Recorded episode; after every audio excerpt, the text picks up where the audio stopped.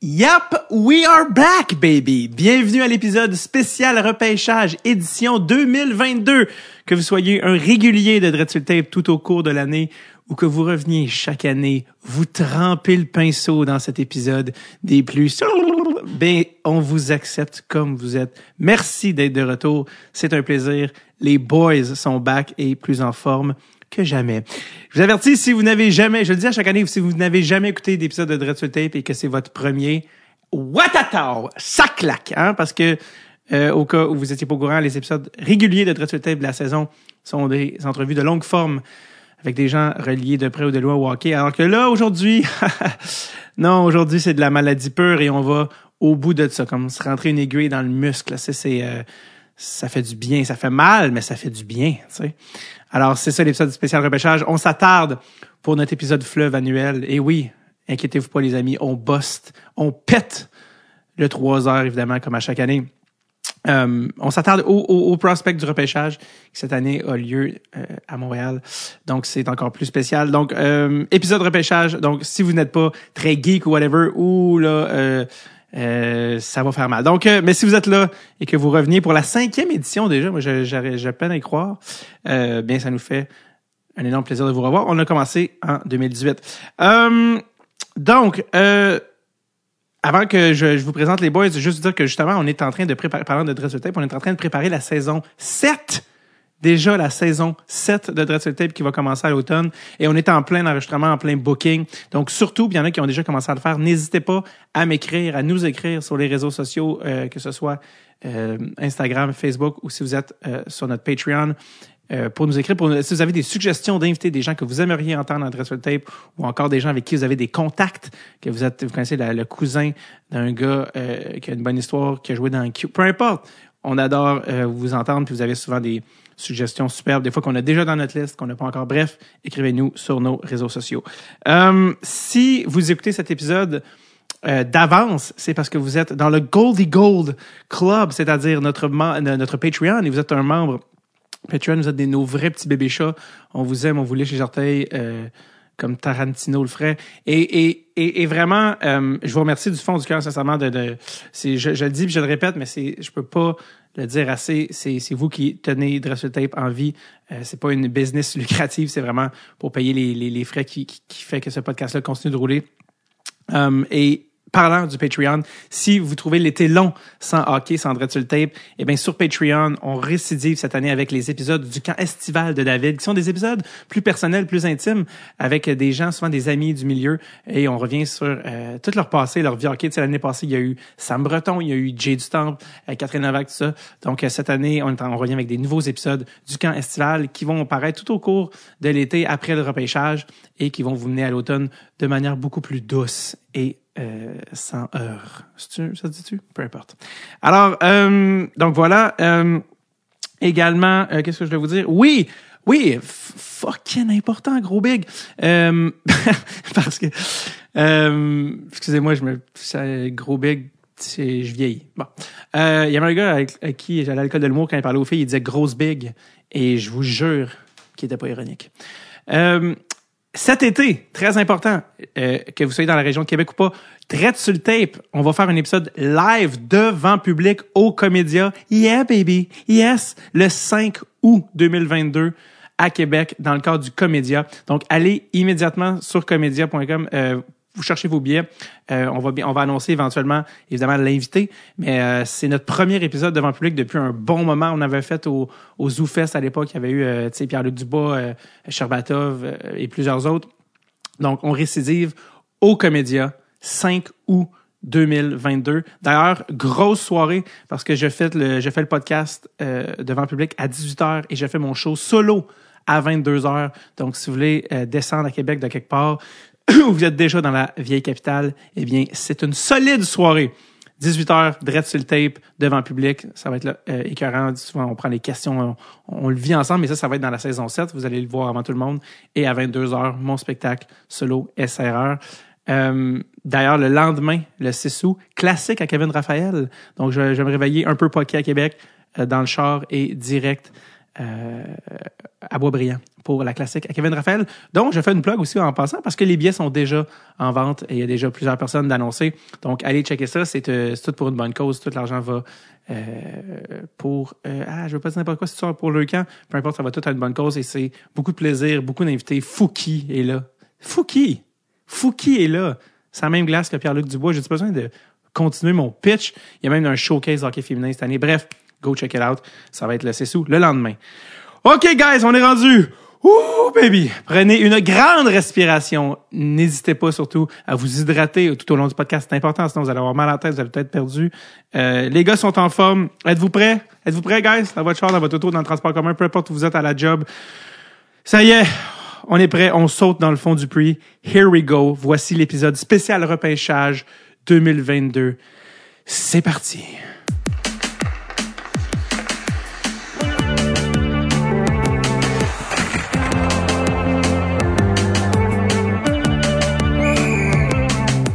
Tape. Avec David Bocage. Messieurs, on ne change pas une formule gagnante. On m'écrit, on me réécrit. Oui, nous sommes de retour. J'accueille à la barre Monsieur Simon Snake 70. Bon, ben, Simon, comment ça va? Ça va bien, merci. Et toi? Merci, oui, ça va très bien, fidèle au poste. Et évidemment, euh, le nouveau et amélioré 2.0, Charles Pellerin qui va beaucoup plus vite à la nage. Charles! Chucky Baby! Pellerino! Chucky! Pel- Je m'excuse, c'est Chucky Pellerino dans le cadre du draft. Il faut pas que j'oublie ton nom de personnage. Ah oui, exact. Là, je voudrais pas que les gens euh, me retracent euh, à la maison. Là. Charles qui se fait, on le rappelle, aborder dans les parcs à chiens pour savoir ce qu'il pense de Seth Jarvis. Sais, surtout qu'on utilise très souvent le terme pédophilie sportive. J'aimerais que ce soit associé à Chucky et non à, à mon vrai prénom. C'est drôle parce que ton casting avec ton LPC fit de plus en plus le terme. Il y a comme une petite creepiness là, qui se rajoute qu'on n'aille pas. Il y a quelque chose de très dirait. Euh, il te manque juste une, une cicatrice là, qui te traverse l'œil juste pour que tu ailles le, le casting du prochain méchant dans le James Bond. Ça, ça va venir, Davy. Je traverse Ah. le boulevard les yeux fermés un jour. Un jour. un accent allemand un peu parodique et on y est. Alors, euh, messieurs, écoute, euh, le repêchage cette année non seulement approche à grands pas, mais bon, évidemment, je l'ai dit, on m'écrit frénétiquement. Après deux ans de pandémie, deux ans à repousser euh, l'événement, euh, le repêchage se tiendra finalement au Centre Bell à Montréal le 7 juillet 2022. Les billets se sont d'ailleurs envolés. Sinon, as-tu essayé de prendre des billets pour le repêchage? C'était la folie furieuse. As-tu vu ça passer? Une minute et demie, Ouais. deux minutes. C'est fini. Ça, 400.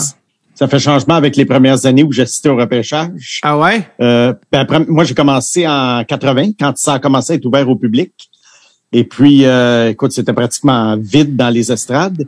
De 80 à 83, ça avait lieu le mercredi matin. Ben, voyons donc. Et ensuite, en 84, ils ont transféré ça un samedi après-midi. Et la journée que Mario Lemieux avait été choisi. Et puis, écoute, il y avait peut-être 3000 personnes dans les estrades, puis c'était pas mal toutes les parents, puis les familles des joueurs, puis quelques mordus comme moi. Et ensuite, là, l'événement a commencé à se promener. Et là, il a gagné en popularité au fur et à mesure que TSN a présenté ça live. Puis là, aujourd'hui, c'est devenu le monstre que c'est devenu dans tous les sports d'ailleurs. Hein? Euh, La NFL, la NBA, la MLB, même la MLB maintenant a son émission de repêchage. Ils en ont fait un show. Ben, c'est sûr, si tu mets ça le mercredi ça. matin à la base, pas très showbiz, mercredi matin. Ouais. Moi, la première fois que j'étais allé, c'est c'est quand Doug Wickenheiser avait été choisi premier par le Ah, ben oui, il tourne le couteau dans la, dans la plaie. Mais ça, c'était où exactement? Au forum. C'était au Forum. Fait que le Oui, Canadien a avant, déjà... il fait- avant, ils faisaient ça à l'hôtel Reine-Élisabeth. Mais en 80, ils ont décidé de le faire au forum et ça permettait aux parents, amis des joueurs et aux amateurs d'y aller. Mais on était une poignée d'amateurs qui attendaient que les portes ouvrent.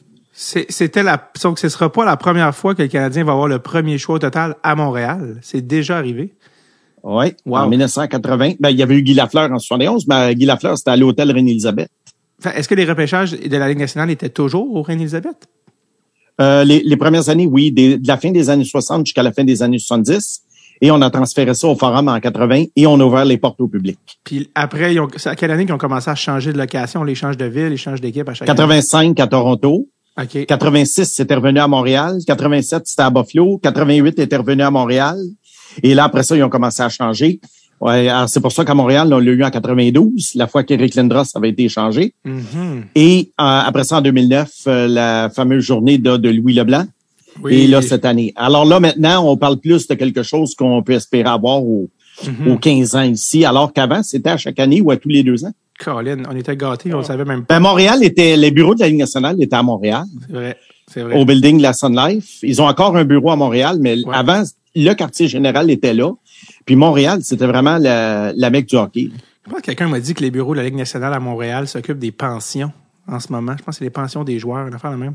Euh, Ouais. Ça fait du Ouais. sens qu'il soit avec Sun Life, euh, ce cas-là. ou- elle, euh, on a fêté d'ailleurs les 30 ans de l'échange d'Eric Lindros il y a quelques jours. C'était les 30 ans euh, jour pour jour de- du fameux échange impliquant un certain Peter Forsberg. Euh, parlant du repêchage de 84, excuse, parce que je voulais pas oublier, le, le- le repêchage de Mario Lemieux, tu étais sur place, c'est ce que tu me dis? Oui. Est-ce que tu te souviens qu'est-ce qui est arrivé quand Mario a été repêché? Parce que les gens l'oublient, mais quand Mario a été repêché par les Pingouins. Il restait assis. Mhm. Il restait assis. Il n'est pas allé à la table de repêchage des Pingouins parce qu'il y avait une dispute salariale entre lui et euh, entre son agent et Eddie Johnson, le directeur gérant. Et dans ce temps-là, les, choix- les choix n'étaient pas annoncés au podium. Les, et c'était annoncé à la table, comme on fait maintenant à partir de la deuxième ronde. Mais les choix étaient annoncés à la table. Eddie Johnson prononce son nom.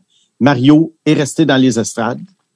Et alors que les autres joueurs venaient à la table serrer la main et prendre un chandail. Et là, euh, je crois qu'à l'époque, la- je pense que le mieux demandait 125 000 quelque chose comme ça. ce, qui, ce qui était énorme parce que l'année d'avant, euh, je me rappelle d'un chiffre en particulier. Steve Eiserman avait été repêché quatrième et il y avait eu 70 000 Hmm. Ça, Et après ça, on le sait comment ça a escaladé parce que neuf ans plus tard, Alexandre Degg a eu 2,5 millions Ouais. par année. Ce qui est ironique. Et là, on a, et là, c'est là, après ça, qu'on a décidé de mettre un cap sur les salaires des recrues à 925 000 plus boni.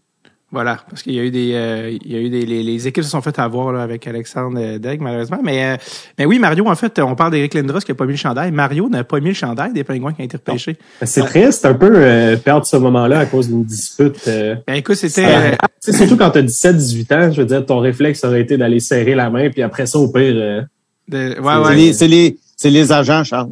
ouais. C'est les Mais- agents qui, qui, qui, qui, qui euh, influencent les parents, le jeune, puis euh, c'est ça. faut dire que J'imagine, j'imagine rester assis après avoir été sélectionné, puis je, je pourrais pas me contenir. L'é- L'émotion dans le ventre, je sais pas, de, de rester assis, il y a quelque chose de... It's a business, Charles. C'est une business, hein, vraiment. C'est là que tu rentres. C'est le cas de le dire. Hein, c'est- le, le repêchage aussi est assez métaphorique. C'est là que tu rentres dans le business officiellement de la Ligue nationale. Mais faut dire que même si ça avait, bon, faut dire que c'est l'autre côté du ballon quand Daigle a eu peut-être trop d'argent pour ce qui, ce qui est, sais, comme recrue. Mais Mario, je pense qu'il était rendu par exemple à la jonction où il savait ce qu'il valait versus ce que les gars étaient payés. C'est de la même manière que Jean Béliveau était, s'était pointé avec un avocat, là, puis il gagnait plus que Maurice Richard sa première année.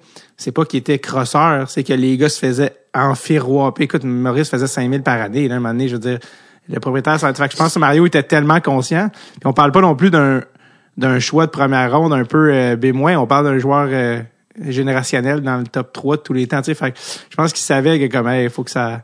Puis finalement, tu sais, ultimement, quand on repense au montant, euh, c'est assez banal. T'as nommé Steve Eiserman, c'est qui qui euh, ah, merde, j'avais oublié, mais il semble qu'il il avait été proposé dans un échange Steve Eiserman, puis c'était pas pour euh, aller chercher Pat Lafontaine qui venait du Michigan. Me ça me dit. Euh, c'est- possible, ça me revient. C'est que La Fontaine, à, ce- à ce moment-là, était supposé, il jouait à Verdun, Ouais. en passant. tu l'as Et beaucoup euh, il y avait eu là. 234 points. Il jouait avec Gérard Galland. C'est le même trio que Gérard Galland. Tu sais, on, on, on essaie de donner des références un peu plus modernes pour les plus jeunes auditeurs. là. Mais, mais c'est bon des fois de connaître l'histoire du hockey pour comprendre le présent. Alors euh, oui, euh, La Fontaine était supposé choisir euh, partir premier, mais finalement il est parti troisième. Ouais, voilà. Et parce qu'il y avait des doutes sur son euh, sa taille, son physique. Et avant lui, on avait choisi Brian Lawton, un joueur de high school américain. qui n'a pas eu une très grande carrière. C'était tout un risque, hein, prendre un joueur de high school américain premier. Et euh, deuxième, on avait choisi le Sylvain Turgeon, le frère de Pierre, qui a eu une bonne carrière, mais qui n'a pas eu la carrière de La Fontaine. Mais Sylvain Turgeon avait plus un physique euh, rassurant pour la Ligue nationale, surtout que dans les années 80, euh, le physique était extrêmement important quand on repêchait. Ouais, Brian Lawton, c'est un des choix premiers au total, un peu décevant qui ressort là, quand les noms ressortent. Puis euh, finalement, il est devenu euh, euh, directeur général. C'est lui qui, a- qui aurait échangé euh, Vincent Le Cavalier à l'époque contre Oui. euh, au Canadien, euh, échange qui a été évidemment annulé par un des propriétaires qui n'était pas au courant de la manœuvre. Donc, euh, Brian Lawton qui est maintenant devenu analyste, mais c'était le, premier choix total des North Stars du Minnesota. C'est quand même fascinant que la question du gabarit euh, Ouais. soit encore présente aujourd'hui, tu sais, Mhm. qu'elle qu'elle a été sous-jacente depuis autant d'années au repêchage, alors qu'il y, a encore tellement d'exemples d'erreurs Ben oui. juste basées sur le gabarit, tu sais.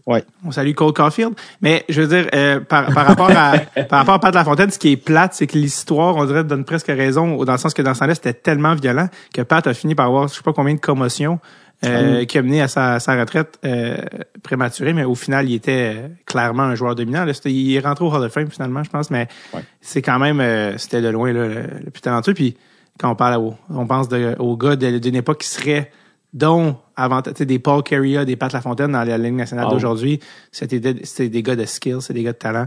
Donc euh, bref. Petite euh, digression, hein, euh, plaisir oblige. Euh, mais pour revenir au repêchage de Montréal, euh, déjà, avant que je vous demande comment s'est passé votre scouting, avez-vous déjà des, euh, des regrets ou euh, des excitations par rapport à votre liste de l'an dernier, votre liste de 2021? Est-ce que déjà vous suivez un peu des... Êtes-vous déjà dans le... Euh, ouais, c'est ça. Avez-vous des émotions par rapport à ça ou vous vous laissez encore aller? euh? Ben, moi, je suis très heureux d'avoir classé Luke Hughes premier. Ouais, ben ça se passe bien pour Luke, euh, qui devrait euh, aller Ouais. pro l'an prochain. Oui. Euh, je maintiens.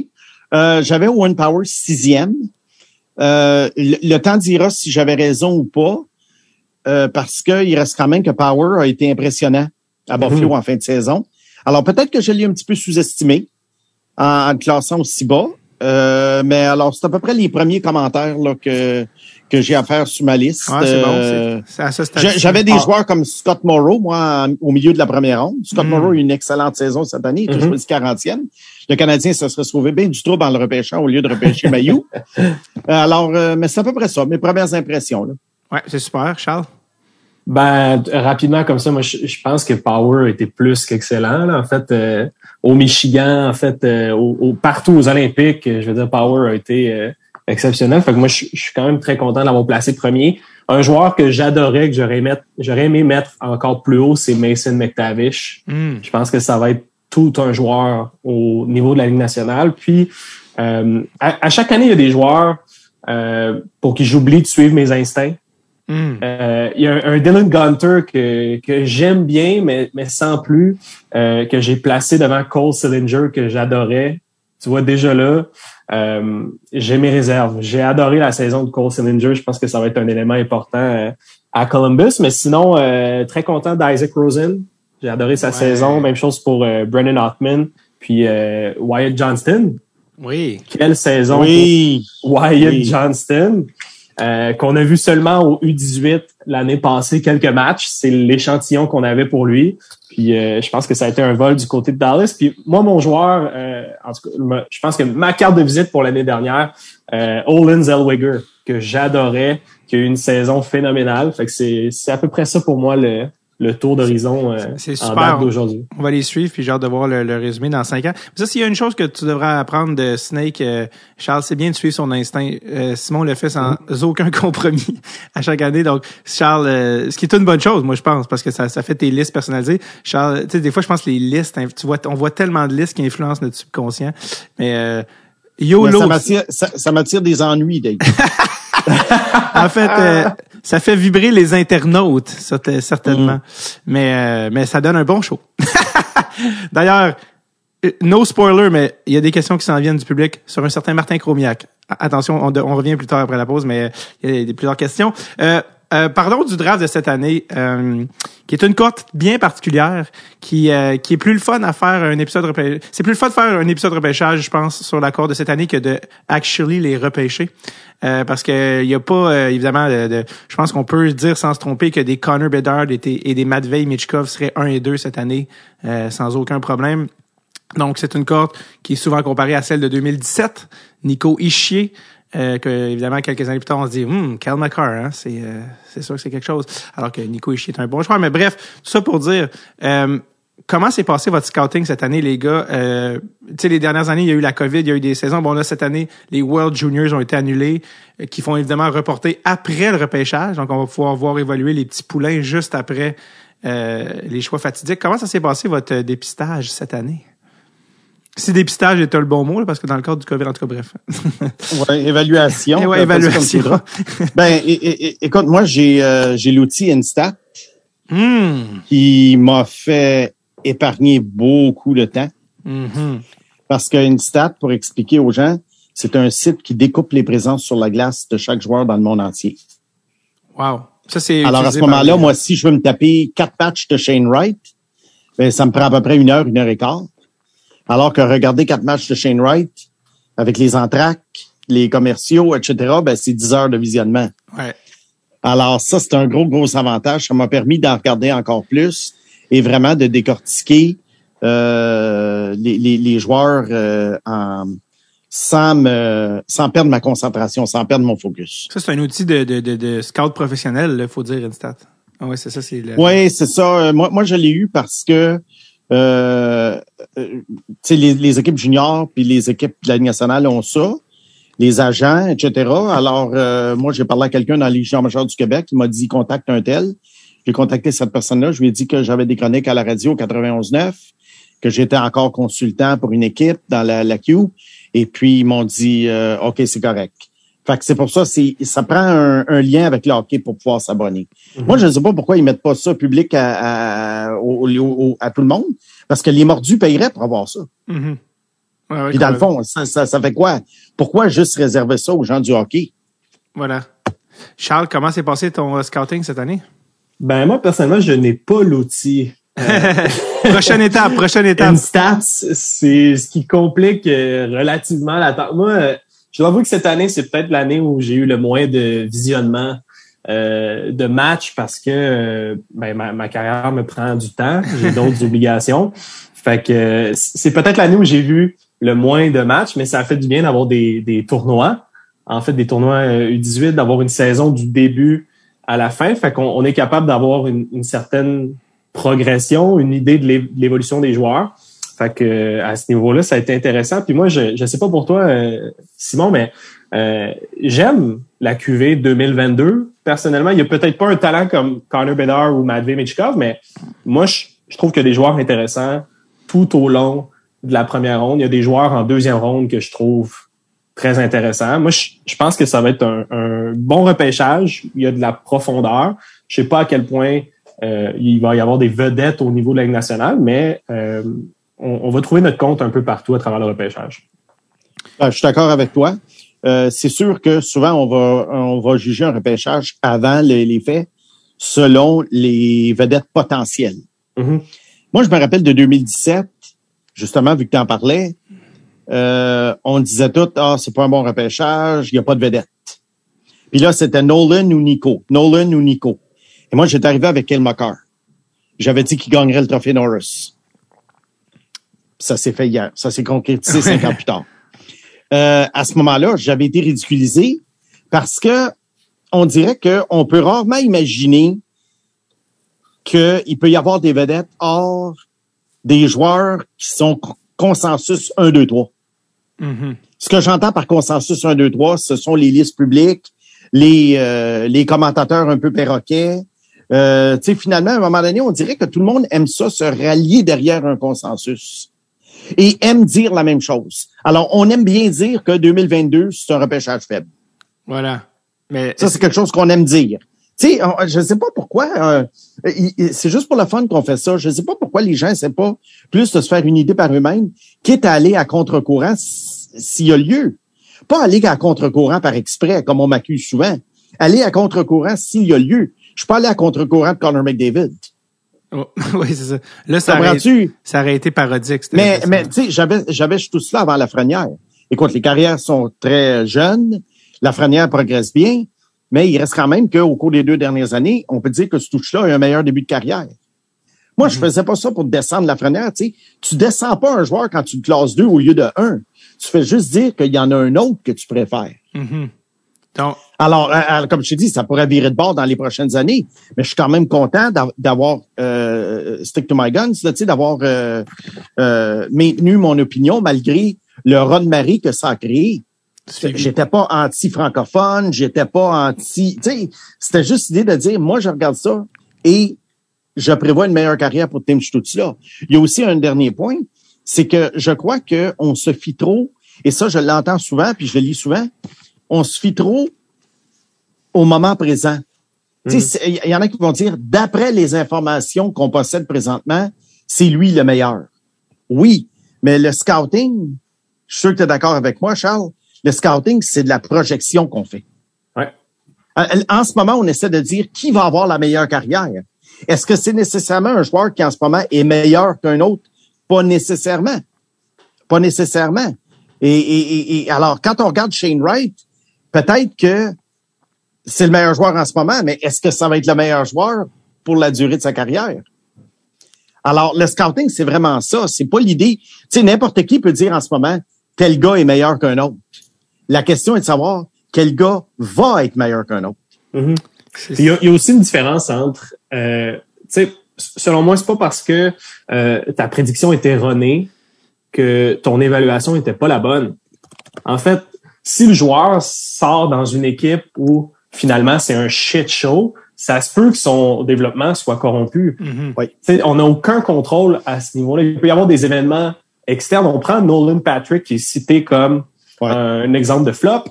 Nolan Patrick, c'est les blessures parce que les, les quelques fois où on l'a vu avec les Flyers en santé, Nolan Patrick est un joueur dominant. Fait que si Nolan Patrick a pas euh, le bagage de blessures tel, tel que comme comme c'est arrivé, ben peut-être que la différence entre un Macar et un Patrick, elle est là, mais elle est pas aussi gigantesque. Si Patrick est un joueur de 70 points, Ouais. ben écoute, on a quand même un joueur de 70 points. Tu sais, on, on s'est pas trompé, c'est lui qui a surperformé ou qui a atteint son plein potentiel et même là outrepassé. Tu sais. Ça, ça, ça se peut que ça arrive. Il y a des, il y a des gars euh, dont on connaît pas la personnalité. Moi, moi puis Simon, on les rencontre pas Non. ces gars-là. Euh, un Caden Goulet, disons, moi je l'ai jamais rencontré avant le repêchage. Tout ce que j'ai, c'est ce que je vois sur la patinoire, c'est quelques interactions avec les, les, ses coéquipiers, ses entraîneurs. Ça en dit pas beaucoup sur une personnalité, mais à force de le connaître, tu réalises que euh, c'est quelqu'un qui aspire toujours à devenir meilleur. C'est quelqu'un de déterminé, qui a une discipline, qui a un bon entourage. Évidemment, c'est des facteurs qui font en sorte que le joueur va se développer plus qu'un autre. Fait après ça, c'est pour ça que le résultat, des fois, euh, il, il- je veux dire, il représente pas l'évaluation du joueur Mhm. que tu fais à 17, 18 ans.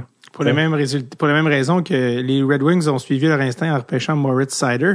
Puis euh, Exact. tout, tout le monde a fait le saut, à commencer par Moritz Sider qui se demandait si son anglais était, il venait d'entendre son nom, son nœud papillon, il a, il a- il a débarqué, il s'est ramassé en titubant sur le stage, puis le monde disait, ben là, pourquoi ils prennent, c'était quoi, sixième, un gars qui aurait pu avoir un milieu de première ronde?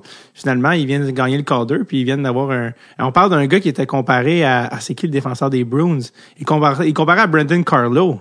Tu sais, finalement, Ouais. Moritz Sider, c'est un tabarouette de défenseur. il y y a tellement euh, d'éléments qu'on connaît pas. En fait, Sider, euh, à, à 17 ans, euh, je veux dire, on, il jouait en, en DEL, on favorisait pas ses habiletés offensives. Ce qu'on voulait de Sider, c'est que malgré son jeune âge, il soit capable de performer dans une ligue d'hommes. C'était ça le mandat pour Sider, mais arrive 18, 19, 20 ans, dans son développement physique, on, est ailleurs. Ça lui permet d'utiliser un peu plus son, son arsenal, de, de développer différents outils. C'est sûr qu'après ça, si le scout local connaissait les habiletés de Sider depuis qu'il est tout jeune, puis se disait ah il y a, il y a un potentiel inutilisé ou euh, qui, qui, qui est pas encore perçu euh, de l'œil public, ben c'est sûr que c'est c'est plus excitant que pour nous qui est à la maison devant Mhm. nos euh, devant Puis, nos ordinateurs. sur- surtout, Un, autre chose aussi que pour le scouting, pour un vieux comme moi, là, c'est rendu beaucoup plus euh, difficile par rapport euh, au début parce que euh, avant, on comparait des pommes avec des pommes. Mhm. C'était des joueurs juniors canadiens. Et là, à un moment donné, c'est mis à s'ajouter des joueurs qui jouent dans toutes sortes de ligues différentes. Mhm. Enfin, tu peux te retrouver avec un top 10 où il y a des joueurs qui jouent dans sept calibres différents, Mhm. huit calibres différents. Alors, comment comparer un Slavkovski qui joue en Finlande avec un Wright qui joue dans une ligue junior en Ontario, euh, avec un, euh, un Logan Cooley qui joue dans la USHL, Mhm. Avec un, un Simon Nemetz qui joue en Slovaquie, tu sais, etc., etc. Là, maintenant, t'es es rendu, tu compares euh, des, des pommes avec des bleuets et des céleris. Puis pour- Alors, même- ça, ça rend la tâche extrêmement difficile. même les événements communs comme les comme le U18, ça reste deux semaines dans une vie. Tu Oui. regardes un joueur comme euh, Liam Holgren euh, de la Suède. Holgren a été blessé tout au long du tournoi des U18. Ouais. Est-ce que j'ai un portrait juste du joueur qu'il est? Ou j'ai une version compensatoire de Holgren? Ouais, puis le U18, faut faire attention parce que ce sont tous des joueurs de 17 ans qui sont là. Exact. Alors, il y a des joueurs qui performent très, très bien contre des gens de leur âge, mais tu les montres de calibre. Tu sais, je prends l'exemple de Noah Oslund, qui jouait sur le, pour la Suède. Il y a eu un trio, il y a eu un tournoi formidable. Mais le tournoi, il était drôlement dilué cette année. Mhm. Alors là, tu dis Noah Oslund, euh, c'est-tu un joueur dominant? S'il avait joué, mettons, dans la Ligue de l'Ontario, est-ce qu'il aurait performé de la même façon contre des joueurs de 18, 19, 20 ans? On n'a on l'a pas la réponse. Alors là, on essaie de le voir jouer dans la Ligue de Suède, mais la Ligue de Suède, euh, c'est pas le même jeu que la Ligue nationale. La patinoire est plus grande, il y a moins de contact. On le voit avec Mathias Norlinder. Hein? J'avais Ouais. fait une montée de lait à son sujet il y a quelques années d'ailleurs. Euh, je comprenais pas pourquoi la- euh, l'engouement, parce que je trouvais que là-bas, en, en Finlande, euh, il faisait à sa guise, alors que c'était pas un style de jeu que je trouvais vraiment euh, qui cadrait bien avec le style nord-américain. Norlinder, c'était pas en Suède, c'était pas à Frölunda qui jouait? euh? Ouais. Ah. Ouais. Euh, parce qu'il y a aussi, il y a ce- ben, la réponse de Norlinder, on l'a toujours pas. C'est X années plus tard, on l'a toujours pas. Euh, mais euh, on rappelle, euh, la- la- pour euh, juste closer sur, mais Moritz Alleux, c'est une question de développement, tu sais, puis tantôt, on, on va peut-être y venir, mais les, les joueurs de, de, de 2018, tu sais, de notre liste, tu sais, Kotkaniemi, tu sais, euh, le le développement a, a- a beaucoup impa- impacté, je trouve, son le- la- les choix qui ont été pris, les décisions qui ont été prises de, de, le ra- de l'année à 18 ans. Tu sais, si on l'avait renvoyé, si on l'avait ramené une, après ça une année Ligue américaine, qui avait joué deux ans pro avant, qui, qui est arrivé dans la Ligue nationale à 20 ans, ça aurait été, je pense, un tout autre joueur, là, tu sais, aussi. Ah, puis euh, euh, plus largement que ça, on, on réalise cette année tout ce qui manquait au niveau organisationnel chez le Canadien de Montréal. Un gars comme Adam Nicholas, moi, dans ma tête, il y avait des, des, des employés du Canadien de Montréal qu'on ne connaissait pas, qui étaient responsables du développement. C'est des, des gars très techniques, des gars qui étaient engagés pour développer les habiletés. On réalise que c'était des postes non comblés. Sais, la, la responsabilité euh, était entre les mains de Rob Ramage puis Francis Bouillon. Mais je veux dire, c'est pas ça le hockey d'aujourd'hui. On est dans la surspécialisation. C'est ça le, hockey moderne. Fait un gars comme Kotkaniemi, je, je trouve ça dommage d'avoir été, d'avoir été jeté dans la gueule du loup sans outils à 18 ans. Rendu là, je veux dire, surtout que c'était un projet. Kotkaniemi avait certaines lacunes qu'on devait régler pour lui permettre d'exploser. Quand un joueur comme ça, je veux dire, faut que tu, faut que tu le ramènes à 18 ans en Finlande ou faut que tu lui donnes des outils comme un Adam Nicholas. On n'a eu aucun des deux. Mhm. Parce qu'il aurait pu l'amener en Ligue américaine à 18 ans aussi, puis prendre le temps. Ça, aurait, ça aurait ramené la vraie patinoire nord-américaine. Il aurait appris les, les dates. D'ailleurs, parlant des Canadiens, énorme repêchage en vue pour le Canadien de Montréal. Deux choix de première ronde. On salue Tyler Toffoli. Euh, deux choix de deux, si je me trompe pas. Trois choix de trois. 14 choix au total sur sept rondes. Ça, c'est deux choix par ronde. Tu veux-tu tirer du gun? T'en lances des dards sur le tableau à 14 choix par, euh, par- sur cette ronde. Euh, les gars, on s'approche tranquillement de trucs, euh, des listes. Juste pour parler de closer sur la, la, la cour de cette année, pour vous donner une idée, Corey Pronman, Pronman de, The Athletic, le gars qui est au premier rang, son collègue Scott Wheeler, là, au cinquième rang. Alors, euh, je sais pas d'autres années de repêchage où tu peux dire que quelqu'un est premier sur la liste de quelqu'un est cinquième. D'habitude, il y a un top 2, top 3 assez euh, consensuel, justement, comme, euh, comme on peut dire. euh, Mais M. Monsieur Pronman avait encore 17e. 17e. Oh, wow. Ça, Et aujourd'hui, aujourd'hui, il est pas encore capable d'avouer à 100% son erreur. Ben là, je pense que on va le faire pour lui. On va le faire pour Oui, lui. oui, oui, oui. Parce que. Non, non, il y a 16 joueurs meilleurs que Macar. On sait pas s'il y en a un. Mais je pense que la age, ben justement, tu l'as dit, les ligues, prendre un gars de la AJHL était euh, jugé euh, presque dérisoire, même à- pour certains. Connor, euh, pas Connor, euh, Nathan McKinnon a dit dans un podcast que quand il a vu qui l'Avalanche avait repêché, il, il a kické dans le mur en disant ah, tu me niaises, ils ont pris un gars de la AJHL, c'est des gros pas bons dans cette ligue-là, c'est une vraie honte, qu'est-ce qu'on... hein? Finalement, je pense qu'il a changé d'avis, mais euh, au moment du, du pic, alors que là, tu as Bobby Clark qui va dire euh, dans un autre podcast que les Flyers, les scouts voulaient tout McCarr, puis que c'est Ron Extall qui a insisté pour prendre Nolan Patrick. Est-ce que c'est vrai? Est-ce que c'est pas vrai? Je sais pas, mais euh, les scouts semblaient euh, aimer. J'écoutais euh, j'écoutais Craig Button euh, hier au Support Athlétique, puis il, il mentionnait que les Devils du New Jersey ont aussi considéré prendre Cal McCarr.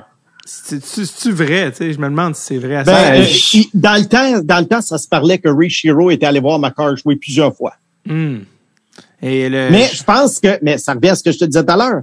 Ouais. Les, les clubs avaient la chienne oui. de prendre un gars qui était pas un- dans le consensus, Ouais. numéro un, numéro deux, qui jouait dans la AJHL, parce que tu risques de perdre ton emploi. Mais Ouais. si tu prends Shane Wright, puis que Shane Wright n'est pas si bon que ça, tu perdras pas ta job. Parce qu'il n'y a pas un gars des scouts, il n'y a pas un scout des euh, Devils qui avait dit il, il, il, il est le prochain Bobby Orr ou quelque chose comme ça. Oui. Je pense que c'est ça qu'il avait dit au. euh, je pense que j'ai entendu ça dans le, le podcast du sport athlétique. euh, puis euh, les gars disaient à la joke, j'espère que ce gars-là a été promu parce que visiblement il était peut-être le, le seul à avoir vu euh, avoir vu ça, mais justement c'est plus Ray Shiro. Puis mais c'est Mais, que mais ça donne pas grand-chose, euh, David, parce que personne ne m'a appelé dans la Ligue nationale. voilà. Même si j'avais prédit le trophée Norris le soir du repêchage. Alors, euh, tu sais, ça veut rien dire, ça. non.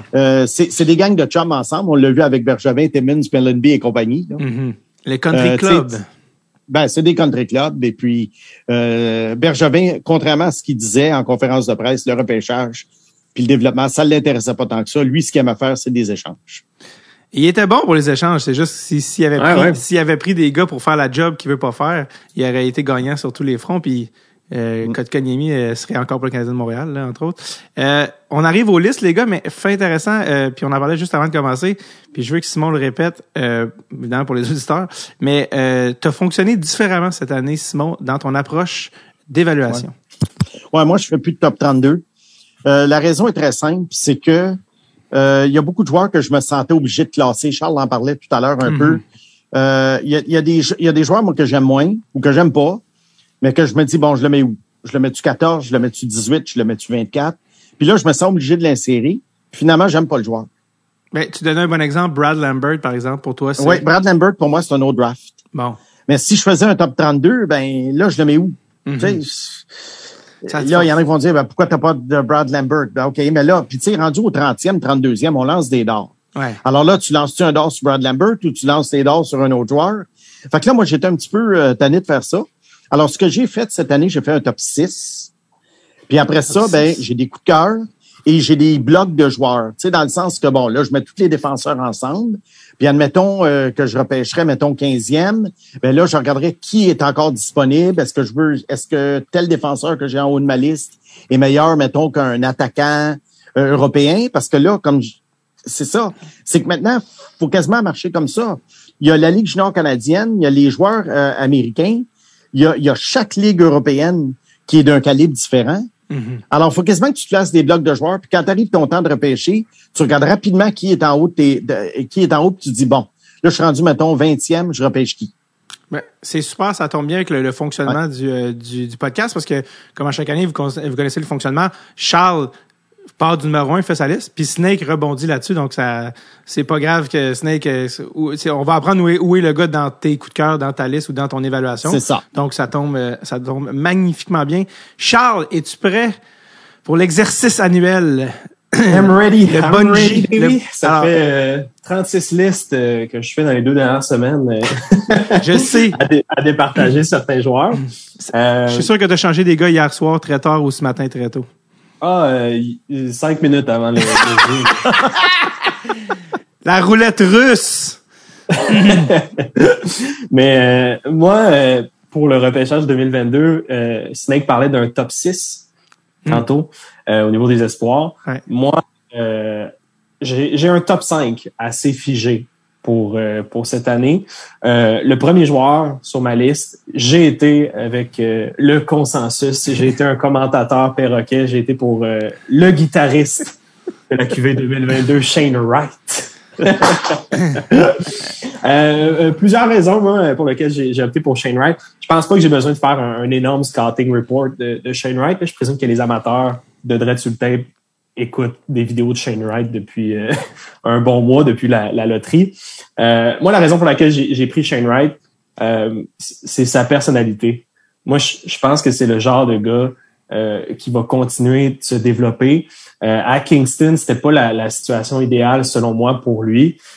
c'était un club relativement très faible avec aucune relance. Moi, les matchs que j'ai écoutés euh, des Frontenacs, la majorité du temps, c'est Shane Wright qui subtilisait la rondelle à l'attaque adverse et orchestrait la relance. Shane n'a pas pu bénéficier euh, de, défenseurs mobiles, des, des puck movers. J'aurais été curieux de voir sa production offensive avec justement une défensive euh, un peu plus euh, moderne comme le, le programme américain. Disons, j'aurais, j'aurais aimé voir Shane Wright avec le programme américain. Shane Wright, c'est un tireur d'élite, c'est un excellent patineur, c'est un joueur intelligent, responsable. Moi, je pense que Shane va, va, bénéficier de jouer avec des joueurs de la Ligue nationale parce que euh, c'est un joueur qui joue rapidement. Il joue déjà comme un pro. Alors que pour performer dans le junior, faut faut jouer un peu comme un junior. C'est pas son, style de jeu. C'est pas euh, c'est pas Kel McCarr, Shane Wright. C'est pas un, gars qui va faire des montées à l'emporte-pièce. Euh, fait que pour moi, j'ai Shane Wright. Je pense que ça, ça va être un des meilleurs joueurs du repêchage. J'en suis presque assuré. Donc, c'est pour ça que j'ai été euh, avec Shane Wright au, premier rang. Euh, dans les années futures, j'aimerais ça euh, voir une amélioration de ses, ses mains. j'aimerais un meilleur arsenal pour Shane Wright, plus d'options dans son jeu. Mais je trouve que la comparaison avec Patrice Bergeron, elle est somme toute juste. Je dirais peut-être moins au niveau défensif. Je dirais que c'est une pâle copie de Bergeron au niveau défensif, mais je pense que les habiletés offensives de Shane Wright sont supérieures à Patrice. Donc, euh, j'ai Shane au premier rang. La parole à vous, Monsieur Boisvert. Ben moi, je l'ai sixième. Bon. Ben, comme au Win Power. Oui, c'est ça. mais comme Nolan Patrick aussi, que j'avais septième. Hmm. Euh, écoute, euh, l'affaire avec Shane Wright, pour moi, c'est que lorsque on classe un joueur premier, on s'attend à voir un joueur élite, qui a des qualités élites. On, s'attend à voir un joueur dominant. Bon, tu dis qu'il était mal entouré. C'est vrai que la relance n'était pas forte à Kingston, mais il a quand même joué une grosse partie de l'année avec Martin Kromiak, qui est un joueur de 19 ans aguerri. Euh, et puis, pour moi, c'est Wright, la seule qualité élite qu'il a, c'est son lancer. Le reste, je le trouve plus ou moins impliqué. Euh, c'est un gars qui a quand même le tour de faire des points. Tu sais, des fois, il va se retrouver sur la feuille de pointage trois fois, puis on l'a presque pas vu du match. Donc ça, c'est quand même une qualité. Euh, c'est quand même pour moi une qualité. Euh, je pense, en exemple, à Paul Stachny, qui est un joueur complètement invisible et qui faisait des saisons de 60-70 points. Alors, je compare pas Stachny à Wright, mais je compare l'idée d'être invisible et de faire des points. Alors, euh, pour les poolers, c'est pas nécessairement un mauvais choix, mais moi, sur la glace, euh, je vois pas, je vois pas ce que d'autres voient. Je pense qu'il y en a beaucoup qui sont restés accrochés au fait qu'il y a eu 39 buts à 15 ans, ce qui était exceptionnel. Et moi, j'ai pas vu la progression. Je sais qu'il n'a pas joué l'an dernier, mais Wyatt Johnston n'a pas joué l'an dernier non plus. Puis regarde comment il a progressé entre l'âge de 17 et 18 dans la même ligue. Alors c'est pour ça, c'est pas du dénigrement contre Shane Wright. C'est simplement que pour moi, c'est un bon joueur de hockey mm-hmm. euh, que je verrais probablement dans dans un deuxième trio. Alors, je l'ai classé sixième, c'est tout. Si je peux me permettre, euh, pour la différence entre Wyatt Johnston et Shane Wright, selon moi, le mandat de Wyatt Johnston était beaucoup plus facile. Wyatt est arrivé avec, euh, en étant un choix de première ronde des Stars de Dallas. C'est pas son année de repêchage. Il est dans une année de développement. Euh, je veux me faire valoir aux yeux des Stars, avoir un contrat d'entrée. C'est ça mon objectif. Tandis que Shane est arrivé à 17 ans sans son année de 16 ans, avec le titre de premier choix au total, pressenti depuis que 15 ans. La pression était supérieure. Moi, j'ai senti chez Shane Wright que c'est un joueur qui voulait être parfait.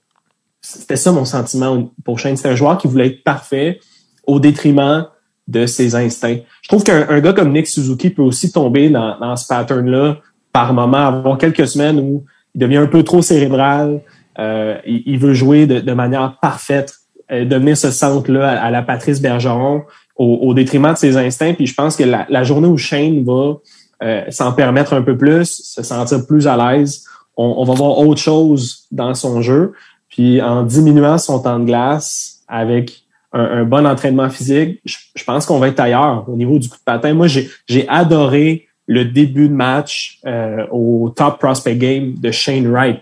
Sa première montée, il a Ouais. brûlé absolument tout le monde. Il a brûlé Connor Geeky euh, sur sa deuxième présence. Moi, je- quand j'ai vu ça, j'ai fait, oh, OK, le, le coup de patin de Shane Wright, je l'ai sous-estimé. C'est un excellent patineur. J'irais jusqu'à dire élite à ce stade-ci. Donc, euh, c'était c'était ma parenthèse euh, Shane Wright, White Johnston. Il a été, euh, il a été nommé euh, statut exceptionnel à 15 ans, Shane Wright, si je me trompe pas. Là. Ouais, Qui- exact. qui- Après une saison euh, phénoménale avec euh, Don Mills à Hmm. côté de Brent Clark puis Brennan Hoffman. Et je veux pas qu'on s'éternise trop sur des gars comme Shane Wright parce que euh, les gens les connaissent déjà puis je trouve qu'ils ont déjà un portrait complet. Puis il y a tellement de gars intéressants qu'on veut découvrir. Donc je vais inviter Charles à passer au deuxième échelon, euh, de- au deuxième rang de sa liste. C'est euh, c'est la partie où ça s'est euh, compliqué. Oh. Pour moi, je dirais qu'il y a eu trois joueurs en alternance qui ont eu le, le- la deuxième place. Ce matin, cinq minutes avant le Zoom, je me suis arrêté sur Juraj Slavkovski. Euh, J'ai été pour le gros Slovaque. Puis ma réflexion, ça a été que euh, il n'y a pas énormément de joueurs comme Slavkovski dans le monde. Il y en a pas énormément. Versus un, gars comme Cooley, j'ai l'impression que tu peux en trouver un, somme toute. C'est difficile aussi, mais un, un gars comme Slakowski avec le gros gabarit, les habiletés, la vitesse dans le moule de Rantanen, c'est unique. Puis avec Slakowski, on a la chance de l'avoir vu jouer avec des hommes dans deux tournois relativement importants. Dans ces deux tournois-là, on a vu une progression. Euh, du début à la fin, son coup de patin a évolué. Tu sais, moi, je, tu regardes des matchs au début de la saison, puis tu regardes des matchs maintenant, c'est pas le, même patineur du tout. Moi, ce qui m'inquiète pour Slakowski, c'est son attitude. Je l'ai souvent vu critiquer ses coéquipiers, euh, avoir un, un semblant de, de discorde avec son entraîneur. C'est des signes euh, qui, pour moi, m'inquiètent. J'ai peur qu'on on assiste à un autre euh, Capo Caco ou euh, Jesse Pouliou-Harvey où tu réalises que ah, c'était peut-être pas la personnalité euh, pour lui permettre de devenir un, un joueur d'élite au sein de la Ligue nationale. Moi, c'est ça mes craintes par rapport à Slakowski. Mais tout ce qui est talent, euh, capacité athlétique, je veux dire, euh, on, on est dans l'élite. Simon, euh, où l'as-tu? Moi, je l'ai premier, mais Ah. je l'ai premier un, peu- un peu par défaut. Oh, pourquoi? Euh, je, je savais pas qui. C'est parce que, d'après moi, il n'y a pas un joueur cette année qui mérite d'être premier. Hmm, Mais il faut qu'il y en ait un qui sorte premier. voilà. Slavkovski. J'ai j'ai un petit peu les, les mêmes euh, inquiétudes que, Charles, mais c'est surtout moi l'an dernier, à 16 ans, il m'avait beaucoup euh, frappé à cause du physique, à cause du coup de patin. Puis je me disais ça, ça va être une bête l'année prochaine. Et là, il est allé jouer en Finlande. Puis en Finlande, euh, ça n'a pas été bon fort. Il m'a pas du tout impressionné. Mais là, après ça, au, au championnat mondial, alors qu'on l'a vu contre des joueurs de la NHL, il était excellent. Alors, est-ce que c'était le Slavkovski que j'aimais l'an passé, qui est redevenu lui-même au tournoi, ou est-ce que le Slavkovski de la Ligue nationale, ça va être le Slavkovski de la Liga en Finlande?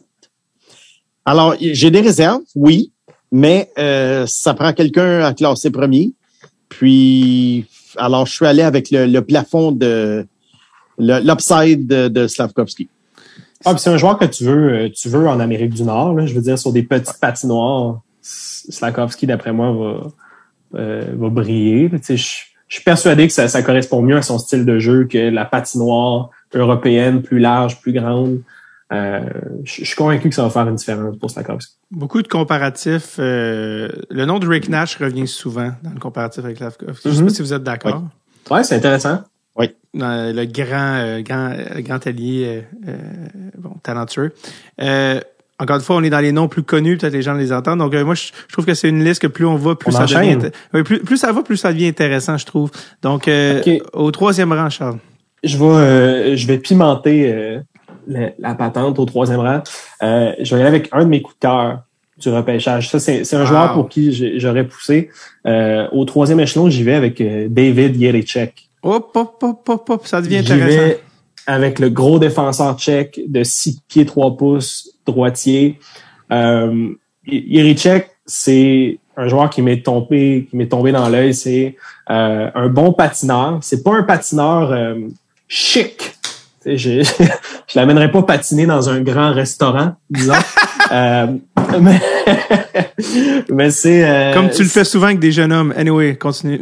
régulièrement. Mais, euh, mais c'est un, un, patineur rapide. Tu sais, quand on parle de, de potentiel, puis de, de, de, joueurs qui pourraient éclore comme un, un Moritz Seiler, pour moi, c'est Yerichek. Mm. Euh, il a des bonnes mains, il est physique, il est mobile. C'est un joueur qui anticipe le jeu. Je l'ai vu régulièrement couper au centre de la glace, intercepter une passe. On a pu le voir au World Juniors. Malheureusement, euh, il, il s'est blessé, en fait, euh, euh, contre le Canada. Je pense après une mise en échec de Jake Neighbors. en fait, après deux mises en échec de Jake Neighbors sur le même shift. Mais dès le début du match, je trouvais que Yerichek était un facteur. On, on, le voyait, il était impliqué dans le jeu, il générait de l'attaque défensivement. C'était aussi un monstre. Je pense que avec la maturité physique qui va venir, euh, son patin va se bonifier. Puis je, je vois un joueur comme euh, Alex Pietrangelo, en fait, dans, dans le style. Mm. Dans le style. Je sais pas si Yerichek va devenir Pietrangelo, mais euh, je, je, prends le pari. Fait que euh, j'y vais avec Yerichek, que j'ai adoré aussi euh, au championnat du monde avec des hommes. Moi, ça m'a ça m'a rassuré de le voir après sa blessure performer comme ça. Fait que Yerichek, troisième. Est-ce que tu l'as autant en haute estime, Simon? Est-ce qu'il est dans ton top 6 même? Non, non, mais j'ai joué au yo-yo avec lui. Il Mm. euh, y, y a eu des moments, parce qu'il était blessé au championnat du monde, mais lorsqu'il est revenu au jeu en Europe, il m'a beaucoup impressionné. Euh, mais je ne sais pas si ça va être plus un shutdown dans la Ligue nationale qu'un joueur qui peut contribuer offensivement.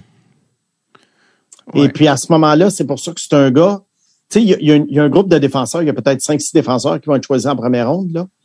Puis des fois, je me demande pourquoi Nemetz, puis bon, je l'appelle Easy Check, parce que les commentateurs là-bas l'appellent Easy Check. Alors, j'imagine qu'ici, on va changer la prononciation de son nom en Amérique du Nord, mais on va l'appeler Easy Check pour le moment. Euh, je pense que lui, euh, est-ce qu'il est nécessairement meilleur que les joueurs juniors canadiens comme Mintukov, comme Korchinski, comme euh, Dante Matechuk, euh, Danton Matechuk? On le sait pas. Parce qu'on a un échantillon à cause de sa blessure qui est trop faible. Puis comme je t'ai dit, moi, je suis pas sûr de si son côté offensif mérite d'être choisi troisième. Hmm. Ben, euh, ça, c'est des, ça, c'est des pics que j'ai hâte qu'ils vieillissent. Des pics comme ça Mhm. dans 3, Ouais. dans 4, dans 5 ans, ça va être intéressant. En effet. Euh, si on est rendu, si on a déjà euh, ce jeune tchèque au troisième rang, qui est au quatrième rang, Charles? Euh, J'ai Logan Cooley. Ah, voilà. Les gens l'attendaient. Ben, Ah oui, Logan Cooley, c'était. c'est euh, le Joker, le- c'est la carte Joker du repêchage pour moi, Logan Cooley. Ouais, je, ben, je, je pense aussi. Euh, D'un autre côté, euh, je, vois- je vois certaines limites pour Logan Cooley. Je vois le talent, mais je vois aussi certaines limites. J'ai vu plusieurs personnes le comparer euh, à Sébastien Aho. Je suis relativement d'accord. Pour moi, le, le joueur qui me vient en tête, c'est un jeune Matt Duchesne. C'est c'est Mm. ça que je vois pour euh, Logan Cooley. Euh, c'est un joueur créatif avec une belle vision du jeu, euh, un moteur hallucinant. Logan Cooley, c'est un joueur qui pop. Tu, sais, tu le vois jouer. Je veux dire, euh, c'est un des jeunes qui a fait un Michigan cette année. Tu sais, c'est- ce genre de gars-là, Logan Cooley, du programme américain, euh, un peu, un peu showman. Euh, mais j'aime son niveau de compétition. Puis euh, pour moi, je, je le classe quatrième parce que c'est ce que je vois. Je vois un joueur offensif, euh, mais je, je vois probablement un centre numéro 1B ou disons euh, 2 plus. 2A. Euh, C'est ça. Ouais, 2A, c'est ça. Un B, 2A. Fait que c'est ça, Logan Cooley pour moi. Puis je pense que Cooley bénéficiait aussi d'un encadrement hors pair et d'une excellente équipe. Je pense que c'est un des facteurs euh, qui a moussé sa candidature pour euh, le premier échelon. Mais euh, moi, je, je l'ai quatrième. Je l'ai eu, euh, je l'ai eu deuxième, je l'ai eu troisième, je l'ai eu quatrième. Fait que pour moi, Cooley, c'est dans ce range-là. Un joueur qui attire beaucoup. Les joueurs qui sont flashy attirent toujours plus l'attention euh, Mhm. des amateurs, puis c'était le cas de, de Logan Cooley. Où en es-tu sur lui, toi, Simon? Ben, moi, je l'ai troisième. Bon. Euh, c'est sûr que c'est un joueur flashy, c'est un joueur euh, qui- c'est probablement le joueur le plus talentueux du repêchage avec la rondelle. Bon. Euh, cependant, est-ce qu'il va jouer au centre dans la Ligue nationale? On ne sait pas encore. Ça Il y a- peut il y a eu des, devenir un- un- Il y a eu, Un excuse, ailier. excuse-moi, il y a eu des, je, je trop désolé, mais parce qu'il vient d'avoir des entrevues qui sont sorties hier où euh, il dit que ces entrevues, que les équipes de la Ligue nationale, eux, lui disaient qu'ils voyaient comme centre et que l'université à laquelle il va l'an prochain vont l'employer comme centre. Parenthèse. OK. Alors, écoute, c'est peut-être ça qui va arriver, à moins qu'on se rende compte que c'est pas la bonne voie pour lui. Si c'est un centre, est-ce que c'est un centre numéro un de club champion? J'en doute. Alors, on parle plus d'un centre numéro deux de club champion, puis un centre numéro deux de club, euh, numéro un de club moins fort. Euh, la seule chose qui me bug un peu dans son cas, c'est que je trouve qu'il, par moment, il triche. Puis on sait très bien que dans la USHL, c'est possible de tricher puis de s'en sortir parce que, contrairement à ce que, ce, qu'on- ce que certains disent, là, la USHL, c'est moins fort que le hockey junior canadien. Qu'est-ce que tu entends par euh, tricher? Euh, ben, qu'à un moment donné, euh, tu tu le juste passe dans, en zone défensive, puis que lui, ben, il va comme se promener autour de la ligne bleue en attendant de s'en aller en échapper. Hmm. Il attend que les autres fassent la job pour lui, lui envoie la rondelle, puis lui, il part. Il a, il, il a tendance à faire ça. Dans la LNH, tu peux pas faire ça. Alors, écoute, je l'ai quand même troisième, mais euh, avec cette petite réserve-là que, euh, encore là, je te l'ai dit, il n'y a pas, a pas personne cette année que je trouvais qui méritait, qui, qui méritait d'être top 1 ou top 2. Tu sais, c'est une, une année comme ça, d'après moi, où il y a beaucoup de joueurs qui, dans un autre repêchage, seraient sortis peut-être cinquième, sixième, septième. 100%. Très hâte de voir l'évolution de Logan Cooley euh, avec avec les années. Euh, on parlait de joueurs skills. Euh, tu disais, on disait, ah, c'est des joueurs skills, euh, c'est les gars les plus talentueux. On y reviendra plus tard, mais je serais curieux de savoir ce que vous pensez plus tard sur le Jack Hughes, le deuxième, mais non pas le, le, le le, le premier centre des Devils, mais bien le fils de certains directeurs généraux du Canadien de Montréal, qui est nommé comme étant un des joueurs les plus skilled du repêchage. Je sais pas si ça va être assez pour qu'il sorte en première ronde, le bon Jack, mais euh, probablement pas. Mais euh, on y reviendra plus tard euh, euh, dans le podcast. On prend une petite pause. OK, easy, easy, easy. OK, les deux, 24 à 3. Tu me sors les deux, je veux rien savoir. OK, easy. Les gars vont en box. Un petit rafraîchissement. C'est le temps, parfait. OK, les boys, c'est l'été. Euh, vous me voyez venir, ça se met en chest. OK, tout ça, maillot de bain, c'est le fun. C'est le moment aussi, parce que c'est pas parce que c'est à la off-season qu'on se laisse complètement aller. Oui, une petite pousse, une petite crème en glace de temps en temps, mais faut pas que ça devienne la jungle hein, sur tout le corps. C'est pourquoi Manscaped a réuni tous les outils dont vous avez besoin pour prendre soin de vos parties intimes et tout le reste. Hein, et tout le reste. Rejoignez les 4 millions d'hommes qui font confiance à Manscaped et préparez-vous pour un été chaud en allant au manscaped.com pour profiter de 20% de rabais et la livraison gratuite avec le code DST20. Pretty easy, hein? Quand c'est le draft, on cherche, hein, en termes de scouting, le package complet. On cherche la totale. Eh bien, le, skating, le tir, le IQ, tout. On veut le complete package. Eh bien, c'est exactement ça que Manscaped a fait pour l'équivalent du rasoir de poche avec le Performance Package 4.0 de Manscaped. Il y a tout là-dedans. Le Lawnmower 4.0 qui est la tondeuse, qui est l'équivalent du Synergy en termes de rasoir de poche. C'est, la totale. C'était le One Piece euh, de luxe avec grip, bien sûr. Euh, le Weed Whacker pour les oreilles, le nez, le déodorant intime Crop Preserver, la lotion tonique intime Crop Reviver. La totale est comme un vrai draft. T'as même des cadeaux. Parce que tu sais, quand tu te fais drafter, t'as un cadeau. Tu te fais donner le jersey, la casquette, la photo, hein, avec les larmes aux yeux. Eh bien, Manscaped, pas ignorant de ça, c'est le draft. Donc, il vous donne, eh, comme dans un draft, il vous donne deux cadeaux, à commencer par le Boxer Manscaped dans la trousse et aussi la trousse de toilette The Shed, qui est parfaite hein, pour garder tous vos produits sous la main. Et comme si on n'allait pas encore assez loin, attention, il y a même le set The Shears 2.0 de Manscaped, qui est un kit de manucure complet. La portion J du temple du kit Manscaped. C'est pas compliqué. Profitez de 20% de réduction et la livraison gratuite avec le code DST20 au manscaped.com. Je répète, 20% de rabais. 20% de rabais, livraison gratuite, ça arrive chez vous en allant au manscaped.com. C'est parce qu'à un moment donné, quand c'est trop facile, ben c'est ça. OK, go for it. OK, de retour à l'épisode.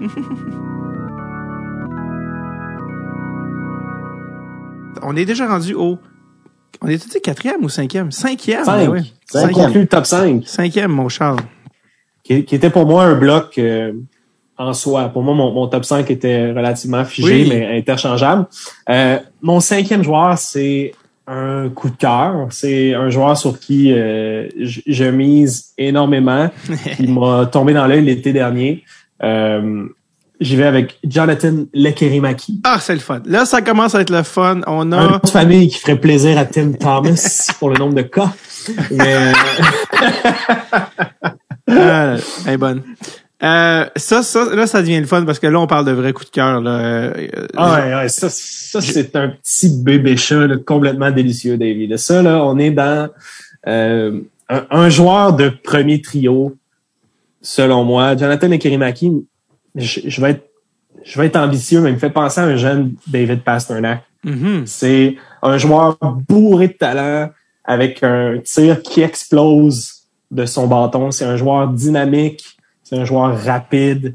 Euh, vraiment, son, son niveau d'habileté, il y a un de ses buts euh, que, que vous pouvez aller voir euh, euh, au tournoi des, des, des U18 récemment. Ok, C'est le Kerimaki qui part en échappée, qui va sur son revers et qui attend une ou deux secondes avant de battre le gardien d'un tir du revers. Ça, c'est le genre de jeu que seuls les joueurs d'élite peuvent faire. La seconde de trop, l'angle restreint du revers, top cheese. Ça, c'est- ça, c'est des joueurs euh, qui te font sauter de ton siège. Puis je, je pense vraiment que ça va être euh, une dynamo offensive au, au niveau de la Ligue nationale. Je, je suis pas sûr de son impact défensif, mais ça m'importe peu.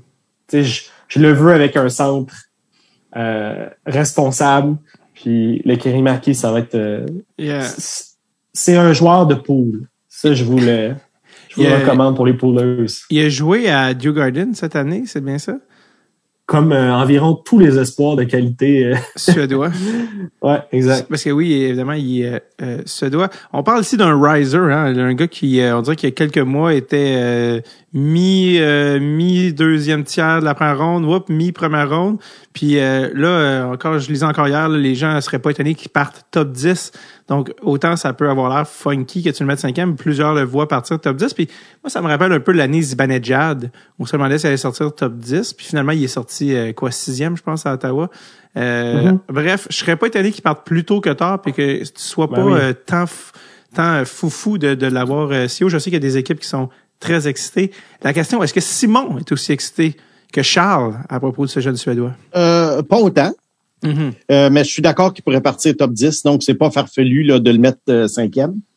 Écoute, moi, les, les joueurs de la Suède, pas trop costauds, j'ai toujours mes, mes, mes réserves avec ça. Alors, euh, puis c'est plus un marqueur qu'un qu'un fabricant de jeu, mais ça, c'est correct. Il va falloir qu'il joue avec un centre euh, adéquat. Ensuite, c'est pas un gars qui a peur. Ça, j'aime bien ça. Euh, Il y a des joueurs qui sont moins costauds qui ont peur. Lui, il a pas peur, il se met le nez dans le trafic. Donc, ça pourrait euh, bien fonctionner dans la LNH, dépendant dans l'é- l'é- l'équipe dans laquelle il tombe, avec qui il joue. Tu sais, lui, il va falloir que euh, il y ait une, euh, un perfect storm, là, pour qu'il puisse atteindre le potentiel que Charles voit en lui. Euh, écoute, moi, c'est un gars que j'aurais pas dans le top 10, mais probablement plus dans le, le tiers suivant. Mais je trouve pas ça farfelu non plus de le classer 5 parce que c'est une genre d'année comme ça. euh, puis euh, c'est très possible qu'il sorte euh, top 10. C'est le seul euh, des, des trois espoirs à l'attaque, des Ogren, Oslund, qui a été ajouté sur euh, l'équipe des moins de 20 ans pour cet été, pour le championnat euh, mondial junior.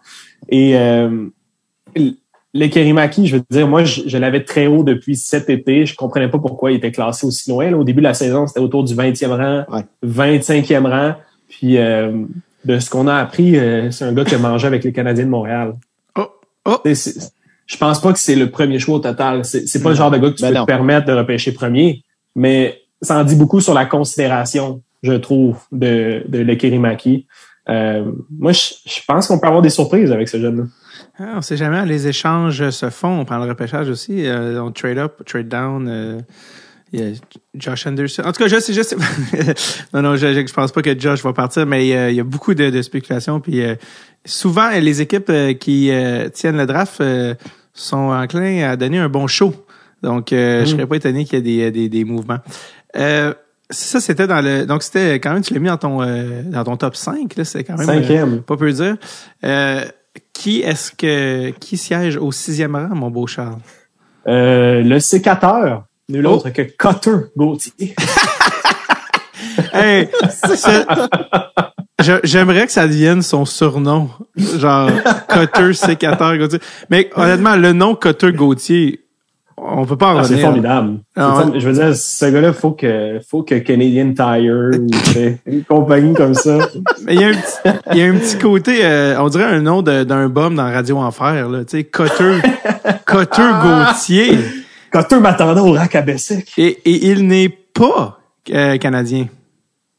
Non, mais euh, son père est franco-ontarien, Ah, voilà. si je me trompe pas, de Sudbury. Puis euh, son père, euh, en fait, a, a eu Cutter en Suède, Hmm. a déménagé en Arizona, puis euh, ensuite dans la région de Détroit. Je pense que ça a Son, son père était gardien de but, je crois. Oh, Est-ce que je me trompe? C'est ça. Oui, exact. Pour aller dans Un le... choix des, des Jets de Oh. mémoire? Je pense Oh. que oui. Parce que euh, quand tu dis déménager dans la région de Détroit, là, pour ceux qui sont familiers avec le tournoi Pee-Wee de Québec, souvent des équipes de Détroit qui gagnent le tournoi de Pee-Wee de Québec, ont le, le petit le programme Little Caesars, qui était euh, tout feu, tout Ah, flamme. là, ça. Patrick À Kane. chaque année, ils varlopent nos, euh, nos jeunes Nathan, nos jeunes Elliott. À chaque année, ils. Il était, on dirait qu'il était financé par Michael Litch à même la pompe. Euh, Patrick Kane a déménagé, la, fallait y croire, là, mais ses parents, Patrick Kane, ont déménagé la famille de Buffalo à, euh, au Michigan pour qu'il joue au hockey. Là, certains vont me dire que c'est une bonne excuse de quitter Buffalo en tout moment, mais bon, bref, quand même, euh, c'était quand même euh, déménager une famille pour que ton gars joue au hockey, mais euh, c'était pour aller jouer au, pro- au, au Michigan où le programme euh, est si fort que ça. Bref, Cotter Gauthier, Charles. Cutter Gauthier, c'est un joueur qui est excessivement facile à imaginer dans la Ligue nationale de hockey. Tu t'imagines un, un, joueur de hockey classique, typé, tu t'imagines Cutter Gauthier, selon moi, c'est un joueur de 6 pieds 3 pouces, déjà 200 livres avec un coup de patin puissant, un tir monstre. C'est tous des éléments qui font en sorte que c'est très facile de voir Cutter Gauthier jouer dans la Ligue nationale. Selon moi, c'est un joueur qui est euh, un safe pick. Je suis persuadé que Cutter Gauthier va avoir une belle carrière, peut-être un, un 60 points par année dans la Ligue nationale au, au minimum. C'est ce que je vois comme, comme plancher pour Cutter Gauthier. Euh, moi, mes réserves, il y, y a des gens qui le voient à l'aile, il y a des gens qui le voient au centre. Moi, mes réserves, euh, quant à Cutter Gauthier, c'est euh, son, son IQ, son sens du jeu. Moi, je trouve que Cutter Gauthier, c'est un, un joueur qui, qui veut tirer, qui veut marquer des buts, mais souvent, je trouvais que c'était au détriment euh, du bon jeu à faire. Mm. Souvent, je, je trouvais que Cutter avait, avait l'air de, de jouer avec une intensité qui lui permettait pas de repérer ses options. Des fois, un peu comme un Josh Anderson peut faire des fois, qui, qui, qui peut être frustrant. Tu, tu vois tous les éléments qui font d'Anderson un, un, un excellent joueur de hockey, mais tu vois aussi les quelques jeux qui font en sorte que ah, il appartient pas à l'élite. Pour moi, c'est ça mon problème avec Cutter Gauthier. Il tire trop souvent au lieu de regarder euh, ses options, mais je veux dire, euh, c'est tout un joueur de hockey. Puis son, coup de patin, pour un gars de 6 pieds 3 pouces, je veux dire, c'est à faire saliver euh, n'importe quel recruteur. Ouais, tata, euh, mon Dieu, mais c'était vendeur quand même. Euh, Simon, quelle est ton, ton évaluation de ce bon euh, Cutter? Je l'ai deuxième. Oh! Oh! OK, la première bombe, c'est parti. Part, euh, Ouais, ouvrez je les moteurs. deuxième. Écoute, quand j'ai commencé mes visionnements de Logan Cooley cette année, euh, numéro 19, j'étais constamment, mes yeux étaient constamment attirés vers le numéro 18 qui jouait avec lui. Ah! Et c'était Cutter. Wow! Pour que tu le places Alors, et, et, et là, et là, évidemment, il y a plus un physique imposant que Logan. Je le trouve euh, marqueur euh, absolument euh, incroyable. Écoute, c'est, c'est, je suis quasiment tenté de le, j'étais quasiment tenté de le mettre avant Slavkovski. Parce que, comme Charles dit, c'est une valeur sûre. Hmm. Connor Gauthier, pour moi, c'est une valeur sûre. C'est un NHLer qui va marquer des buts, euh, qui va peut-être jouer au centre même. La preuve va jouer au centre l'année prochaine à l'université, ce qui lui donne encore plus de valeur. Moi, c'est mon coup de cœur du repêchage. Euh, il va probablement sortir, d'après moi, 5, 6 ou 7. Écoute, je le verrais très bien, moi, à Ottawa, avec Oui. Tim Stutzla. Ah oui, ça c'est sûr. Écoute, ça serait euh, hallucinant. Je lui souhaite pas de tomber avec les Flyers de Philadelphie, cinquième par contre. Columbus, sixième, ça pourrait être très bon pour lui Mhm. également. Euh, écoute, moi, c'est moi, c'est un joueur que je vais surveiller. Là. Autant comme j'avais eu le coup de cœur, je suis tout cela. Euh, j'ai eu le coup de cœur Luke Hughes. Cette année, j'ai le coup de cœur Connor Gauthier. Wow! Deuxième, euh, c'est par- ouvrez-vous une bière, c'est parti, là. On a, on a un, on a un show. C'est très possible que quand Gauthier sorte Ah, ben oui. troisième, moi Ben je oui. pense que ça se peut peut-être en Arizona parce qu'un gars comme Cooley ressemble énormément à Clayton Keller. Hmm. Ça, c'est vrai. Ah, est-ce que j'en profite pour diversifier mon attaque? Un, un gars comme Carter Gauthier est peut-être euh, a peut-être un profil euh, excitant pour les Coyotes. Mais peut-être les Coyotes vont échanger Keller parce que Ouais. oublie pas qu'en Arizona, là, c'est c'est Ouais. tear down, hein, C'est Sauf Keller. personne n'est en sécurité en Arizona, même Jacob, même Jacob Chikrin. Surtout Jacob Chikrin qui est Surtout, surtout. ouais, c'est ça. Mais, mais Cutter euh, a grandi un peu en Arizona. Il a passé une partie de son enfance là-bas. Euh, fait que peut-être que l'histoire serait, euh, serait belle pour eux. Ce serait peut-être un, un parfait fit pour aller jouer dans leur belle arena, là, tu sais, euh, de capacité euh, midget espoir.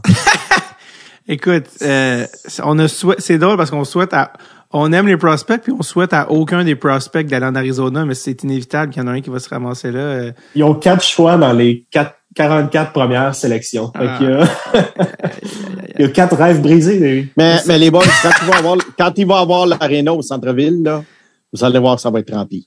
Ouais. La question c'est vont-ils l'avoir? Euh, il paraît que le dossier avance. J'ai lu ça cette semaine. Parce qu'on on on attendait la même décision pour les. Ben là, non, c'est pas comparable, mais quand même les sénateurs aussi attendent de essayer de Ouais. sortir de, euh, de voyons. Ka- Kanata. Kanata, j'allais dire Katana. Euh, ouais, parce que, en tout cas, bref. Mais oui, euh, si ça avance, ça va faire un game changer, quitte à, à arriver à ce que Austin Matthews retourne finir euh, sa carrière à la maison. tu sais, imagine, là, les gens, les gens capotent, là, mais l'aréna de Glendale, là, imagine que le Centre Bell est à Saint-Jean-sur-Richelieu. Mais oui, c'est complètement, c'est, sais, c'est- pas évident, là. non, non, c'est, c'est catastrophique, surtout dans un marché Ouais. pas de hockey. Euh, Catherine euh, Levac, dans son show, elle vient de, de, de- d'Ontario, elle faisait une joke comme quoi la Canada, c'est comme si le Centre Bell était à Bois-Brillant. Ben, c'est ça pareil, là, tu sais, c'est comme, sais, de Ah, genre, oui, de oui, genre, c'est euh, un peu, ça, ferait euh, plaisir à la rive nord, par contre. Ouais, c'est ça, mais c'est un peu comme, ben là, euh, non, là, tu sais, alors que là, au centre-ville, le métro, à pied, bing, bang, boom, euh, ça fait une différence. Mais euh, c'est parce qu'en fait, la joke avec les, avec les coyotes, c'est qu'ils sont en éternelle reconstruction, tu sais, sont jamais, Ouais. sont jamais Ouais. construits, tu sais, il n'y a jamais de long terme, puis Chikrin s'en va, euh, Keller, en tout bref. Bon, on salue Barrett Hayton et on lui souhaite bon courage. Euh, on, on enchaîne, on, on digresse. Euh, est-ce qu'on est rendu, ben, visiblement, Cotter Gauthier, euh, euh, Oh, la soulève- cote! soulève, ouais, euh, la cote, c'est le cas de dire. Euh, on est rendu déjà au septième échelon. Euh, Lucky Seven. Septième, tu vois, on, on va swing to Ah, et, et- fences. et juste avant que tu continues, Charles, euh, là, plus on, on s'éloigne, évidemment, plus les gens vont découvrir des joueurs. Quand tu nommes le joueur, c'était capable de donner la position euh, Oui. du joueur, euh, peut-être à peu près grandeur, poids approximatif, euh, gaucher, droitier, bref. C'est juste une, une Est-ce que tu souhaites euh, qu'on récapitule euh, tu rapidement Cote Gauthier, centre, ailier, 6 pieds 3 pouces, 200 livres. Jonathan Lekerimaki, 5 pieds 11 pouces, 172 livres, ailier droit. Euh, peut jouer sur son euh, offside du côté gauche. Et euh, on est rendu à la septième sélection. Voilà. Euh, pour la septième sélection, je vais, euh, je vais tenter d'envoyer la balle par-dessus le monstre vert. J'y vais avec le défenseur des Thunderbirds de Seattle. J'y vais avec Kevin Korchinski. Oh! Oh, ben là, là, là, c'est là, c'est une surprise. On, Là, ça, là, ça devient le fun. Ça devient Ouais. le fun, Davy. Kevin Korchinski, c'est possiblement le plus grand riser euh, de ce repêchage-là. C'est un défenseur gaucher de 6 pieds 2 pouces, 185 livres, euh, qui a eu une saison de 65 points en 67 matchs dans euh, la ligue, dans la Western Hockey League.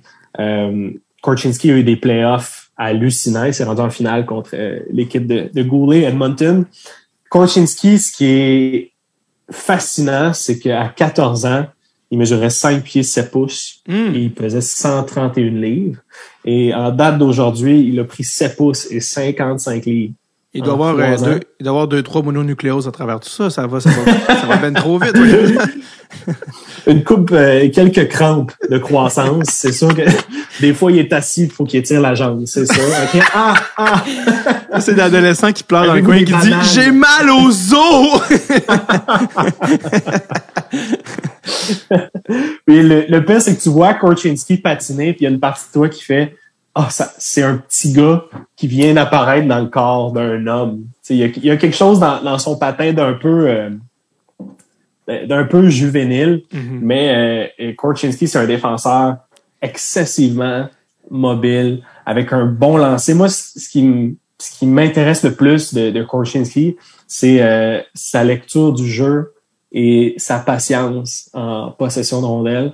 Je trouve que il il est autant capable d'effectuer des jeux rapides que de ralentir le jeu. C'est un défenseur qui manipule la défense adverse. Tu, tu, veux jouer avec un défenseur comme Korchinski. Si je peux donner un, comparatif euh, aux gens, peut-être que peut-être qu'un chez Theodore serait euh, le, comparatif le plus près au niveau de la nationale. Donc, euh, moi, je, je l'ai placé septième en date d'aujourd'hui, mais tu vois, c'est un, c'est un joueur pour moi qui a oscillé entre 11 et 7. C'est, c'est là où j'ai placé Korchinski. Mais euh, j'ai envie de prendre un pari avec, euh, avec Korchinski. Simon, C'est, euh, oh, oui, euh, Vas-y, j'allais vas-y. dire, j'allais dire, Simon, qu'est-ce que ça te dit? Ben, c'est ça. Je continue à jouer mon rôle d'avocat de la couronne. dans le sens que je suis, je- on dirait que je suis plus là pour euh, contrebalancer les arguments enthousiastes de Charles aujourd'hui que pour euh, pour donner des, des qualités des joueurs. Fait que je vais essayer de focuser un petit peu plus sur le positif. Je suis d'accord avec toi pour Korchinski du côté patin, euh, du côté mobilité. Euh, cependant, je ne sais pas, pour sa grandeur, euh, je trouve que son jeu défensif et son jeu physique sont plutôt moyens. Mhm. Alors, c'est pour ça que je l'éviterais peut-être dans le top 10, parce qu'un défenseur, ça demeure quand même un défenseur. Et je ne sais pas si son côté offensif est assez élite pour compenser pour ces, euh, ces carences-là. Tu sais, il y a eu 61 passes cette année, mais faut pas oublier que euh, les défenseurs juniors, lorsqu'on les utilise à outrance, particulièrement sur le jeu de puissance, ça peut gonfler les statistiques. Mhm. Alors, Korchinski, pour moi, probablement entre 11 et 15, je te dirais, donc pas tellement plus bas que toi. Euh, mais, puis encore là, est-ce- comme je disais tout à l'heure, lequel des défenseurs parmi ceux qu'on a nommés va être le meilleur? Bien malin, celui qui peut le prédire en ce moment. Ça pourrait être lui. Mhm. Euh, j'ai pas là une opinion euh, si ferme là, sur lui d'un côté ou de l'autre, mais j'ai quand même des petites réserves euh, en ce moment, bien que bien que j'aime euh, sa mobilité puis son patin. Puis au niveau physique, c'est aussi un défenseur qui, qui apprend à découvrir son corps.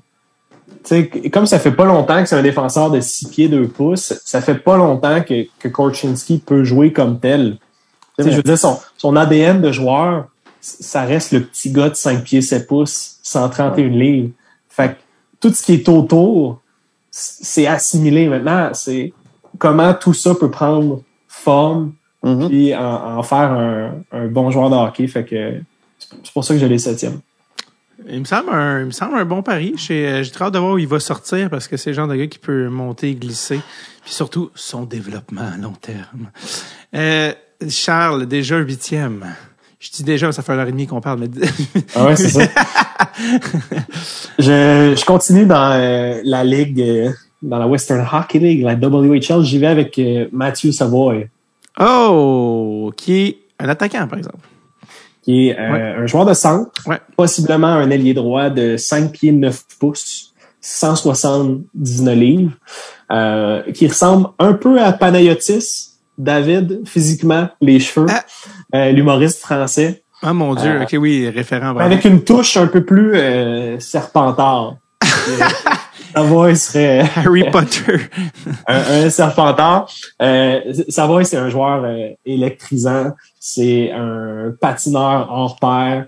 Euh, son edge work est élite. Tu, sais, tu, tu vois Savoy puis tu te dis ah est-ce que est-ce que c'est le prochain Matthew Barzell? Moi, c'est ce que je me dis quand, quand je le vois. Il y a un excellent, un excellent lancé. Euh, c'est clair que ce gars-là, selon moi, va faire des points dans la Ligue nationale. C'est de voir à quel point. Euh, je pense qu'il y a un risque avec ce genre de joueur-là, versus un, un Cotter Gauthier. C'est sûr que sa voix, ça se peut que ça prenne un peu plus de temps, mais euh, le, le, jeu en vaut la chandelle, selon moi.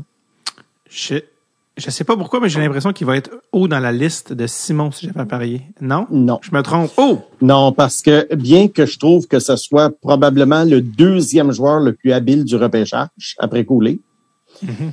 je le trouve très petit. Hmm. Euh, c'est un gars qui va jouer à l'aile, évidemment, dans la LNH. Euh, j'ai les mêmes réserves envers lui que j'avais envers Marco Rossi il y a une couple d'années, qui était un gros producteur de points dans le junior, très habile, mais ça demeure un joueur de Saint-Pierre neuf. Puis je, trouve que le Saint-Pierre neuf, là, il est très généreux quand on parle de Savoy. Ouais. Alors encore là, c'est un gars que j'aurais probablement, moi, pas dans le top 10. Début, début du deuxième tiers du repêchage. Mais est-ce que je ferais des pieds et des mains pour aller le chercher? Ça dépendrait du genre d'équipe que j'ai et du genre d'équipe que je veux bâtir. Mm-hmm. Donc, si le gars est entouré de joueurs très costauds, ben, ça peut être un bon complément, mais tu repêches pas ce gars-là pour démarrer ta construction euh, d'un top 6. OK, donc il y a un petit, euh, il y a un petit coin flip là avec. Moi, si, euh, je peux être optimiste euh, dans le cas de Savoie, moi, j'ai adoré Seth Jarvis en série éliminatoire cette année. Puis, je trouve qu'on a souvent l'argument de ah les petits joueurs ne performent pas en séries éliminatoires. C'est des joueurs qui t'amènent en série, mais une fois là, c'est pas des joueurs qui performent. De voir un Seth Jarvis élever son jeu d'un cran à 19 ans avec un gabarit similaire à Savoie, une moins grande vitesse, selon moi, que Savoie. Moi, ça me rend très optimiste euh, pour euh, le petit gars du Ice de Winnipeg. Ouais, je regardais pour Marco Rossi. C'est sûr que Marco Rossi, ça a comme été un peu dévié parce qu'il y a eu une année perdue à cause. Euh, c'était quoi? C'était problème cardiaque dû à la COVID. Exact, une inflammation, je pense, au cœur liée à la COVID. Puis là, il revenait cette année finalement pro avec une année quand même perdue. Puis il a quand même fait 53 points en 63 matchs dans la ligue américaine, qui est mm. sa première vraie saison pro là, finalement. Donc, euh, j'ai hâte de voir euh, dans le futur parce que je sais que Charles était quand même assez high sur Marco Rossi. Donc, euh, hâte de voir parce que... Encore aujourd'hui, moi, je, je l'ai bien aimé euh, avec Ottawa, puis j'ai hâte de le voir monter chez le Wild. Je, je sens que sa condition physique a, monté au, fur et à mesure que l'année avançait. Euh, fait, que j'ai hâte de voir. J'aime encore tout autant Marco Rossi. Oui. S'il pouvait jouer avec Kaprizov, ça serait, ça ferait peut-être des petites flamèches. Ouf, Kaprizov, Boldy. Rossi, c'est ça devient euh, alléchant. Ouais, ben avec les 14 millions de cap recapture pour les trois prochaines années, euh, avec les contrats de Souter, puis par exemple, ça va prendre des petits gars avec des entry level. Fait que je pense que Marco Rossi va être le bienvenu en haut. Euh, Charles, on poursuit. Prochaine, prochain joueur. Ma prochaine sélection elle vient avec un astérisque. Oh, Vous allez comprendre oh. pourquoi. J'y vais avec Danila Yurov. Et euh, la raison de l'astérisque, c'est euh, son pays est en guerre euh, contre l'Ukraine. Je dirais que c'est ça mon mon astérisque. En, temps normal, les joueurs russes ont déjà des craintes à cause de la KHL. là, c'est sûr qu'avec le, le, conflit qu'on a actuellement, ça ajoute peut-être un élément d'incertitude. Mais Yurov, c'est c'est tout un joueur je t'en avais parlé euh, avant le, Position? Position? Euh, c'est un ailier de 6 pieds 1 pouce. Si je me trompe pas, 185 livres environ, 180 livres. C'est euh, un ailier droit, gaucher, qui euh, a joué la majorité de sa saison en, en KHL. pour, pour vous donner une idée du style de jeu, euh, Yurov me fait beaucoup penser à Marian Ossa. Hmm. C'est un joueur complet, autant défensivement qu'offensivement avec un, bon bâton. Je trouve que défensivement, Yurov a euh, excelle en, approche au porteur. Je l'ai souvent vu euh, coincer les joueurs adverses avec la rondelle en position favorable pour ensuite décoller euh, avec le disque. C'est un joueur qui a un excellent lancer, qui a des bonnes mains, qui a un bon coup de patin. Euh, ce genre de joueurs-là, tu sais, des fois, peuvent passer un peu sous le radar parce qu'ils excellent dans tout sans être particulièrement dominant. Mais je, je, je vois un joueur dans le style de Lucas Reichel, qui a eu une énorme année euh, en Ligue américaine. Ce genre de gars-là, euh, peut-être un, Joël Farabi avec un meilleur coup de patin. Euh, pour moi, c'est ça, euh, Danilo Yurov. Fait que je l'ai, placé. Euh, on est rendu au neuvième échelon. Donc, Danilo Yurov, neuvième. Est-ce que tu as eu la chance de le voir un peu jouer, Esmond? Ouais. Moi, j'ai, beaucoup de misère à le classer parce que on parle d'un joueur ici qui avait été très bon au tournoi 18 l'année passée.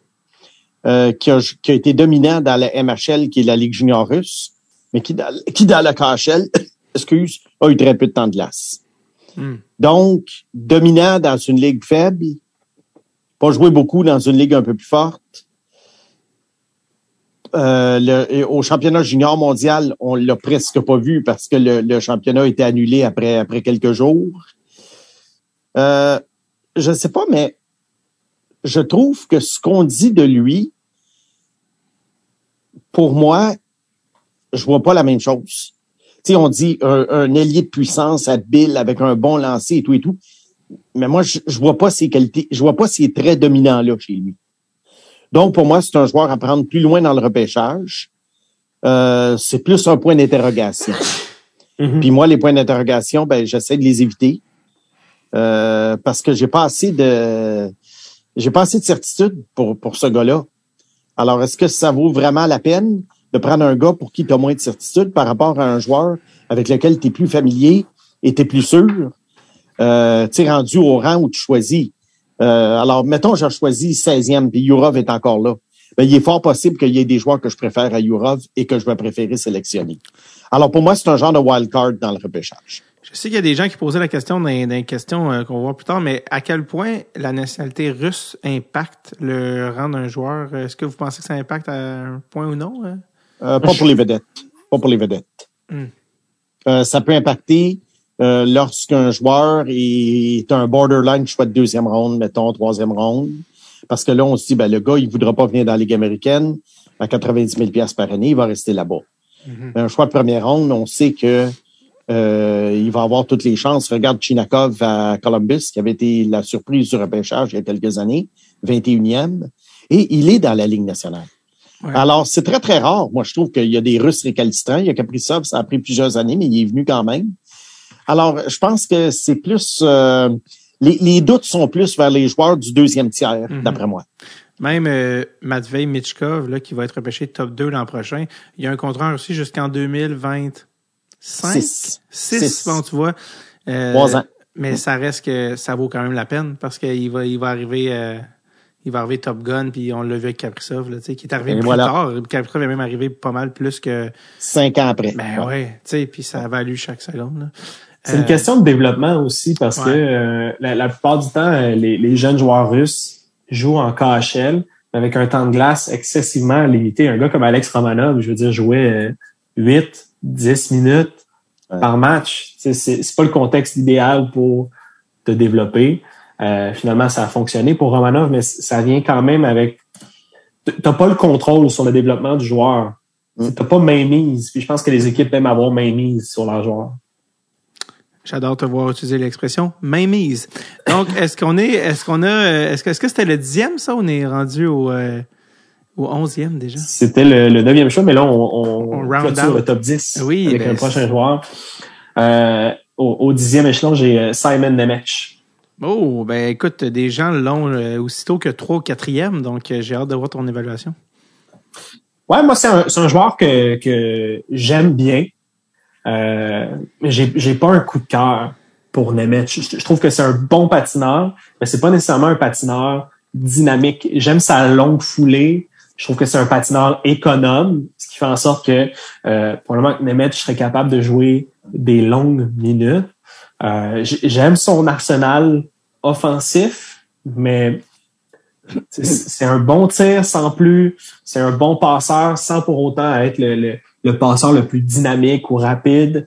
Euh, je trouve qu'il a une belle vision du jeu, mais mais c'est ça. J'ai pas j'ai pas plus de coup de cœur pour Simon Nemec que ça. Tu sais, euh, il, a joué en Slovaquie toute l'année. Il a des chiffres euh, supérieurs à, Brent Clark, légèrement supérieurs à Brent Clark, largement supérieurs à Martin Kromiak.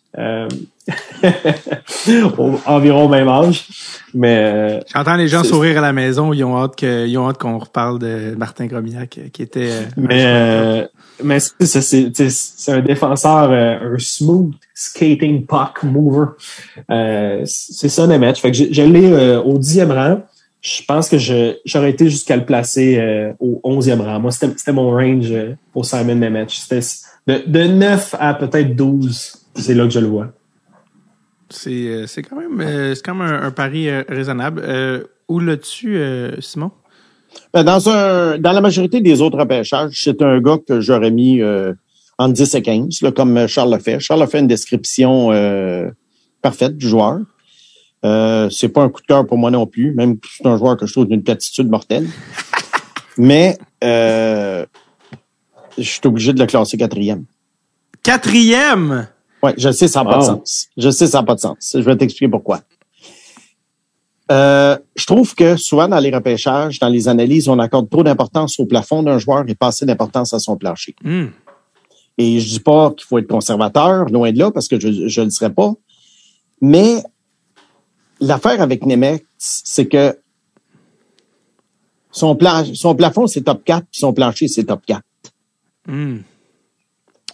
Alors, si je le compare à d'autres joueurs du repêchage dont on vient de parler, les Korchinski et compagnie, ben, donne-moi le défenseur probablement qui est le plus facile à projeter dans son rôle dans, la LNH. Plafond top 4, plancher top 4. Alors, c'est pour ça que je suis obligé de le classer quatrième. Ça fait pas mon affaire parce que être une équipe puis prononcer son nom dans le micro, je me dirais maudit que j'ai fait un repêchage plat. Quand tu dis top 4, tu veux dire comme défenseur. Oui, comme exact, et défenseur. non pas top 4, top 4 dans, le- dans Non, le non, non. choix. Comme C'est le défenseur. droitier. Voilà. Ouais. C'est important ça aussi. Alors, vois-tu, moi j'y c'est pour ça. C'est pour ça que je l'ai quatrième, mais je l'ai quatrième euh, sans aucun enthousiasme. Aussi peu enthousiaste pour un choix. euh, Quatrième au total, c'est Ouais. c'est quand même... Euh, en tout cas, c'était quand même assez drôle. Euh, c'est c'est Mais sinon, mais, mais, mais, mais sinon, tu sais, on est dans les Lekerimaki, les Ah, Korchinski. Alors, euh, écoute, donne-moi les mecs, là, je vais le prendre. dit-il avec euh, bon, euh, résigné. Ouais, ouais. Mais c'est c'est un peu l'image du repêchage de, de cette année, c'est-à-dire tout est possible, on dirait, selon euh, ton évaluation personnelle du joueur. Euh, onze, onzième, Charles. Onzième, euh, c'est un joueur existant. Oh! Je, je verrais une équipe euh, sauter sur euh, ce joueur de centre-là. Euh, je verrais les Red Wings l'échapper complètement, puis euh, nommer mais son nom. Si tu dis Red. Wings, moi je pense à centre, mais bon, continue, je sais pas. J'ai euh, Marco Casper au 11e rang. C'est euh, un centre autrichien de 6 pieds 2 pouces, 187 livres, qui a passé l'année en SHL à, à Rogol. Oui. Rogol. Il était Puis, pas avec euh, Eric Gélina, mais bref, continue. Ouais, c'est ça. qui a eu une belle saison en fait en, en SHL, 7 buts 4 passes pour euh, 11 points en 46 parties. Mais moi, ce qui m'impressionne de, de, de Casper, c'est son pace, son intensité, son coup de patin dynamique. C'est un joueur responsable qui est impliqué. Euh, rapidement comme ça, je, je verrais un Philippe, un Philippe Dano, mais avec plus d'habileté offensive. Euh, c'est ça que je vois pour Casper. C'est pour ça que je, me dis une équipe pourrait sauter sur ce genre de gars-là parce que pe- peut-être qu'il y a un plafond euh, encore supérieur à, ce qu'on imagine. Mais j'ai vu plusieurs jeux pendant le, championnat du monde qui, qui m'ont fait monter Casper sur, euh, sur mes listes. Donc, euh, je l'ai placé euh, 11e au final. Quand même, c'est une évaluation assez intéressante. Est-ce que Simon, tu es aussi... euh, Je suis à peu près autour de ça. Tu vois, je l'aurais peut-être 9, 10, 11, là, dans ces coins-là. Euh, la raison pour laquelle je le classe pas plus haut, parce que j'ai été tenté de le classer plus haut. À un moment donné, je, je l'ai même vu dans mon top 5. Oh! Mais euh, en décortiquant son jeu offensif, le- je suis pas sûr à quel point ça va être plus un joueur two-way euh, ou un producteur de points. Hmm. Alors, à- ça, ça se peut que ce soit un Dano, là. Alors, Dano, c'est pas un super joueur offensif. Ben, Alors, tra- pour- as-tu scoré 30 buts cette année? Ouais, mais en règle générale, dans la carrière, dans l'ensemble de la carrière.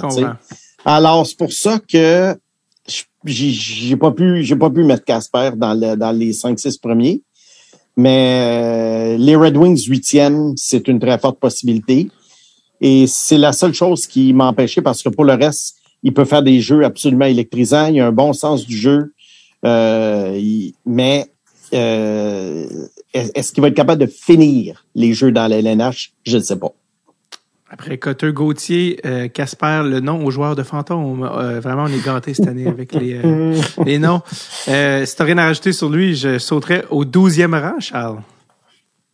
Au, au 12e rang, j'y j'y vais avec le défenseur euh, des Warriors de Moose Jaw, Denton Matty Chuck. Matty Chucky Pellerino. euh, Matty Chuck, moi, c'est c'est un joueur qui, euh, qui m'a donné envie de le placer plus haut à plusieurs reprises. C'est un défenseur de 5 pieds 11 pouces, 194 livres gaucher. Euh, ça, c'est son poids sur Elite Prospect. J'aurais tendance à dire qu'il est peut-être plus autour de 180. Matt et Chuck, en tout cas, c'est mon, euh, mon sentiment. Mais euh, c'est un défenseur mobile avec un excellent tir de la ligne bleue, euh, un tir étonnant. C'est un joueur avec un sens de l'anticipation très élevé, euh, qui a tendance à jouer risqué, mais euh, qui, en vieillissant, je crois, va, va s'assagir comme, comme la plupart des, des défenseurs. Ce que j'aime, c'est son c'est son implication. C'est un joueur proactif. C'est un défenseur qui n'a pas peur d'aller jusqu'à la ligne bleue, euh, partir de son filet jusqu'à la ligne bleue s'il sent qu'il il peut aider son attaquant à récupérer la rondelle. C'est un joueur dynamique qui fait en sorte que euh, il va te sauver des jeux. Tu sais, il va te garder en zone offensive juste un peu plus longtemps. Euh, il va te faire sortir un peu plus rapidement euh, de la zone défensive dans ces moments-là. Les moments où ça va moins bien marcher, ça va créer des occasions de marquer, c'est clair. Mais euh, moi, je, je voyais plusieurs personnes qui avaient des réserves quant à son jeu défensif. Je suis pas tout à fait d'accord. Je trouve qu'il a un bon bâton, qui est capable de bien se positionner. Donc, euh, j'ai Chuck 12e. Wow. Euh, t'as fait une face, euh, Simon, t'avais l'air d'approuver là, quand le nom est sorti au moment même qu'il l'a dit. Oui.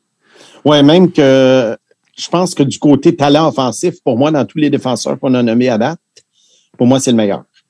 Oh. Ouais. Oui, à cause de sa mobilité. Par contre, il est un petit peu euh, all over the map. Là. Tu sais, il est partout sur la glace. Là. Il va falloir qu'il focus un peu plus. Mais ça, Charles l'a dit, les, gars, ça s'agisse à un moment donné. Il faut pas non plus, quand ça s'agissant, qu'ils perdent leur instinct offensif, qui est d'aller appuyer l'attaque. Alors ça, je pense que Marichuk pourrait devenir le meilleur défenseur offensif de la de la, la, la QV. Et c'est pour ça que non, je l'ai pas top 6. Euh, oui, j'ai Simon Nemeth savant, mais je serais beaucoup plus emballé de repêcher un, un Matechuk, mettons, neuvième, que de repêcher un Nemeth quatrième. je, je le sais que ça tient pas debout ce que je dis, mais euh, pour, pour dire quelque chose, une phrase que bien des gens qui me connaissent n'aiment pas, je me comprends. Non, mais je comprends, c'est que quand l'élément plaisir est pas là, c'est toujours plus le fun, euh, c'est toujours plus difficile, tu sais, quand il y a pas de, au moins il y a un projet avec ce gars-là, tu sais, il y a un, il y a un Ouais. ceiling, il y a un, bref. Tu sais, il, il, il, me fait penser à Bowen Byron. Tu sais, tu le vois jouer, puis c'est le même style, tu sais, mobile, qui garde la possession de rondelle. Tu as tes craintes défensivement parce que c'est pas le plus gros gabarit, mais je veux dire, c'est le genre de gars qui font le hockey moderne d'aujourd'hui. Tu sais, t'as- t'as besoin de Complètement. mal. Je pense que pour ce podcast-ci, c'est vraiment mon expression, le hockey moderne. C'est euh, chaque année, c'est le cheval ou euh, Fort comme un cheval, ouais, c'est ça. cette année, c'est le hockey moderne avec ma, ma face au coco rasé comme ça. Euh, Le- ben, écoute, là, je trouvais que le portrait était très complet, très, euh, très précis, très, euh, ouais, complet, quoi. Euh, donc, ce qui nous amène au 13e, Lucky 13, le numéro de Charles au hockey. Euh, qu'est-ce que, qu'est-ce qui nous réserve, qu'est-ce que nous réserve le 13e rang, Charles? J'y vais pour euh, le défenseur de Saginaw. J'y vais avec Pavel Mintyukov. Oh, un Russe qui joue euh, dans la OHL. Exact. Oui. C'est un euh, même que joué euh, que joué son année de 16 ans en OHL, donc qui n'a pas joué à 16 ans. Mais euh, Ah, Mintyukov a joué à 15 ans en MHL et déménagé en Ontario, est arrivé la COVID, a pas joué de l'année et a joué son année de 17 ans à Saginaw. Euh, qui a produit 62 points en 67 matchs. On parle de 17 buts. C'est pas rien, quand même, 17 buts pour euh. Euh, moi, c'est un défenseur que j'aime. Je dirais que c'est un des, un des paris les plus safe, Minchukov, selon moi. Je, je pense pas que ça va être le meilleur défenseur de, de ceux qu'on a nommés, mais j'ai l'impression que ça va être peut-être un des trois meilleurs au final. Hmm. Je, je trouve que c'est un, un, gars qui est pas nécessairement flashy, mais qui patine bien. C'est un gars qui est patient en possession de rondelles. C'est un joueur qui est capable de ralentir le jeu, qui a un excellent one-timer, qui est capable de battre la pression adverse avec son intelligence, qui peut jouer dur, qui coupe des passes. Euh, mais il y a un élément de son jeu qui me fait dire que c'est pas euh, c'est peut-être plus un top 3, top 4 qu'un défenseur de première paire. Super. Qu'est-ce que M. Boisvert a à dire? Ben, juste pour ajouter, étant donné qu'il est né en novembre 2003, je te dirais que c'est sa saison de 18 ans qu'il a joué. Ah. Et non sa saison de 17. Donc, étant un late, il est un petit peu plus vieux que les autres. Euh, lui, écoute, je, je, le rentre dans la même groupe là, de Korchinski, euh, Matechuk. Euh, et, puis là, c'est la question de savoir. Écoute, moi, en, je préfère Matechuk 1. Euh, ensuite, je mets Korchinski, puis ensuite, je mets euh, Mintukov. Pourquoi? Parce que je pense que du côté, le, plafond de Mintukov est le moins élevé parmi ces trois joueurs-là. Euh, mais est-ce que c'est une valeur sûre? Moi, j'ai moi j'ai vu des j'ai vu des carences défensives parfois de son côté. Il, est assez structuré, mais il va falloir que dans sa zone, il soit meilleur que ça. Cependant, on va lui donner euh, crédit. Sagina avait une équipe pas mal faible. Hmm. Mm-hmm. Alors, il a fait, il a fait ce qu'il a pu. Ils ont raté les séries. Il a fait ce qu'il a pu. Euh, écoute, l'écart est très, très mince, mais euh, c'est ça. C'est parmi les trois que je t'ai nommés, c'est mon, c'est celui peut-être que j'aime le moins. Je comprends, puis je, je suis assez d'accord. Puis moi, je trouve qu'il patine un peu trop haut sur ses patins. Ouais. Je pense qu'il a l'avantage à baisser son centre de gravité. Des fois, il me rappelle un peu euh, euh, ce que j'aime moins de Sergachev quand je le vois jouer, là, une espèce de... Il, il est trop droit défensivement. T'sais, moi, c'est ça qui me... Mais, mais moi, j'ai comme le feeling qu'il va sortir tôt. Hmm. Ça se peut. Moi, je, je Parce que j'ai mais... parlé à des gens, puis il semblerait que dans la Ligue nationale, il y a, il y a des équipes qui l'ont entré au test. Hmm. Mais je te dis ça sous toute réserve. Je serais pas surpris dans le, dans le style de joueur. Ça se peut. Ça se peut très bien. Puis on connaît pas sa personnalité non plus. Tu sais, euh, genre de gars qui a passé justement euh, son année de 16 ans en pandémie. Euh, je sais pas s'il a passé en Russie ou en Ontario, mais tu sais, s'il a passé isolé en Ontario dans sa famille d'accueil, puis ouais. ça en dit beaucoup sur euh, son désir de jouer dans la Ligue nationale. On est déjà rendu au 14e rang. Euh, Qu'est-ce que tu nous réserves, mon beau Charles? Au 14e rang, j'ai un joueur que j'ai pas envie de nommer, donc je vais le je vais le reculer. C'est ça qui va qui va se passer. Je vais mettre un autre joueur que j'ai envie de nommer. Ça, ça change euh, en, en, temps réel. C'est à ce point-là que. Ouais, ben si je peux me permettre là. Ouais. Euh, quand on était autour de la table dans le junior, et on, on avait une liste préparée par le recruteur-chef qui avait peut-être 150, 200 noms. Et moi, je l'ai vu parfois choisir des gars plus bas. Tu sais, on barrait les noms sur la liste. Mm -hmm. Mais moi, je l'ai vu des fois choisir des gars, ils choisissaient pas nécessairement le nom suivant. Ben, là, mm -hmm. je suis sûr. Mané, ça devient une question d'instinct. Alors, tu sais, t'arrives, mettons, euh, le, le, nom suivant, mettons, il était 40e sur la liste. Ben, des fois, il faut choisir un gars qui était 53e sur sa liste. Pourquoi? Parce qu'à un moment donné, tu as un flash, ah ben ça, ça cadrerait mieux avec nous. Tu sais, c'est comme je te disais tout à l'heure, des fois, tu te sens obligé de classer les joueurs. Ouais. Mm -hmm. Mais ça veut pas nécessairement dire qu'ils cadrent bien dans ta philosophie et dans ton équipe. Alors, je m'excuse pour la parenthèse. Ben continue. non, mais ah c'est intéressant. Pour plein de 100% raisons. justifié. Je pense que arrive le moment de la sélection puis tu t'avoues certaines choses. Tu sais, as des, euh, on, a, on, a, tous des, des mensonges de, de recruteurs à, à l'intérieur de nous, mais arrive la vérité au moment de la sélection. C'est comme euh, quand quelqu'un regarde les, les, séries de la nationale puis il dit ah ben j'ai pas de parti pris puis la game commence puis il se rend compte qu'il prend pour une des deux équipes finalement. ouais, finalement les émotions sont remontées à surface. Euh, je retire ouais. ce que j'ai dit. Finalement c'est lui que je veux. La canette se brise là, à chaque fois que Kucherov prend la rondelle. Mais, euh, OK, au 14e rang, je vais y aller avec euh, Noah Oslund. Oh. Ah. Est-ce que 14e ça nous, rang. Ça nous vient de on Suède? A, euh, ouais. de, la, de la Suède, encore une fois, de, de Joel Gardens. Mais euh, on en a parlé tout à l'heure. Noah Oslund a eu un tournoi des U18 exceptionnel. C'est un joueur de centre de 5 pieds 11 pouces, 163 livres. Donc, euh, un peu un peu plus petit. Mais euh, Noah Oslund, c'est tout un patineur. C'est un transporteur de rondelles qui fait des passes complètement euh, croquantes. C'est mon euh, ma traduction pour crisp. Mais euh, ce que j'aime de, de Noah Oslund, c'est euh, c'est un centre de plus petit gabarit, mais, mais je trouve que son, son équilibre est excessivement élevé. Ça, ce que ça veut dire pour moi, c'est que c'est un joueur qui a, qui a des jambes très fortes, euh, qui a un centre de gravité bas, il a un pace excessivement élevé, qui est capable de se créer de l'espace avec son coup de patin. Euh, j'ai adoré Noah Oslund. J'ai un bon feeling par rapport à ce joueur-là. Je pense que ça va être un excellent pro. Donc, euh, je l'ai placé au 14e rang. C'est super. Est-ce que tu es aussi euh, chaud à l'idée, euh, Simon? Non. Oh, Euh, et, et encore là, non, mais avec des bémols. Noah Slund, encore là, un joueur difficile à juger. Il est excellent dans un tournoi très dilué cette année. Euh, dans ce tournoi-là, il avait l'air d'un jeune Saku Koivu. Pour ceux qui se souviennent de Saku Koivu. Ouais. Euh, dans le mais- sens que, dans le sens que? Ben, physiquement, dans le sens que c'est un tourbillon sur la glace, euh, il avait une bonne vision de jeu, il faisait des belles passes, euh, il, était, il était partout, il se repliait, il jouait bien défensivement. Donc, il me rappelait le- un jeune Saku Koivu. Hmm. Particulièrement le Koivu avant sa blessure, alors qu'il est arrivé avec le Canadien.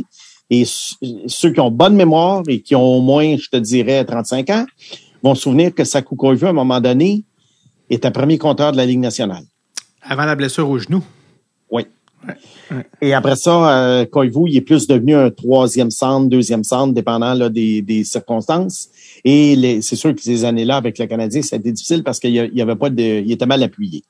Bon, revenons à Oslund, euh, qui est un préféré euh, de Mathias Brunet en passant. Hmm. Il l'a mentionné plusieurs fois dans ses chroniques. Euh, moi, je trouve que justement, on a un très petit échantillon pour le juger. Si tu le regardes dans la Ligue de Suède, il se défendait bien. Mais encore là, tu sais, le temps de glace, c'est pas là, le, le- le style de jeu est différent. C'est un joueur qui est assez chétif pour le moment, à 160 et que clé. Euh, Est-ce que c'est un style de jeu qui va se transposer dans l'international? Est-ce qu'un gars comme Austin va pouvoir faire comme il a fait au U18 lorsqu'il va se retrouver en demi-finale de la Coupe Stanley pour son équipe? Euh, il a besoin vraiment, vraiment de quelques années de développement physique avant que je puisse le consacrer, mettons, deuxième centre d'une très bonne équipe. Pour le moment, pour moi, c'est un troisième centre. Mhm.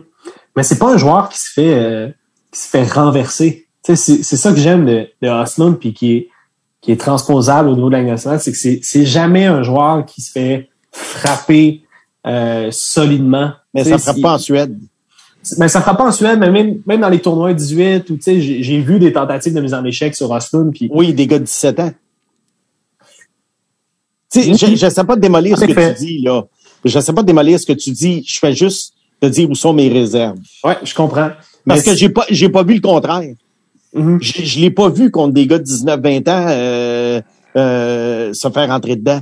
C'est dommage, on dirait qu'il sera même pas au championnat junior euh, au mois d'août. hein. Est-ce qu'il est sur la liste ou euh? Non, c'est seulement les Ah, il est pas sur la liste. Alors ça, je trouve ça un petit peu bizarre quand même, là. Mais euh, alors ça veut dire qu'on va le voir l'année prochaine. Mais enfin, c'est pour ça que moi, c'est un gars que j'ai plus dans le troisième tiers de la première ronde. Je comprends. Ben écoute, euh, Tout- tout est- Mathias, euh, Mathias, je pense qu'il l'a dans son top 10. Ben, c'est- Oh, wow, ok, pas ouais, plus, plus excité. La vérité est peut-être en- entre les deux. Tu sais. Peut-être, et ça serait toi la vérité. C'est c'est le fun d'entendre, hein, ça, Charles? C'est c'est ça que je voulais entendre. C'est toi la vérité, Charles. Quelle vérité as-tu au 15e rang? Bon, bon, c'est le joueur que j'ai relégué, là. mais euh, Déjà, c'est pas plus le fun, hein? Plus ça va, c'est pas plus le fun de le dire, on dirait. c'est pas un coup de cœur. C'est un joueur que si ça arrivait euh, à mon rang de sélection, puis c'était le joueur disponible sur ma liste, euh, je reculerais. Je pense que je ferais des appels pour reculer. Euh, au 15e rang, j'ai Joachim Kemmel. Est-ce qu'on parle du Sud finlandais? On parle du Finlandais. Ouais. Euh, Que moi, c'est Craig pas, euh, Button dans son, dans son top 3. troisième. Ben oui. troisième au total. Joachim Campbell. Moi, c'est un, un ailier de 5 pieds 9 pouces, 176 livres. Puis La raison pour laquelle euh, Campbell est aussi haut sur les listes, c'est que euh, il y a eu un moment dans la saison à Liga où Campbell avait le casque d'or, le casque euh, qui est porté par le meilleur marqueur de son club. Je pense, si je ne me trompe pas, il a été premier marqueur de la Liga aussi euh, quelques temps, quelques jours, ce qui est quand même un, fait d'arme pour un joueur de 17 ans. Mais en deuxième moitié de saison, on n'a pas eu une production offensive équivalente en compétition internationale. Moi, j'ai, pas vu un joueur avec des qualités euh, dominantes. C'est, un bon patineur, sans plus. C'est un gars avec un bon tir. sais, moi, moi, la manière que je vois Camel, c'est euh, probablement un spécialiste de l'avantage numérique. Je le vois pas comme un grand producteur de points à 5 contre 5. Euh, je, je vois pas ce dynamisme-là, mais son, son tir du poignet, et, euh, meurtrier, puis il a un excellent one-timer. Fait que je, je le trouve intelligent, je vois les qualités, mais je, je pense qu'il va être sélectionné trop tôt. C'est un, un, gars qui, euh, c'est ça là, qui l'a un petit peu fait ben, qui l'a fait monter dans certaines listes. Les gens comparaient son point per game à des Finlandais qui avaient joué en Liga à 17-18 ans. Donc, tu sais, des, des, des Barkov, des Rantanen, euh, des Aho, ça. Puis c'est là où les gens s'excitaient beaucoup là, dans les dans la statistique. Après ça, euh, j'aime j'aime ton portrait un petit peu plus complet du joueur de et, des risques qu'il comprend. Euh, Simon, où est-ce que tu l'as, toi? Ben, moi, comme Charles, euh, j'en veux pas de Joachim Common. Je ne sais pas à quel rang je le choisirais.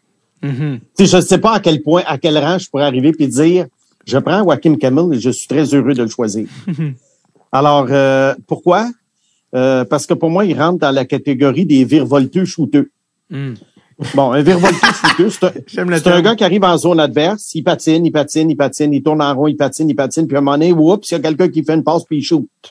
Mm-hmm. Et il shoot. Et il shoot. Et c'est pour ça qu'on lit des comparaisons style Ovechkin. Ouais, ben là. C'est des comparaisons absolument démesurées. Euh, je sais qu'il y a des, il y a des, il y a des listes qui l'ont très haut. Euh, D'après moi, il, il, reste, il reste déçu. Pardon? je vois un Timu Pulkinen. tu sais quoi? C'est pas mal plus proche de ça euh, que d'un sniper de premier trio. Pas mal plus. C'est pour ça, moi, j'en veux pas de joueur là. Euh, et euh, honnêtement, je sais pas qu'est-ce que vous en pensez, les gars, mais moi, je pense qu'il va être choisi top 10. Puis peut-être même top 7-8.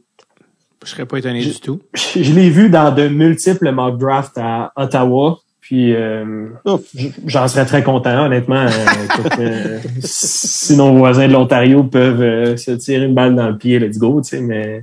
Ouais. Ben, c'est le, ben, je pense que tout a été dit sur ce gars-là, mais j'adore la référence Timu Pulkinen. Et je me souviens d'une époque où les Red Wings, le, on en parlait comme du prochain. Écoute, il y avait eu un plus qu'un point par match, je pense, dans la Ligue américaine. Puis là, attention, il s'en vient, il s'en vient. Finalement, après avoir rebondi d'une équipe à l'autre, Ligue américaine, euh, il est retourné bredouille à la maison. Mais, mais il est meilleur que Il Faut que j'y donne. meilleur tir. Le, reste de son jeu est un peu plus. Euh, Écoute, le, plafond de ce gars-là, là, tu sais, quand on parle de plafond, on est généreux, là. Le plafond de ce gars-là, ça pourrait être Cole Caulfield. Ce qui. Oh. Mais, mais quelles sont les chances qu'il atteigne ce plafond-là? Je pense qu'elles sont extrêmement, extrêmement minimes. Cole Caulfield, que Charles avait 5 et, et, et, et, son plancher, c'est l'Europe dans 4 ans. Ouais.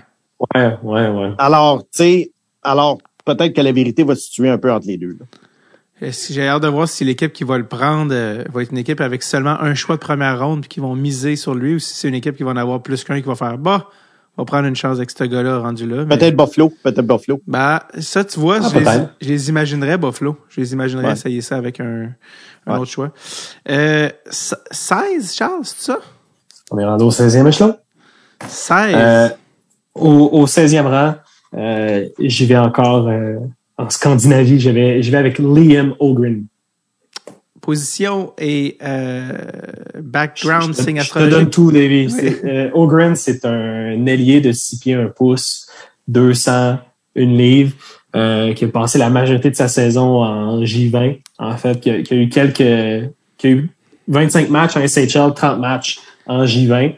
Euh, des chiffres hallucinants. On parle de 33 buts en 30 matchs en J20. Mm. Euh, du côté de la SHL, c'est plus modeste, évidemment. c'est un joueur qui est fort, qui est mobile, qui a un bon lancer, qui a un talent de marqueur. je, me suis marqué qu'il he's got a chip on his shoulder il a une croustille sur l'épaule, mais euh, c'est un joueur. Ou, ou, ou, ou une puce, euh, si t'es un geek Ouais, informatique. S'il a été vacciné, excusez, je veux pas que ça devienne politique.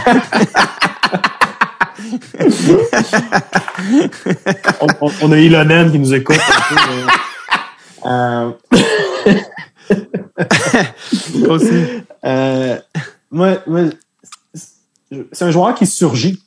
En fait, il y a, il y a une grande capacité à accélérer au bon moment pour se libérer puis se créer une ligne de passe, euh, ce qui aide à générer des tirs dans, dans la zone payante. Donc, euh, j'ai euh, Liam Ogren au 16e rang.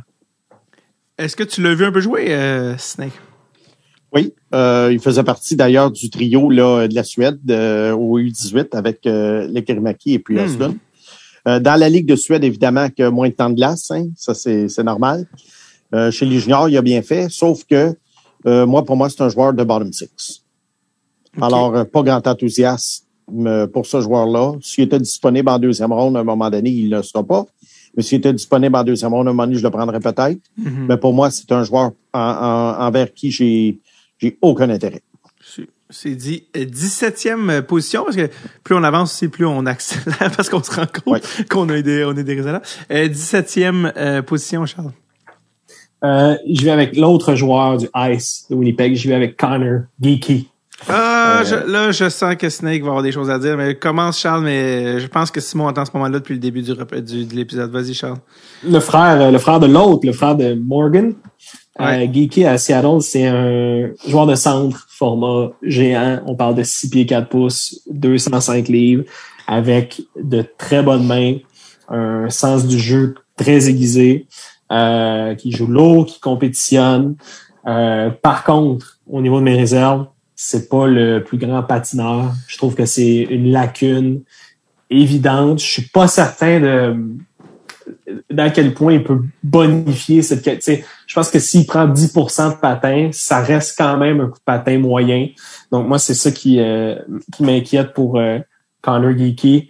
Mais euh, je, je le trouve patient en possession de la rondelle. Je trouve que c'est difficile de lire ses intentions de jeu. Tout ça, c'est des qualités que, que je remarque chez Geeky. Et euh, je l'ai placé au 17e rang. Simon, il me semble que t'es chaud sur Connor Geeky. Oui, euh, je l'ai mis cinquième finalement. Wow. Cinquième Mais quand même dans ton top. Je l'ai eu premier toute l'année. Et Oh, wow. explique-nous qu'est-ce qui, euh, qui amenait Ouais. cet enthousiasme euh, débordant. Ben, l'enthousiasme, c'est que dans un genre de repêchage, euh, dans n'importe quel autre repêchage, c'est un gars que j'aurais classé cinquième, sixième, septième, comme j'ai dit. Mais dans ce repêchage-ci, moi, je me disais, donne-moi le joueur de centre de 6 pieds 4 qui est habile. Et- Devant l'ailier, devant le défenseur comme Nemetz, devant le... Mais ce qui est arrivé, c'est que c'est sa performance en séries éliminatoires qui m'a extrêmement déçu. Oh, Côté coup de patin, je vais apporter une nuance à ce que tout le monde dit. Tout le monde dit qu'il patine pas. Je suis pas d'accord parce que je l'ai vu, moi, des fois, partir de sa zone et rattraper un joueur qui s'en allait en échapper en zone, en zone adverse. Les grands gars, qu'on pense à des gars comme Mario Lemieux dans le temps, ils ont l'air de pas avancer.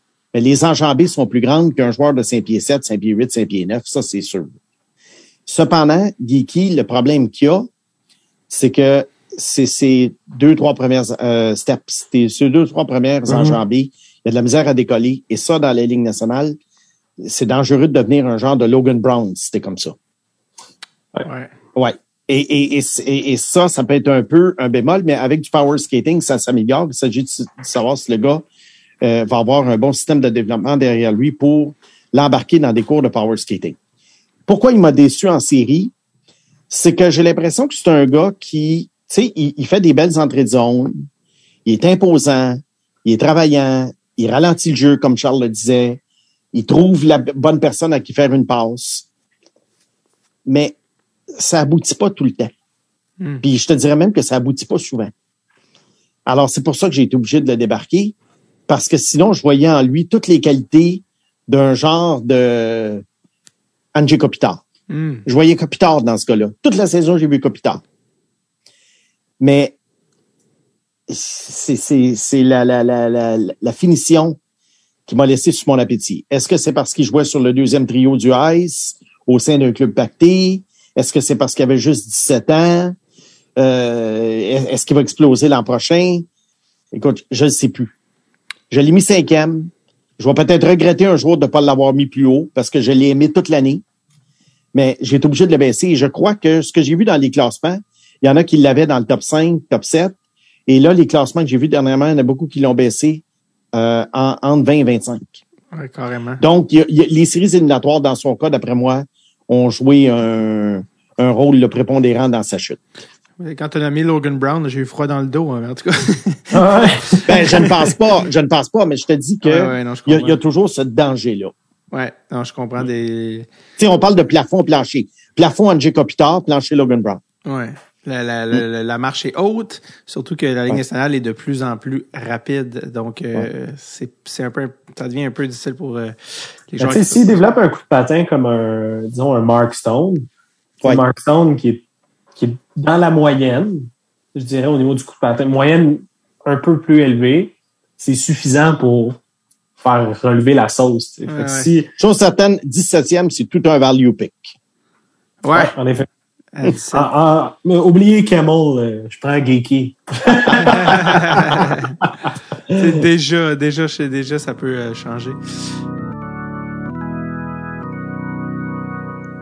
On prend une mini pause, hein, comme une mini pause commerciale, juste le temps de, juste le temps de boire un peu d'eau, se rafraîchir, reset, regroup, et on vient euh, dans un instant. Juste le temps que je vous dise que je suis présentement en tournée avec euh, ma nouvelle heure de joke intitulée Essai Erreur. Je fais deux dates cet été à Montréal au ZooFest. Je le fais une fois à Québec au Comédia. J'ai une date à Longueuil à l'automne, Sherbrooke également. Il y a des dates qui s'en viennent également à Montréal. Très simple, davidbocage.com. Allez checker ça. Et on se voit en personne dans une salle très bientôt. OK. On reprend notre souffle. On revient à l'épisode avec les boys.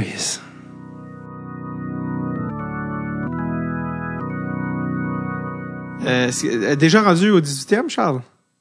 Oh yes, j'y vais. Au niveau du programme américain, j'y vais avec Isaac Howard, qui est, euh, qui est un ailier qui pourrait jouer au centre, qui est euh, format un peu plus petit, 5 pieds 10 pouces, 180 livres, qui va jouer pour Minnesota Duluth dans la NCAA l'année prochaine. Nice. Isaac Howard, ça a été euh, le deuxième meilleur marqueur du programme américain, si je me trompe pas. Euh, on, on parle d'une saison de 82 points en 60 matchs, 30 buts, 49 passes. C'est un joueur qui est dynamique, qui a un edge work sublime, euh, qui se positionne bien, qui est un bon passeur, qui est talentueux, créatif.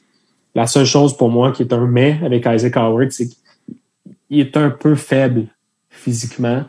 Euh, il va devoir se renforcer énormément pour jouer au sein de la Ligue nationale, mais si on se fie uniquement à son talent, euh, Howard mériterait d'être pêché beaucoup plus haut. Euh, moi, je vais compléter, Charles, en disant que euh, oui, il est talentueux, mais pour un petit joueur, il n'est pas suffisamment talentueux pour justifier une sélection plus élevée. Quand tu es un petit joueur qui va se faire bousculer, parce que moi, il va se faire bousculer chez les pros, tu dois avoir un talent supérieur à un gars qui a un physique, mettons, de 6 pieds 2, 6 pieds 3. Puis lui, je pense pas qu'il l'est. Alors, c'est pour ça que pour moi, c'est un gars de, troisième tiers de repêchage, donc on n'est pas loin là des, du range que tu lui donnes. Exact. C'était à 19 au 19e rang, si je me trompe pas. Euh, Euh, C'était au 18e. 18e, excuse, on est rendu au 19e. Voilà, 18e. Ben, c'est des, ce genre de gamble-là, euh, à ce moment-là du, euh, du draft.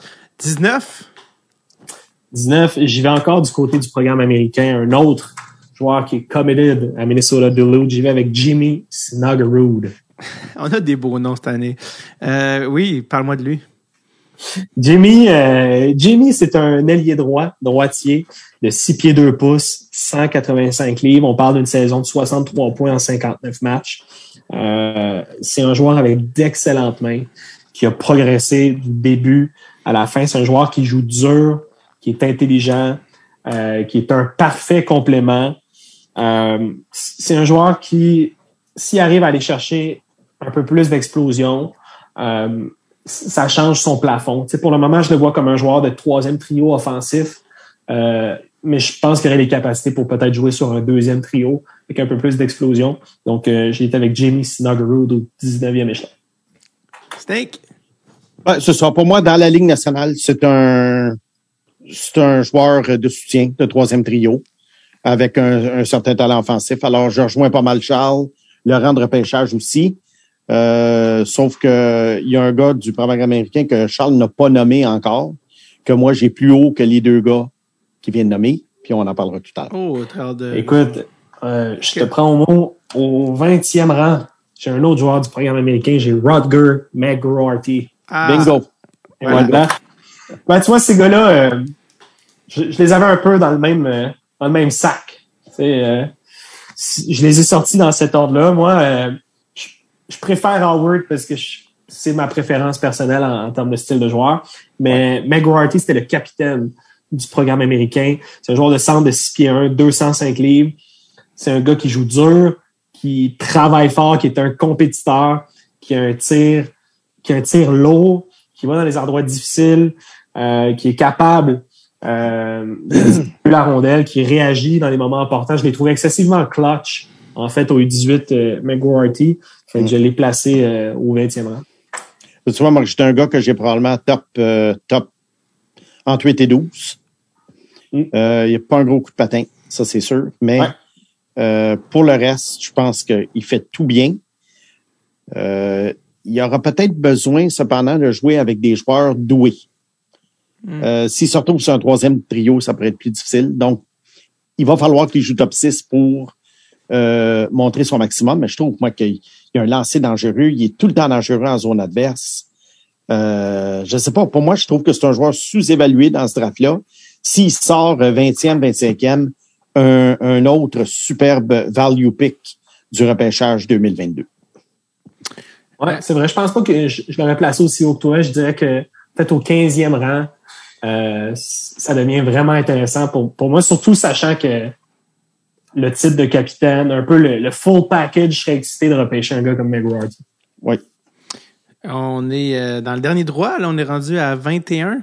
Euh, Charles, loin de moi l'idée de vouloir vous brusquer, mais essayons, de, de, ouais, de, de, de, continuer parce que il y, a beaucoup de questions à la fin. Je veux qu'on se garde du temps. Les gens ont été super généreux puis très très curieux. Fait que continuons sur notre lancée. Bon, ben, j'enchaîne les vies. Je vais avec Yeri Kulich. C'est mon joueur au, 21e Dis-moi tout, dis-moi tout. Euh, euh, c'est un joueur qui m'a tapé dans l'œil quand je, regardais mon, beau bébé Easy Check. Mm -hmm. c'est un bon patineur. C'est un, joueur de centre ou un ailier. Moi, je vois davantage un ailier de 5 pieds 11 pouces, 180 livres, euh, qui a une longue foulée, qui est dynamique, qui a un bon lancer. Euh, qui joue un jeu relativement simple, mais efficace, qui est impliqué sur 200 pieds, qui est excellent en relance. Il joue up and down. Donc, euh, j'ai Yeri Kulich euh, qui a passé l'année en, en Ligue tchèque. Super. Alors, vois-tu, on, rentre dans le territoire des joueurs de troisième trio, hein, rendu au 21e rang. Alors, pour moi, Kulich, joueur de troisième trio avec un certain, une certaine touche offensive, mais pas plus que ça. C'est dit.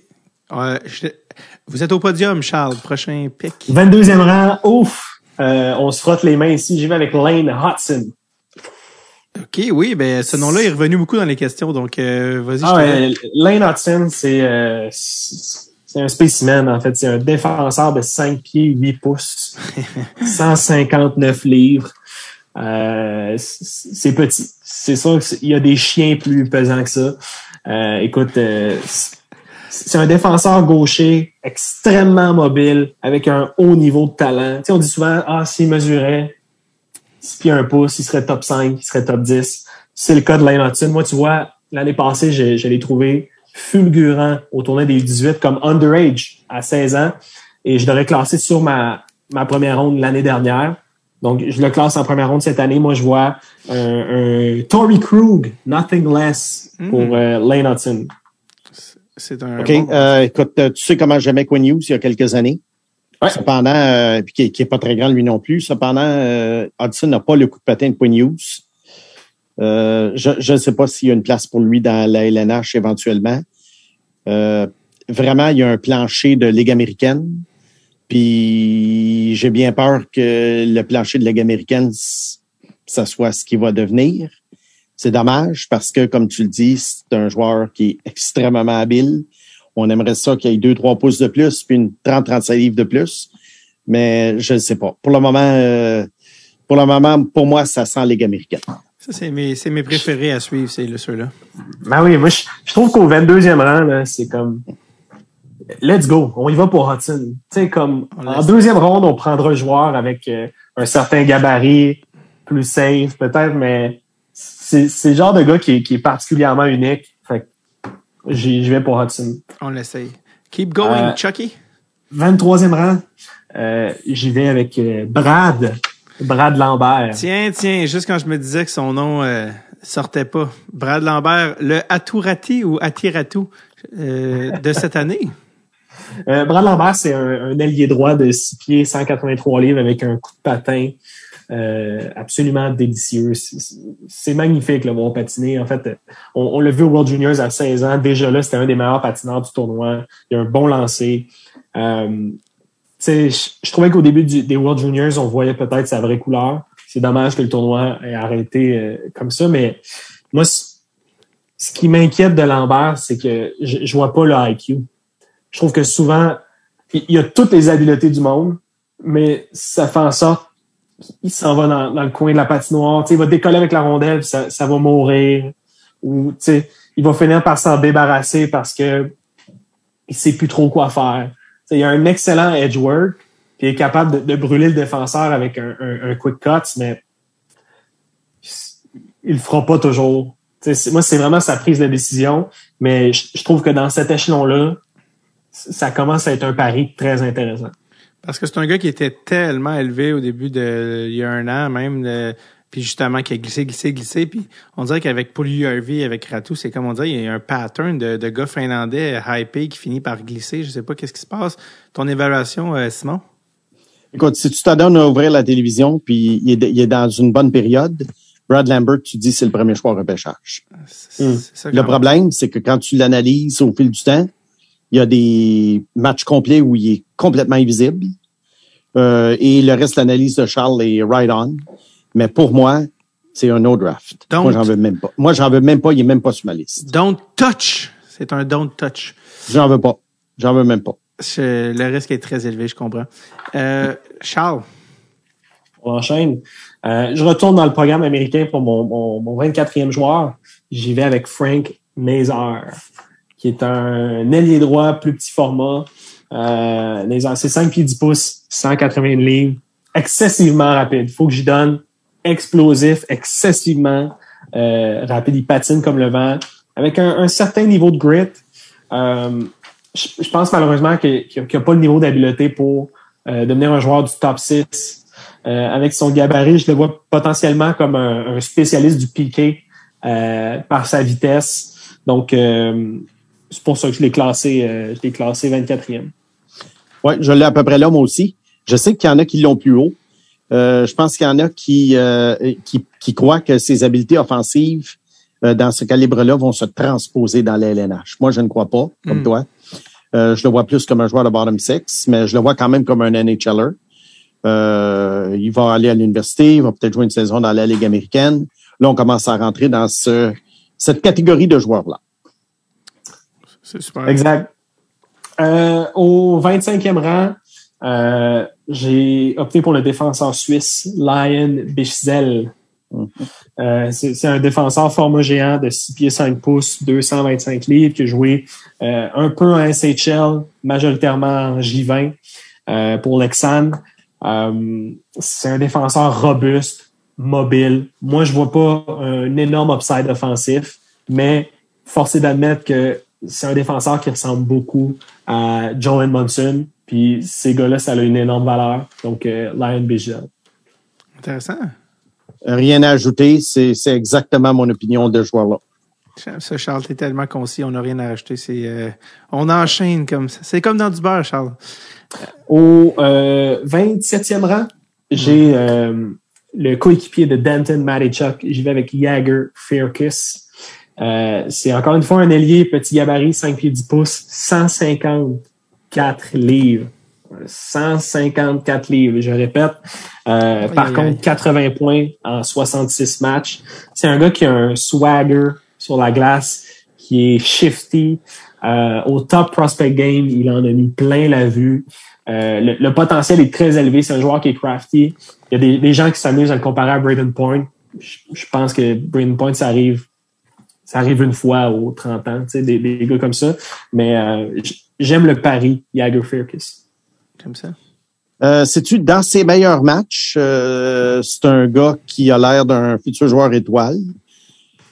Mais je trouve qu'il y y, a, il y a beaucoup de matchs, moi, je l'ai vu, où il n'a pas été euh, un facteur du tout. Alors, c'est pour ça que moi aussi, je l'ai fin première, peut-être même début deuxième. Euh, là, on, lance un d'or avec ce, joueur-là, mais euh, c'est sûr que j'aime mieux lancer un d'or sur un gars comme ça que de lancer un d'or sur euh, un gars comme Michael McCarron, par exemple. Brad Lambert, mais même Michael McCarron, Michael McCarron, c'est, je me souviens, c'était l'époque où on voulait encore des Lucic. Tu sais, j'ai l'impression que le Canadien ouais, pensait ouais. qu'il allait chercher ah, son Oui, mais c'est, c'est, c'est Michael McChodron, là. C'était, c'était, c'était le pire. Euh, je ne sais pas qu'est-ce qu'ils ont pensé, le Canadien. Moi, quand j'ai vu ce repêchage-là, je faisais un clavardage, là, pour la presse. Mm-hmm. Puis j'avais écrit quelque chose du genre, euh, écoute, euh, que c'est ça, cette affaire-là. Là. Ça avait aucun sens de repêcher un gars comme ça. C'est pas parce qu'un gars fait 6 pieds 6 puis qu'il joue au hockey qu'il va nécessairement devenir un, un Milan Lucic. Là. Non. Puis c'est plus exactement ce genre de joueur-là. Lucic euh, a rapidement vieilli, là, malheureusement, avec nationale. Oui, en plus, en plus. Mais il a quand même été bon pendant Oui, absolument. Mais euh, c'est sûr que ça. Il a fait un Tenordi de lui-même, l'ancien choix de première ronde, qui est allé euh, vivre un peu à remonter à la surface à Nashville. On dirait que Nashville se fait une ben spécialité oui. de prendre des il, gars de première ronde. Il y a un match de deux buts, McCarron, cette année. Crème. Euh, qu'on qu qu m'a remis sur le nez, d'ailleurs. ouais, ben, s'il joue, euh, s'il joue 800 matchs en national, on en reparlera. Mais, oh oui, c'est ça. D'ici là, euh, on va prendre ça avec un grain de sel. Charles, on s'approche du 30e échelon. On est rendu à combien? On est rendu euh, 27. 27. Kovalev, numéro de Kovalev. Vas-y. J'y vais euh, dans la queue pour la première fois. J'y vais oh, dans la Ligue junior du Québec. J'y vais avec euh, l'ambidextre Nathan Gaucher. C'est un jeu de mots sur son. Euh... Exact, c'est un jeu de mots. c'est un jeu de mots. Parce qu'il est en fait. Parce qu'il est droitier. Voilà. Il gaucher, mais dans les faits, il est probablement gaucher comme il est droitier au hockey. Tu sais. Mm. euh, sur ce, sur cette prose. hein? le sol, le sol, le, le Marc Favreau du hockey, mesdames et messieurs, Charles. Le sol est unique. mais, euh... Mon Dieu, qu'on s'égare. Euh, oui, ben enfin, écoute, j'attendais, je vais t'avouer, je commençais à, je commençais à me demander quand son nom allait sortir, là, le bon Nathan. Ouais, ouais, ça, ben, ça se peut qu'il sorte plus tôt que ça, mais c'est euh, le, le, bon bœuf des remparts de Québec, c'est un ailier de 6 pieds 3 pouces, 207 livres, c'est un joueur costaud, avec une belle vitesse, euh, un power forward qui a des bonnes mains, un bon lancer, euh, qui joue avec hargne, intensité. Moi, je trouve que ses décisions, par contre, sont souvent douteuses avec la rondelle. Euh, un peu comme un Josh Anderson. Tu, tu vois des flashs, tu fais wow, puis après ça, tu, tu vois ce qu'il fait avec la rondelle, tu fais ah, ok, tu sais, peut-être que peut-être que le pilote a quitté l'avion, tu sais. euh, fait que Nathan Gaucher, 27e. Euh, oui, c'est ça. C'est à peu près là que je le vois. Euh, c'est un gars, d'après moi, qui a des bonnes chances de faire la Ligue nationale, mais je le vois vraiment pas plus haut qu'un troisième trio. C'est euh, c'est assez clair. Ça a le mérite d'être clair. Je pense que c'est euh, c'est honnête également comme description. 28, Charles? 28. mon troisième choix, euh, slovaque en première ronde, j'y vais avec Philippe Méchard, qui est un, un, ailier petit gabarit, 5 pieds 10 pouces, 174 livres, euh, rapide, qui a des bonnes mains, qui est euh, excellent en espace restreint. C'est un, un, un, bon, euh, je dirais, problem solving. Mm -hmm. il, il, résout euh, des problèmes sur la glace, qui a un bon lancer. J'aime j'aime sa capacité à exécuter en sens inverse. Comment je dirais ça? Il peut avoir les hanches d'un côté, le bâton de l'autre, puis quand même exécuter un, un merveilleux jeu. Euh, qui a un bon lancer. Donc, euh, Philippe Méchard, j'allais classer euh, 28. Ouais, ça, c'est un gars qui a, eu, qui a eu avantage à venir jouer au hockey junior canadien. Mm -hmm. Parce que sa ligue en Slovaquie est très faible. Alors, euh, c'était difficile pour lui là, de bien se faire valoir, d'après moi. Euh, on parle euh, un autre bottom six dans la LNH. moi, c'est un gars qui m'enthousiasme plus ou moins. Je le, je vois plus en deuxième ronde. Mais là, écoute, rendu, euh, tu sais, en- entre 25 et 50, là, euh, je je pense que toutes les listes de tout le monde sont pas mal différentes. euh, Ouais, ouais. Parce que c'est très, très interchangeable. Petit côté crapshoot. Petit côté euh, loterie, là, crapshoot à ce stade-là. Ouais. Euh, 29. Euh, 29, j'ai euh, un Allemand. Je vais avec Julian Lutz. Euh, c'est- Julian Lutz, c'est un ailier euh, gauche euh, allemand de 6 pieds 2 pouces, 190 livres, qui a passé l'année à Munich pour euh, l'équipe de Red Bull euh, avec Trevor Parks. Je sais pas si vous vous souvenez euh, de, de Hmm, Trevor non. Parks. Mon Ouais. Dieu. Tu- Euh, la vedette junior de Montréal. Mais bref, Ouais. euh, Julian Lott, c'est, c'est tout un athlète, c'est un patineur puissant, qui a des bonnes mains, un bon lancer, qui est impliqué. J'en ai pas vu énormément de Julian Lott, mais suffisamment pour le placer. Euh, en première ronde, c'est un joueur qui m'intrigue. Euh, je sais qu'au Combine, ça a été euh, un, un des joueurs dominants. Donc, euh, j'ai hâte de voir euh, où il va sortir, mais moi, je pense que l'Allemagne pourrait avoir un autre choix de première ronde euh, entre les mains. Ouais, ben c'est un gars qui a été blessé cette année. hein. Alors ça, c'est dommage. Parce que je trouve que dans les joueurs de ce rang-là, c'est peut-être celui, euh, un de ceux qui a les plafonds les, le plus élevés offensivement. Alors, tu sais, moi, tant qu'à prendre un, un Mézard ou un Gaucher, euh, si je veux risquer un petit peu plus, je vais prendre un gars comme ça. Le hockey allemand s'est beaucoup amélioré dans les dernières années. On a eu Mhm. la preuve avec Sider et puis euh, Stutzla, entre autres. Alors, euh, oui, un, un choix intéressant en fin de première euh, pour quelqu'un qui veut faire un petit gamble. J'aime ça, Charles, euh, parce que alors qu'on on arrive au 30e rang, je réalise qu'à chaque fois que tu nommes ton nom, tu laisses un moment de silence, comme euh, un humoriste qui finit sa joke. Puis moi, je suis juste comme, bah oui, j'attends que tu me le fasses. Je dis, c'est une réaction que je n'ai pas. Et c'est J'attends un peu d'excitation. On Ouais, dirait un joueur allemand. Wow! Donc, Peut-être euh, qu'il attend, qu'il attend de voir la face que je fais. oui, c'est ça, le petit, le petit délai. En Euh, fait, pour être franc, euh, j'essaie de trouver mes notes. Il fait une, petite, euh, une petite confusion. Euh, bien c'est aussi qu'à chaque fois, je questionne mon choix. Tu sais, j'arrive à un certain rang, je fais ah, j'aurais peut-être pris plus tôt, mais Ben, eh ben, ah, c'est pour ça que quand tu es à une table de, c'est pour ça que, que quand tu es à une table de repêchage, il y a beaucoup de choix qui sont faits pour toi finalement. Parce que les autres le prennent. Mm. Ouais. Alors, c'est une tâche beaucoup plus facile ou moins difficile, mettons, que la tâche que tu as en ce moment de, de faire un classement. C'est pour ça que j'aime pas les classements. Mhm. Tandis que là, tu barres des noms, tu barres des noms, tu barres des noms, puis à un moment donné, on dirait que le portrait devient plus clair. La preuve, moi, je regarde le repêchage devant ma télévision, j'arrive au 28e rang, je sais tout de suite qui je prendrais. Ouais. Mhm. Si tu me demandes en ce moment de faire un classement de 1 à 28, je suis tout embêté. Ouais. C'est pour- pour- pour répéter- 28 pour répéter ce que-. Pour répéter ce que j'ai dit tout à l'heure, je me comprends. Ben, t'a- t'a- t'aimes pour euh, utiliser l'expression que tu tu utilises, on l'a dit les autres années, mais c'est t'aimes beaucoup plus make a pick que faire une liste, c'est-à-dire en temps réel rendu là qui tu choisirais, en temps réel qui tu Exactement. que euh, qu'une liste bête que tu suis, bon euh, comme une liste d'épicerie, ce qui est pas vraiment possible anyway. Dans toute manière, il y a trop de facteurs là qui rentrent en Ah ligne oui. de compte. Ah oui. Euh, prends bien le soin de prendre une seconde euh, après l'avoir dit, Charles. Mais qui as-tu au 30e rang On achète? J'ai, j'ai deux défenseurs euh, suédois. J'hésitais en- entre les deux. Euh, 30 et au 30e 31. rang, je vais mettre euh, euh, Calais Odelius. Et à toi. Wow! J'imagine les gens dans leur voiture arrêtés sur le bord de l'autoroute. A-t-il bien dit ce que j'ai entendu? Oui, vas-y. Qu'il va dire du Gardens encore? tu? Et, euh, mais oui, c'est un défenseur de, de Drew Gardens. Moi, c'est un défenseur que j'ai adoré au tournoi des U18. Euh, gaucher, 6 pieds, 185 livres, qui a produit 30 points en 43 matchs en J20, qui a eu 7 petites parties en SHL. Moi, je, je trouve que c'est un, un défenseur qui est smooth, qui est smart. Euh, j'ai j'ai un bon feeling avec euh, Odelius, donc euh, 30e. Tu vois, tu parlais tout à l'heure que Brad Lambert, souvent, euh, il transportait la rondelle et le jeu mourait en zone adverse. Euh, je pense la même chose d'Odelius. Euh, c'est un gars qui, pour moi, le, le, le, le, le- il a un coup de patin exceptionnel.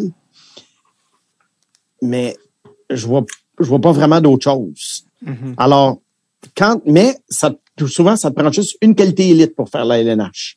Mhm. Alors, là, est-ce qu'on parle d'un défenseur de troisième paire à tendance offensive, un joueur de la Ligue américaine ou un joueur de la Suède? Donc, pour moi, deuxième ronde. Hmm. Euh, J'aime ça. On est proche. Ouais, on est, on est proche parce qu'on est Euh, rendu... Oui, t'allais-tu dire ce que? T'étais- J'allais dire l'autre défenseur suédois que j'ai, euh, 31e. 31e, qui euh, qui est un coup de cœur, moi, un défenseur que j'aime beaucoup. Encore une fois, un peu plus petit, mais euh, c'est Mathias Avlid. Hmm. Qui, euh, moi, je, moi, je l'ai trouvé sensationnel euh, au tournoi des U18. Euh, je, je l'ai sur ma liste depuis l'Ivan Linkosh. Je trouve que sa prise de décision, euh, ses, ses passes sont belles. Tu, tu vois l'intelligence chez ce gars-là. Tu sais, le, le, le pilote est dans l'avion, est très en contrôle. Euh, bon, c'est peut-être pas, c'est peut-être pas un jet, mais écoute, Avec on la, a un sortie, bon pilote. avec la sortie de Top Gun 2, tu pourrais pas être plus approprié, Charles. Maverick. Mais, euh, Est-ce que mais t'as- c'est ça, Mathias Avlid, défenseur droitier, 5 pieds 10 pouces. Ouais, pour moi, un autre choix de deuxième ronde. Euh, il y a des joueurs euh, juniors canadiens, dont un de la un défenseur de la Légion majeure du Québec que, que je préfère à tous ces, ces défenseurs là, euh, européens qu'on vient de nommer. Euh, J'en parlerai tout à l'heure. Et puis, euh, alors c'est ça, deuxième ronde pour moi. Il nous reste seulement un choix, entre guillemets, de, de deuxième ronde. parce que ça, c'est une liste, c'est pas C'est dur parce que j'ai- quelques joueurs. ok? Je, Ben je vous nomme quelques joueurs que je considère pour euh, le, le 32e rang. J'ai Tristan Luneau, défenseur des Olympiques de Gatineau, qui, a- qui a été blessé euh, l'année dernière au genou. Donc, on on n'a peut-être pas eu le, le portrait global euh, de Tristan Luneau, mais défenseur droitier, 6 pieds 2 pouces, euh, 190 livres. Ça m'a l'air d'un bon jeune homme. Aussi, j'ai un bon feeling quant à Luneau. Je, je le verrais euh, sortir au 33e rang avec Montréal. Je pense que ce serait juste assez pas de pression de te sortir en deuxième ronde, mais le premier de la deuxième ronde. Je pense que ce serait un, un bel endroit pour Tristan Minot. Avant que Euh, tu continues, euh, Charles, est-ce que c'est le défenseur québécois que tu avais en tête, euh, Simon? Non. C'est lequel, mon Dieu? Est-ce qu'on est-ce qu'on a nommé son nom indirectement via Top Gun? Maverick? Oui. Non. Non plus? Warren? Oui, c'est Warren. Ouais, ouais, je comprends. Ah, Noah? Noah Warren. Ouais. Il, il a le gabarit de Dustin Bufflin. C'est franchement impressionnant. Là. Je- Euh, Bufflin en saison ou Bufflin, euh, Bufflin après la saison de bateau en août? Ça dépend. euh. Je te, je te dirais euh, euh, Bufflin qui a été dans le sauna excessivement longtemps. là. Mettons, euh, il s'est endormi un bon deux semaines, là, il s'est réveillé en Noah Warren. Wow. OK. Euh, ben, Euh, je comprends, moi aussi, c'est Warren, je l'ai top 40. Là, tu sais, fait que c'est comme ouais, ouais. c'est dans ces eaux-là. Euh, J'ai euh, Seamus Casey, défenseur euh, droitier du programme américain, excessivement talentueux, mais encore une fois, plus petit gabarit. Euh, J'ai Ray Schaefer aussi, qui est un peu plus euh, gros format, 6 pieds 3 pouces, 214 livres dans la Ligue de l'Ouest. J'ai Philippe Bysted, euh, joueur suédois, 6 pieds 4 pouces, un grand centre, habile. J'ai euh, j'ai Ryan Green que j'ai pas vu énormément jouer, euh, mais, mais que j'ai pas trop loin de là. Je sais qu'il a été invité au, au camp de l'équipe Canada Junior euh, cet été. Donc, euh, pour moi, c'est c'est là. Puis je sais qu'il y a un joueur que tu affectionnes par- particulièrement que je vais te laisser nommer. Mais euh, ah, peut-être qu'il jouait pas. euh, peut-être qu'il jouait dans le Junior A, je sais pas, ou AJHL. On verra, mais euh, c'est pas mal ça ma liste pour, euh, pour cette année. Est-ce que tu sais de qui euh, Charles parle, Simon? Le défenseur que j'aime bien, Ben Exact. Sam Renzel. Exact. Voilà. Comment tu sais ça? Toi, je suis plus sur Twitter. Je t'ai entendu à la radio. Ai qu'il a mis des micros de chez vous. Ouais, c'est ça. J'en ai parlé une couple de fois. Euh, écoute, euh, euh, pour euh, rapper un peu la, la première ronde, moi, je suis surpris que tu n'aies pas mis Owen Pickering, le défenseur, dans ta première ronde. Hmm. Oui, c'est un gars qui est là. C'est pas un joueur que j'affectionne euh, parce que tu sais, je, je trouve que c'est un bon patineur, mais je, je voyais pas euh, une lecture du jeu. Tu sais, je- Mais- Je- Donc, tu vas préférer, mettons, le défenseur suédois, Odelius, à Pickering? euh, tu sais, Pickering est un choix plus safe que Je, Odelius. je fais juste te challenger comme les- Mhm. les, recruteurs-chefs font avec les recruteurs. Là. Pickering est un choix plus safe. Ça, c'est sûr et certain. Mais tu sais, des gars comme ça, tu sais, je, pense que tu peux aller en chercher en deuxième ronde. Tu sais, tu peux peut-être même avoir mieux. Euh, Tu sais, justement, Warren, s'il sort euh, début deuxième ronde, moi, je pense qu'il peut être bien meilleur que Owen Pickering. Tu sais, dans le cas d'Odelius, moi, c'est- le pari que je prends, c'est qu'il y a un, un certain upside offensif. OK. Puis, il va peut-être jouer un rôle un peu plus de, de puck moving, mais cette année, il y a quand même plusieurs défenseurs euh, gros gabarits euh, à travers le repêchage. là. Moi, moi, moi j'aime bien Noah Warren pour la première ronde. Euh, je crois qu'il est supérieur et il va être supérieur à Tristan Lino. Tristan Lino, je le vois un peu comme un tweener, dans le sens que est-ce que ça va-tu être un joueur Euh, borderline, Ligue nationale, Ligue américaine, éventuellement. Ça, c'est la question que je me pose. Warren, je, le vois, je trouve que c'est un très bon patineur pour son gabarit. Mhm. Alors, euh, je le verrais facilement euh, sur un... Assurément une troisième paire. Peut-être une deuxième, ça, je suis pas sûr. Euh, mon coup de cœur euh, parmi les, les gars là euh, choisis plus loin, c'est Sam Renzel, le défenseur qui a joué dans un high school américain et qui s'est joué à la USHL vers la fin de l'année. Pourquoi Sam Renzel? Euh, il a 6 pieds 4. Il est très longiligne en ce moment. Il est pas très gros, mais on peut imaginer que ça va être un monstre rendu à 22-23 ans. Il a un coup de patin extrêmement fluide.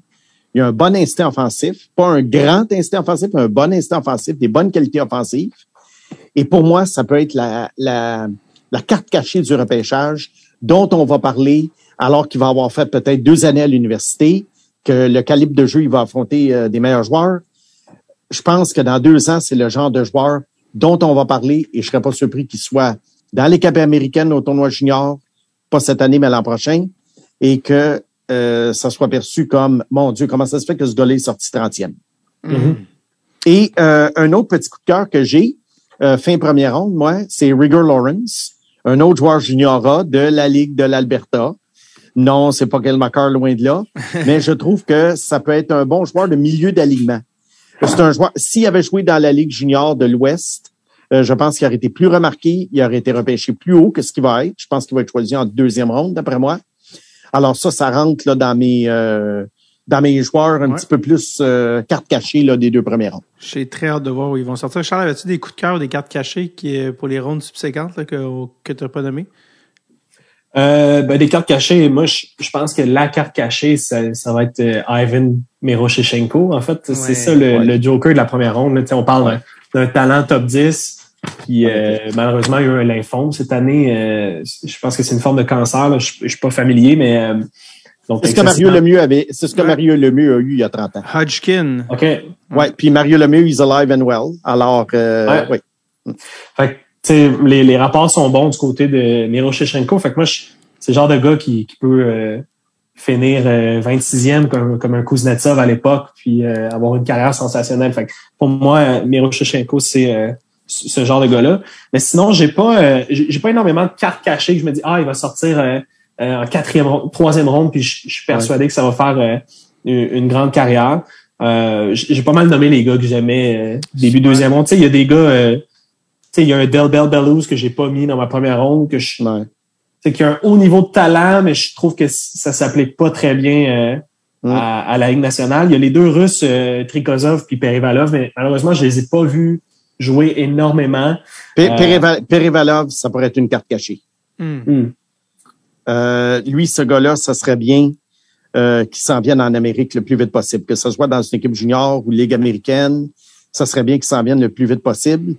Euh, je pense que lui, ça pourrait être en être un euh, qu'on- qui pourrait nous surprendre. Il y en a un autre qui est un petit peu plus petit format, un Québécois, qui joue en Ontario. C'est David Goyette. Oui, oui, ben oui. euh, Goyette. qui, a, qui- qui a quand même été euh, très bon cette année. Alors, c'est pas un, c'est un joueur qui est un peu frêle, mais qui est très talentueux. Alors, qui vaudrait certainement la peine en deuxième ronde de, de prendre chance parce que son niveau de skills est, est quand même très élevé. Euh, Je suis pas mal sûr qu'à 6 pieds 1, 190, c'est un gars qui aurait été vu pas mal euh, pas mal plus haut. Euh, C'est aussi, un aussi. euh, athlète, David Goyette. Juste le mentionner, c'est un. Puis, euh, oui, moi, je, je pense que s'il finit sur un troisième trio, c'est le genre de gars que tu es très content d'avoir en échec avant. Puis, euh, je, je pense qu'à maturité physique, il va frapper, il va marquer des buts. Il y a une production similaire à, à Connor Yeki cette année. Là. S'il y en a qui se demandaient pourquoi on n'a pas parlé de gardien de but, c'est parce que cette année, à moins de surprises, et on sait que les gardiens de but, ce sont des boîtes à surprises, il y a vraiment rien, rien, rien, rien, rien d'impressionnant de ce côté-là. Mais qui, on on ne sait pas, dans dix ans, il y a peut-être un choix de sixième ronde de la Finlande qui va Ouais. devenir un finaliste au Trophée Vizina. Alors, du côté gardien de but, c'est la seule opinion que j'ai en ce moment. Ouais, t'es pas, t'es, t'es assez partagé, hein. Il n'y a pas de Kossa, il n'y a pas de Wallstead cette année. Il y a un Euh, Finlandais cette année. Moi, j'ai entendu euh, Topias Lennonen. C'est Oh. le nom que j'ai vu Ouais. le plus souvent, mais euh, j'ai aucune habileté à évaluer les gardiens. C'est un autre sport? Jo- Join the club. Ouais, c'est un sport. Le, le- le seul, gars- le seul gars, moi, qui m'avait fait triper euh, dans les 30 dernières années, c'est Vasilevski. Ouais. Quand, il était, quand il était dans le junior. Les autres, là, euh, si tu me demandes qu'est-ce que je pensais de Yuri, euh, Yossi Saros là, dans le junior, là, je te dirais euh, aucune habileté à évaluer ça. Leland Irving. Ouais, exactement. Il y a une couple de gars euh, euh, qu'on peut peut-être euh, mentionner rapidement. Euh, Danny Zilkin, quand même très habile. Moi, je trouve Oui. que c'est un gars qui est intéressant en, en deuxième ronde. Il y a un défenseur qui a glissé suédois euh, sur les classements, c'est euh, Elias Salomonson, euh, Oui. qui est droitier, qui a un bon gabarit, qui patine bien. Moi, je, je suis persuadé que c'est peut-être un, un top 40. Euh, Il va peut-être sortir en première, lui. Ouais, ça, ça, ça se Ouais. peut euh, Ouais. très, très Ouais. bien. Puis rapidement, il y a le il y a Christian Cairo qui est là. Est-ce que euh, je, je pense que c'est le frère de Jordan Cairo, Ouais. qui est un défenseur, qui a une très belle production offensive euh, euh, à Avery en OHL. Donc, euh, je trouvais ça intéressant de le mentionner.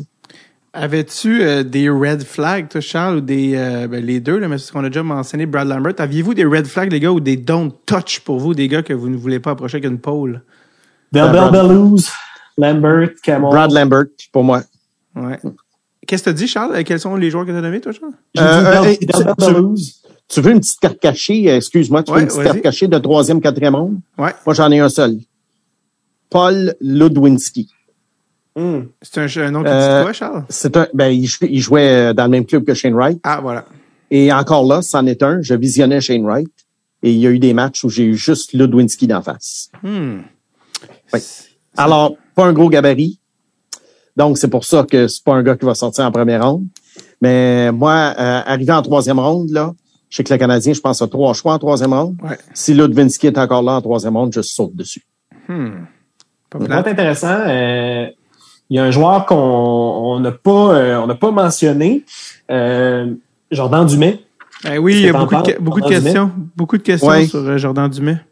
Veux-tu passer aux questions, David? Peut-être que On peut y aller. mentionne va, va faire partie des On questions. peut y aller. Ben écoute, c'est euh, garde, je vais le linker directement. Raphaël Pelletier. D'ailleurs, je prends un moment pour saluer tout le monde qui est sur notre Patreon puis qui garde euh, le podcast euh, Live and Well. Euh, merci vraiment. Et, et l'enthousiasme est encore plus euh, bouillonnant à cette euh, période-ci de l'année. Il y en a qui reviennent sur le bateau, ne serait-ce que pour l'épisode du repêchage. Mais Raphaël Pelletier, euh, bon, euh, on parle de plusieurs questions. Là, Puis là je le dis d'entrée de jeu, on a eu tellement de questions cette année, puis je vous remercie. Il y a beaucoup auxquelles on, il y en a beaucoup auxquelles on a déjà répondu à travers l'épisode. Donc, je, pour éviter les Reddit, je vais, je vais, euh, ce que- je vais un peu faire une sélection euh, au fur et à mesure. Puis il y a beaucoup de personnes aussi qui demandent plusieurs questions. Je vais essayer de, de prendre les questions de tout le monde, mais soyez pas offusqués. Puis nous, on, va essayer d'être concis. Exact. Pour répondre au, au plus grand nombre de questions possibles. Exact, exact. Donc, euh, Raphaël Pelletier, qui, dans une de ses questions, demandait Jordan Dumais, un potentiel vol, point d'interrogation. Donc, euh, pour vous lancer sur ce fameux Jordan Dumais. Qu'en Euh, est-il? moi, personnellement, je trouve que j'aime sa coordination main-œil. Euh, j'aime sa lecture du jeu. Mais je, je pense qu'on assiste à un tweener plus qu'à un joueur euh, de top 6 NHL. Je seconde. C'est euh, c'est euh, c'est assez, euh, c'est assez clair. Il demandait aussi, Raphaël, évidemment, Tristan Luneau, première ou deuxième ronde. Ça semblait, selon euh, ce que vous disiez, être plus... euh, on parle plus d'un début de deuxième ronde, je pense, dans le cas de Tristan. Ouais. Mais encore une fois, tout est possible à ce bon repêchage. Euh, Ismaël Ben Hamouda qui demande, avec le choix, ça c'est c'est cool euh, aussi avec le- les Canadiens, tout ça, il va y avoir beaucoup de, de scénarios potentiels, mais avec le choix de Calgary en fin de première ronde, quel joueur fitterait mieux avec le Canadien? Quel joueur voyez-vous le, le Canadien repêcher avec ce, ce choix de fin de première Hmm. ronde? Le Canadien a besoin de joueurs de euh, d'élite parce qu'on a de la profondeur. Donc, j'aimerais voir le Canadien repêcher Miro Stechenko. Ça, c'est sûr que ce serait très excitant. Euh, J'oserais crier, c'est pour ça qu'on vit, si euh, Miro sort. Sinon, euh, top 26, moi, j'ai tu sais, des gars du programme américain, euh, McGroarty, Snuggerud, c'est tous des gars que je serais très content d'avoir à Montréal. Euh, Moi, mon choix, ça serait Rinzel. hmm, déjà. Euh, mais, mais je crois que si Austin est encore là, ce dont je doute, le Canadien va sauter dessus. ah ouais, hein? Déjà, Tu penses à ce stade-là? Oui, parce là, que je pense que le, Cana- Canadien veut euh, a, a- a pas beaucoup de profondeur au centre en ce moment. Alors, d'après moi, le Canadien pourrait s'aligner sur un joueur de centre avec le 26e choix. Je suis pas sûr que Osman va passer euh, Washington Ouais, c'est ça. Ouais, ouais, ouais. C'est drôle parce qu'en plus, je regardais dans, je regarde dans mes feuilles, il y a quelqu'un qui a littéralement demandé quel joueur ferait crier à Charles au 27e rang. C'est pour ça qu'on vit. Et c'est exactement ce à quoi tu viens de répondre, Charles, au passage. o- Oublie pas aussi que le, euh, Kent Hughes a souvent dit qu'il voulait que le Canadien devienne une équipe plus rapide. Ouais. Alors, à ce moment-là, ça élimine les patineurs genre McGrorty, Mhm. euh, ça élimine Connor Geeky, ça élimine des gars comme ça. Exactement. Alex Fréchette, question pour Snake. Il avait placé Peyton Krebs. Ben oui, on s'en rappelle, troisième en 2019. Croit-il Oui. toujours autant à son potentiel? Ben, certainement. Euh, écoute, je trouve qu'il a, il a bien joué pour un 20 ans à Buffalo. Après les deux, deux années là, où il a été un petit peu euh, euh, trimballé là, par Vegas. Là. Vegas, on semblait pas lui trouver de place. On voulait pas faire jouer les jeunes joueurs. Moi, je l'ai trouvé très impressionnant sur un deuxième trio à Buffalo cette année. Il a même joué sur le jeu de puissance. Alors, je pense que les points vont venir. Euh, mais c'est l'ensemble de son jeu, moi, qui m'a toujours euh, euh, fasciné. Là. C'était pas nécessairement un choix de pooler. C'était un choix sur la glace. Puis, pour moi, Krebs, je suis encore très, euh, très, très high sur lui. J'ai l'impression que c'est un échange qui va bien vieillir pour Buffalo et Oh peut-être euh, mal pour euh, le cap salarial des, des Vegas euh, Knights qui sont déjà un petit peu la, la- la corde au cou là, avec euh, Ouais. l'échange de Weber, tout ça. Mais euh, mettons que si Mark Stone s'était pas blessé à long terme, là, il commençait à, à trouver ça, à trouver le temps long. Mais je continue sur une lancée avec toi, euh, Snake. Xavier Drouin, puis aussi Philippe Morris Rio qui demandait la même question. Croit-il encore euh, au potentiel de Martin Cromiac ou des updates de Martin Cromiac provenant de Snake? Euh, Est-ce que tu suis Martin Cromiac puis où en est-il dans son développement? Ben, c'est sûr que j'ai suivi parce qu'il a, il a joué euh, pas mal euh, souvent avec Shane Wright sur le même trio. Il a 44 buts cette année. Alors, c'est correct pour un joueur de 19 ans. Je, euh, c'est, c'est le contraire qui m'aurait déçu s'il avait marqué 20 buts. Euh, il a joué quelques matchs dans la Ligue américaine l'année passée. Euh, durant la saison qui a été vraiment qui a été annulée par la OHL, par la pandémie, il est retourné jouer dans son pays. Moi, je pense que euh, il va jouer dans la Ligue américaine l'an prochain. Et si on lui donne la chance de jouer sur un top 6, je serais pas surpris qu'il devienne, euh, qu'il soit rappelé par les Kings euh, assez rapidement ou l'année suivante, parce que les Kings, ils ont beaucoup d'espoir, mais on voit que tranquillement, pas vite, euh, je remarque qu'il y en a qui perdent beaucoup de plumes. Qu'on pense à Coupari, qu'on pense à Alex Turcotte. Mhm. Euh, Ouais, les Kings, ils avaient l'air d'avoir une banque de choix absolument exceptionnelle. Puis là, on voit tranquillement pas vite qu'il y a une sélection naturelle qui est en train de se faire. Alors, je pense que ce serait un moment pour Comiac de se, de se faufiler. Alors, écoute, moi, je l'avais dans, le- moi, je l'avais dans mon top 10. Peut-être Oui. que c'était trop élevé. Mais en tant que choix de cinquième ronde, euh, ça pourrait s'avérer euh, toute une trouvaille, euh, même s'il devenait juste un joueur de 15 buts dans la Ligue nationale. Mais c'est sûr que s'il devient un joueur de 15 buts dans la nationale, pour moi, c'est un échec. Mais pour les Kings, euh, c'est une grande victoire. En cinquième ronde, oui, absolument. Ouais. Euh, Philippe, euh, Maurice Rio qui demande également, ça c'est une chose intéressante dans, dans le contexte de l'exercice qu'on fait, euh, qui sont vos inspirations en termes de recrutement? Avez-vous des listes auxquelles vous accordez plus d'importance que d'autres? À l'inverse, y a-t-il des listes que vous trouvez ridicules ou auxquelles vous croyez moins? J'ai pas réellement d'inspiration euh, dans le domaine des médias. Tu sais, moi, je c'est pas au niveau de son classement, mais celui que je trouve le plus intéressant à écouter parler, c'est Craig Button. Je pense que dans, dans les médias, je, trouve que c'est plus divertissant. Souvent, il y a des histoires pour appuyer ses sélections. Je suis souvent en désaccord, mais euh, il, y a des, il y a des bonnes histoires. Moi, je dirais que parmi les équipes que j'aime beaucoup, euh, régulièrement, j'aime les Ducks. J'aime les choix des Ducks. J'aime les choix des Blues. Je trouve que les Blues, année après année, arrivent à, à trouver des petites perles. Fait que ce, ce serait ça. Yep. Euh, Euh, moi, euh, moi, je tire je- des listes, je les trouve jamais ridicules Mhm. parce que j'ai toujours dit que quand on refait un repêchage dix ans plus tard, si le top 10 de dix ans plus tard était sorti comme une liste avant le repêchage, cette personne-là aurait été jugée ridicule. Ouais, c'est souvent Mm. le cas. ouais. Alors, c'est pour ça que moi, je juge personne ridicule. Button, euh, moi, ce que j'aime de lui, c'est qu'il sort des sentiers battus. Il y a, je, je suis vraiment pas toujours d'accord avec lui. Il y a Joachim Kamel, troisième. Il y a Vicky, 29e. Mais tu sais quoi? C'est pas grave, ça. Il, il fait pas le perroquet. Il a pas peur de se faire insulter. Euh, il va, il va euh, euh, tu sais, il, il est pour un média au, à, à- à- au high profile, la TSN. Mhm. Et puis, il fait pas juste répéter ce que tout le monde dit. Et euh, je crois pas qu'il essaie de se rendre intéressant non plus. Il voit ça comme ça. Euh, alors, puis pour ce qui est des inspirations, non, j'ai aucune inspiration, même que j'évite de les regarder parce que euh, tu veux pas euh, tu veux pas te faire influencer ni d'un bord ni de l'autre. Ouais. tu sais. Alors, euh, je, je jette un coup d'œil à la fin de l'année, mais habituellement, mon idée est faite avant, puis euh, non, je, je m'inspire de personne, puis euh, c'est c'est mieux comme ça. euh, sinon, on- tu sais, sinon, qu'est-ce que ça nous donne de faire un podcast puis euh, Ouais, de ouais, répéter ce que régurgiter ce que tout le monde dit? Exact. Euh, Craig Button qui est passé là, au sport athlétique, là, le podcast de, de- de Marc-Antoine Godin, Arfin Bassou, il y a des, des très quand même intéressant justement, tu sais, quand il parlait que, quand il était avec Dallas puis qu'ils ont repêché Jerome McGinley, tu sais, puis il disait nous Jerome on le voyait comme un power forward scoré 35 buts, ça. Il dit on s'est trompé, tu sais, c'est un gars qui c'est un gars de 50 buts, 800 matchs, tu sais, puis euh, fait que il est quand même assez euh, divertissant et opinionated comme on dit en anglais pour euh, pour le meilleur et pour le pire. Puis ça, ça donne un bon show. Euh, Michael Ferris ou Michael Ferris. Salut les boys. Yeah, mon boy, avec Tu qui j'ai joué euh, mon hockey mineur. Ben là, Laval, Auteuil. Euh, ben super, on salue, on salue Michael. C'est-tu Mi- c'est-tu Michael ou Michael? Euh, Michael Ferris. Michael Ferris. Ah, toi, t'étais avec beaucoup les anglophones italiens, c'est ça? Ben, il est pas anglophone du tout. Ah, mais, euh, bref.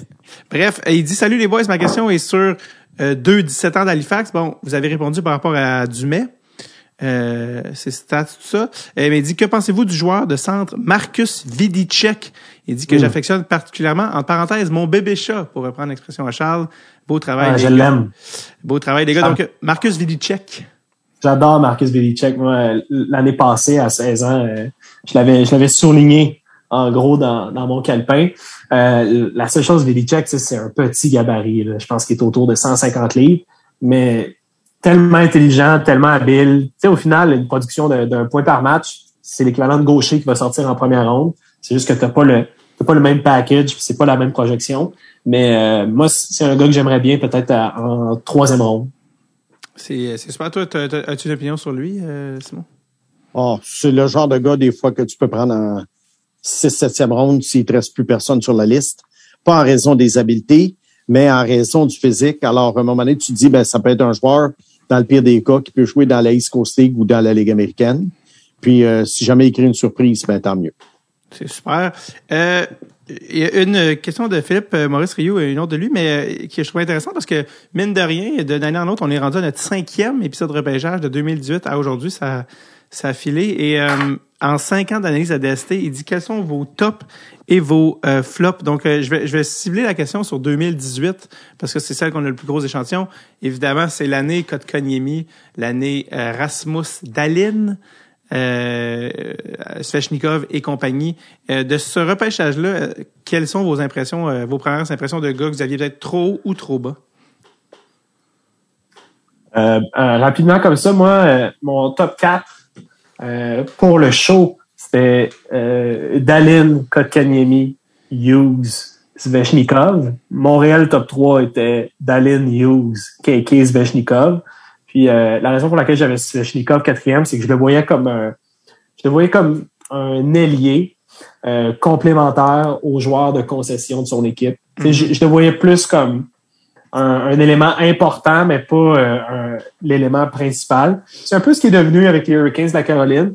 Il, il est meilleur et plus physique que ce que je voyais, mais euh, je, je suis très content de Dalin, très content de Quinn Hughes.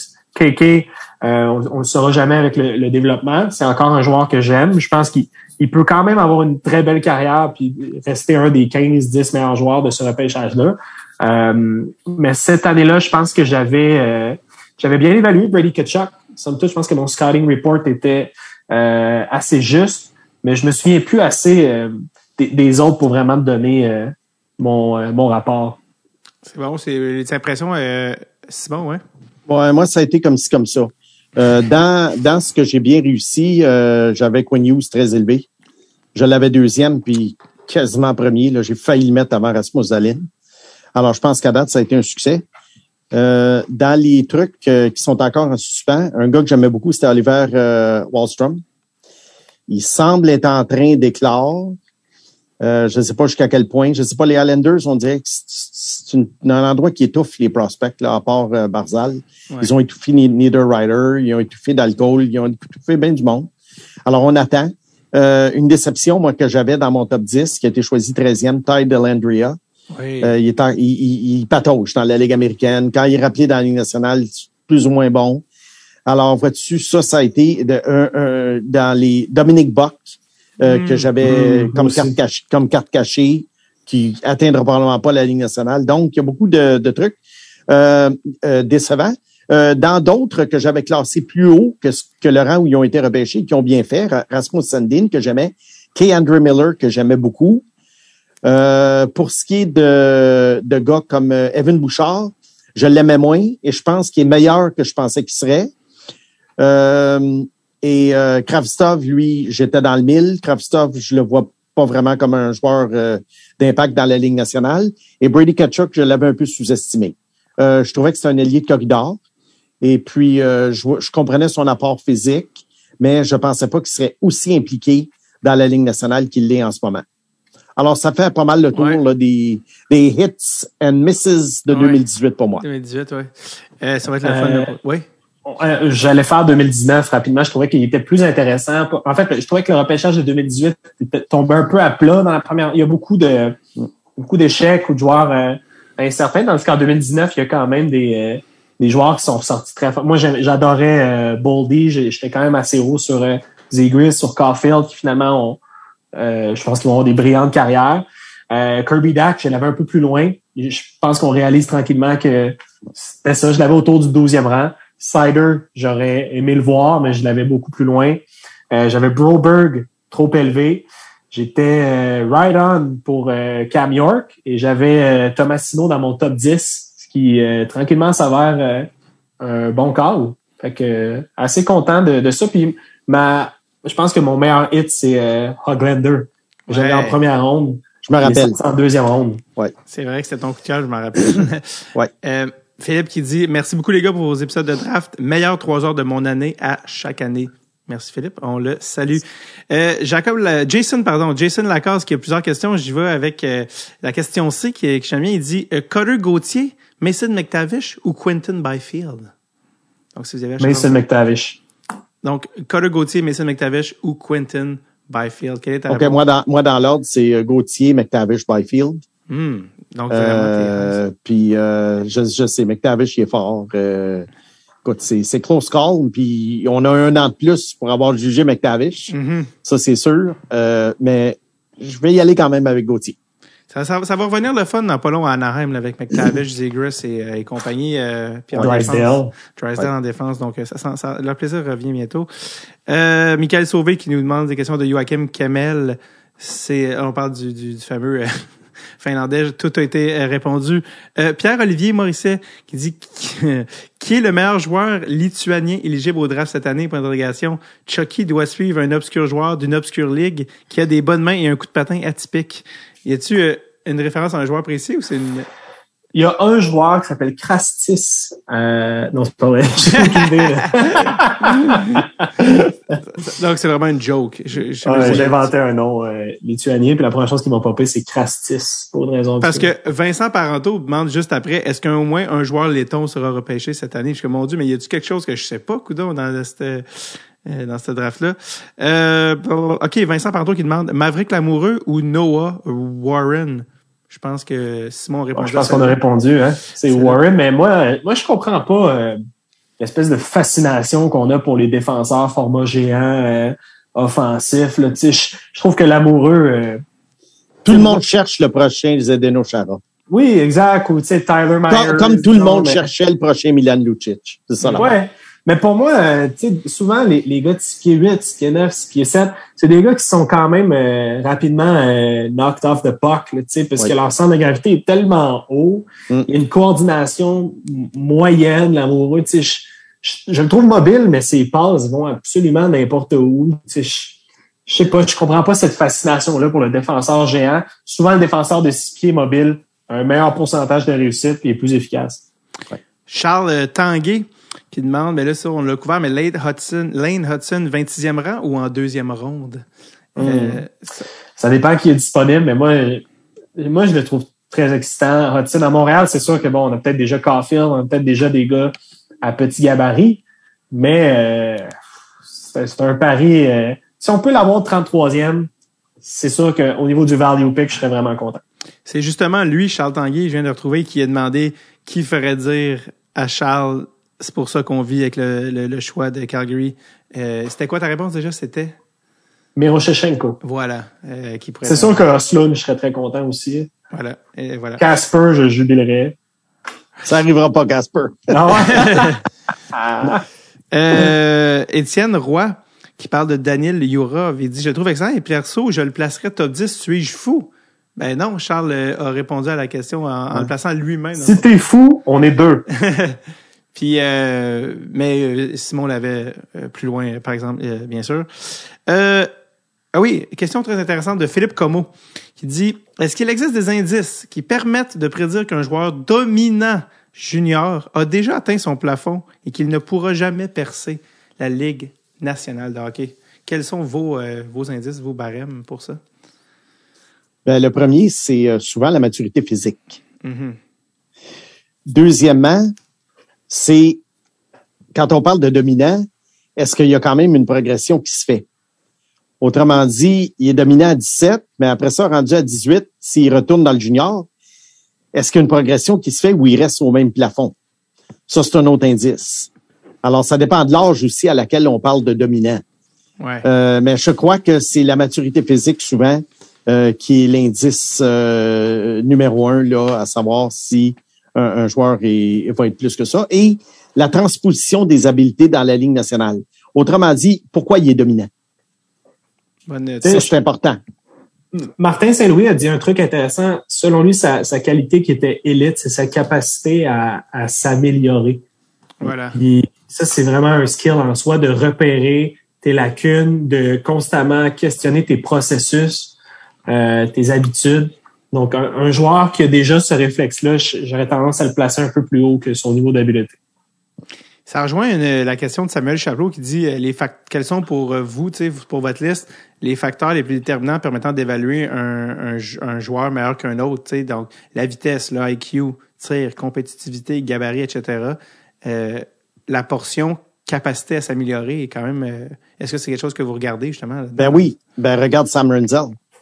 Voilà. Tu sais, euh, euh, tu sais, on, on parle de runway en anglais, là. Tu sais, la, la, la, la, la, la piste d'atterrissage. Mhm. Moi, Sam Renzel, je le compare à un avion qui approche une piste d'atterrissage, mais que la piste d'atterrissage mesure 10 km. Alors, il y a 10 km pour arrêter son avion au bout. Ouais. Alors qu'il y a d'autres joueurs, je compare ça à un avion qui descend, puis oh là là, il reste juste euh, 500 mètres pour atterrir. Ouais, ouais, ouais. S'il y a 500 mètres pour atterrir, ça laisse plus beaucoup de marge de manœuvre.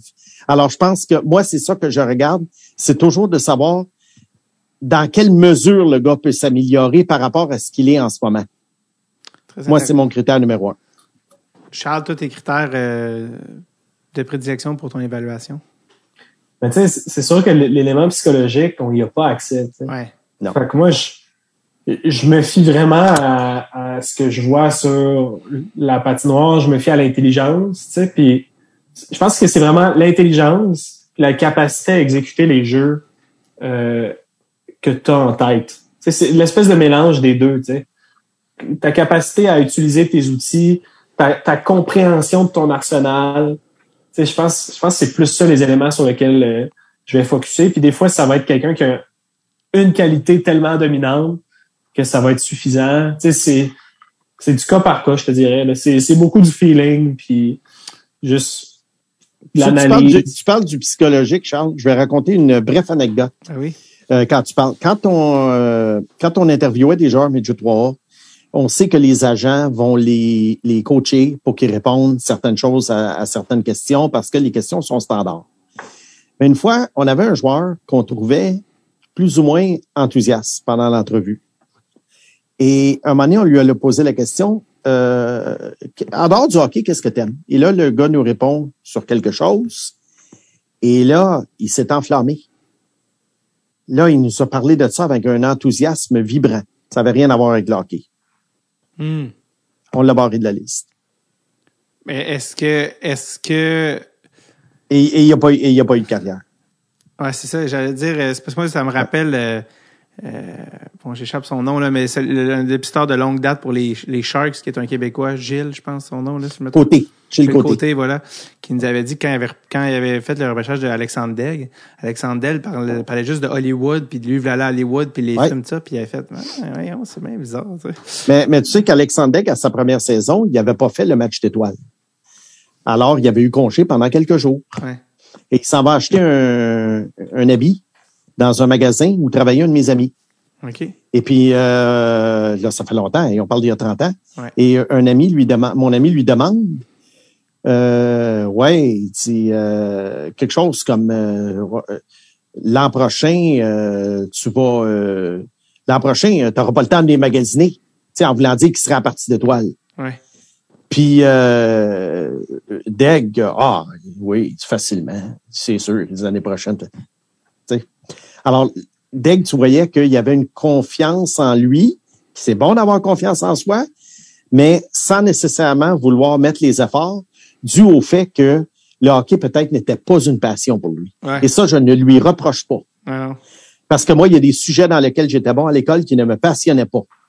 Et, et on m'encourageait d'aller dans ces sujets-là, et ça ne me tentait pas. ouais. Alors, je peux très bien comprendre, moi, Alexandre Daigle, euh, qui avait un talent exceptionnel pour le hockey.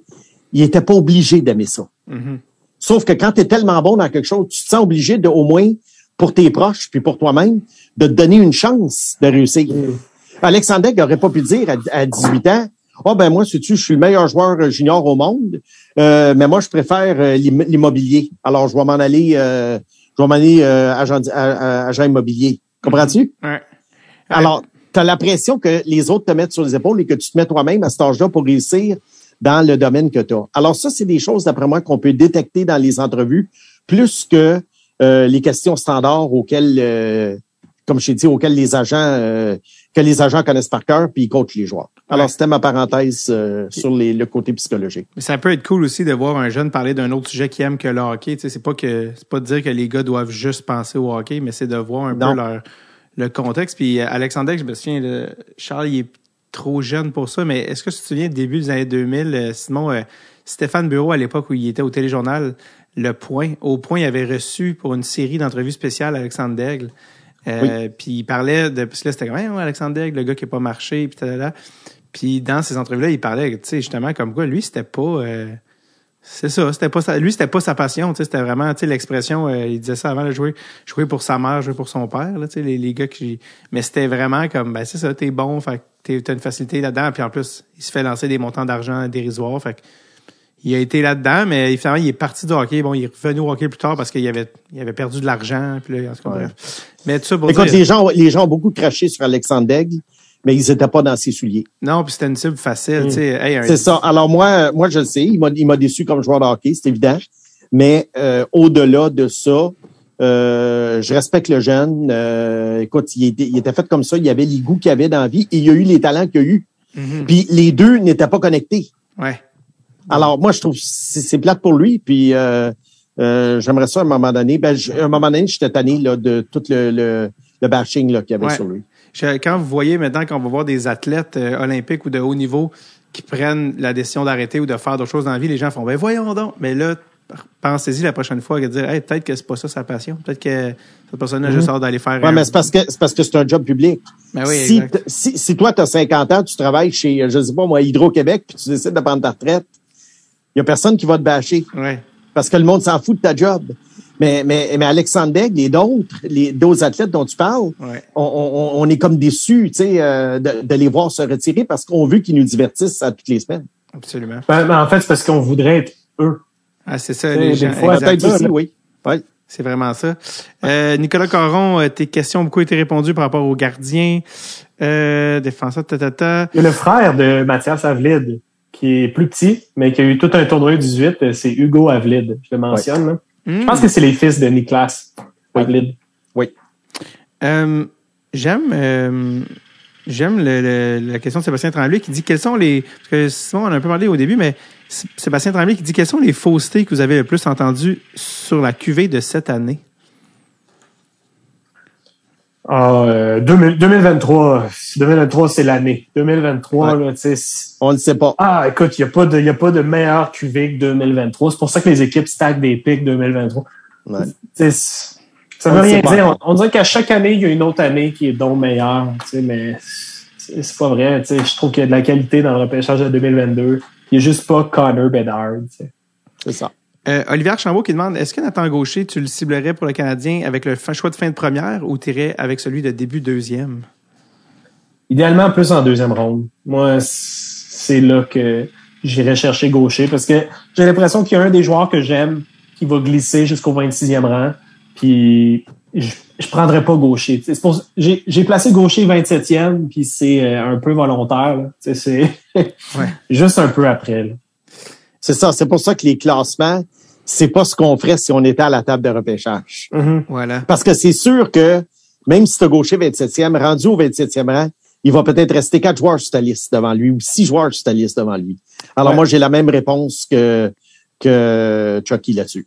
Euh, Philippe qui demande une opinion sur Jack Sparks, point d'interrogation. Le joueur de 6 pieds 9 pouces qui, quote, patinerait mieux que Chara. C'est de lui qu'on parlait tantôt? Non, c'était d'un autre, même. Non, là, on parlait de Maverick Lamoureux, C'est qui est le Québécois de 6 pieds 7 pouces.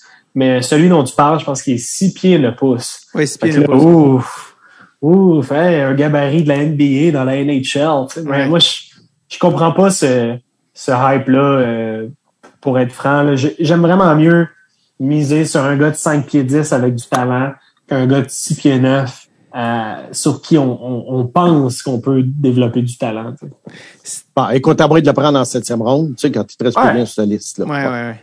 Euh, Steven Morrow qui dit Avec les espoirs prometteurs sélectionnés dans les deux dernières années par Trevor Timmins, auriez-vous aimé qu'il soit encore là pour le draft cette année? Non. J'avais un petit doute euh, de la réponse de. Vas-y, Simon, tu peux. si tu l'as dit, Ah, écoute, j'en j'en ai assez parlé depuis dix ans. Le gars n'est plus en poste, alors euh, je n'en parle plus, mais euh, euh, très, très bonne décision de Jeff Gordon quand il est arrivé euh, d'avoir demandé à Jeff Molson, probablement, de, de libérer Trevor Timmons. C'est un gars qui a... C'est un des, un des grands responsables, sinon le plus grand responsable de la disette euh, que le Canadien a eu là, depuis 20 ans en général, en fait, de, de succès et surtout de, de spectacle sur la glace. On peut compter sur les, les, les, doigts d'une main les années où le spectacle a été intéressant depuis que Trevor Timmons est là. Charles, t'étais quand même un fan de Timmins. T'as une photo de lui euh, avec lui quand t'étais jeune. Euh, Ouais, tu sais, moi, je, je pense pas que ces gars-là sont en poste euh, aussi longtemps pour rien. Là, je, je suis persuadé que Timmins a des qualités. euh, à l'interne, c'est autre chose. Là. Tu vois, ah, il avait placé tel gars plus haut, puis finalement, on n'a pas pu le sélectionner. Ou tu vois toutes ces histoires-là de ah, ça aurait pu si, tu sais.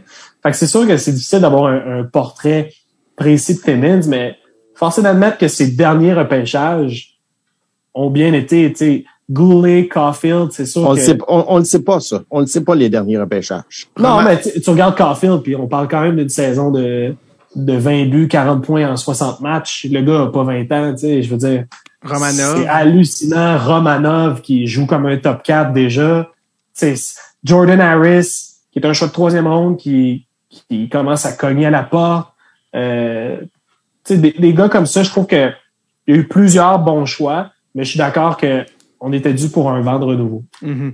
Euh, De toute façon, la meilleure preuve qu'on a, c'est que comment ça se fait qu'il n'y a pas personne qui, qui l'a appelé euh, pour occuper le poste de recruteur-chef s'il est si bon que ça? On verra cet été, hein, des fois, il y a, il y a du mouvement. Euh, il y a quelqu'un qui va l'embaucher. euh, Il y a quelqu'un qui va l'embaucher comme scout régional parce qu'il s'est Ouais. fait des chums au fil des ans, là. Mais je serais très surpris qu'un directeur général congédie son recruteur-chef pour le remplacer par Trevor Timmons. C'est clair. Voilà. Il, a, il a quand Voilà. même fait euh, c'est pas loin de 20 ans comme recruteur-chef. C'est incompréhensible. C'est incompréhensible. Il devait en, en raconter des belles au, au directeur gérant parce qu'il a passé à travers quatre directeurs gérants.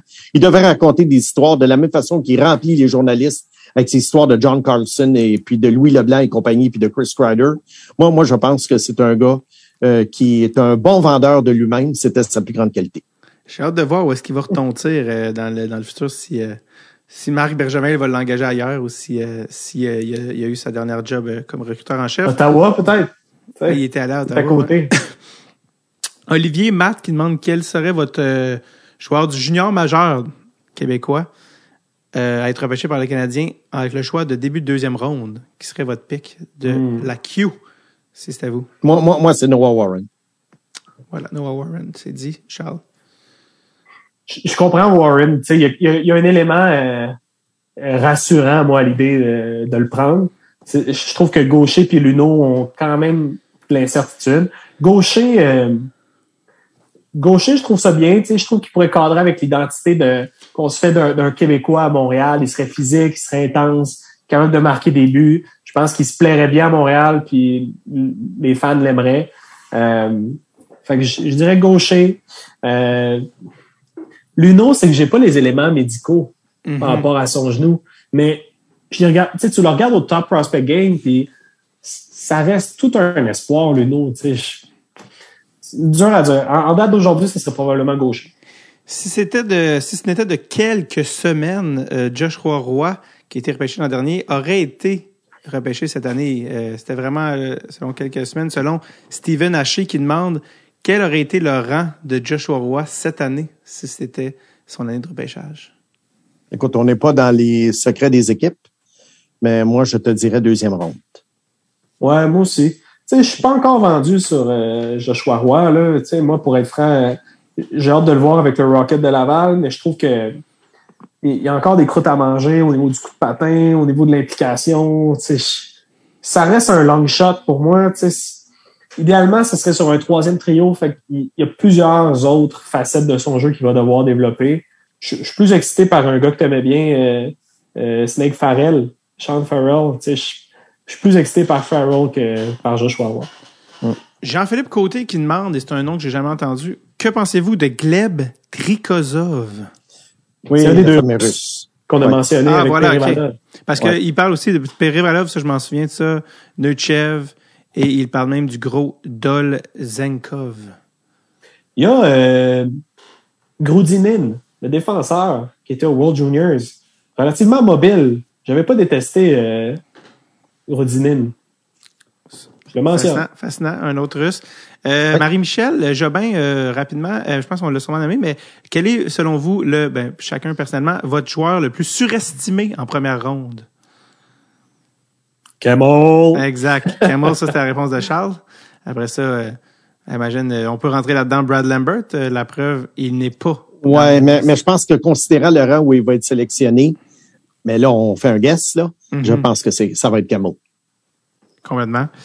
Ouais. Euh, il y a Nicolas euh, Caron qui demande si on présume que Ride sort premier cette année, quelle serait sa place si on classait les cinq derniers first overall en termes de qualité d'espoir? Donc, Owen Power, Alexis Lafrenière, Jack Hughes, Rasmus Dallin et euh, Shane Wright. Quel est votre, euh, quel est votre OK. rang personnel? La, la question est, la question est tricky parce que est-ce qu'on parle de Rasmus Dalin à son année de repêchage ou on parle de ce qu'on sait déjà de Rasmus Dalin?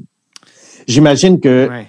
le, le, le- l'auditeur veut savoir à leur année de repêchage où est-ce qu'on les mettrait? Ouais, je pense que oui. Je pense qu'il faut faire fi Bon. de ce qu'on sait. Alors, alors là, on parle ici, tu as nommé Dalin, tu as nommé Jack Hughes, tu as nommé euh, Power, la- Lafrenière. euh, pas- Exact. écoute, Shane Wright, euh, euh, cinquième. Cinquième pour moi.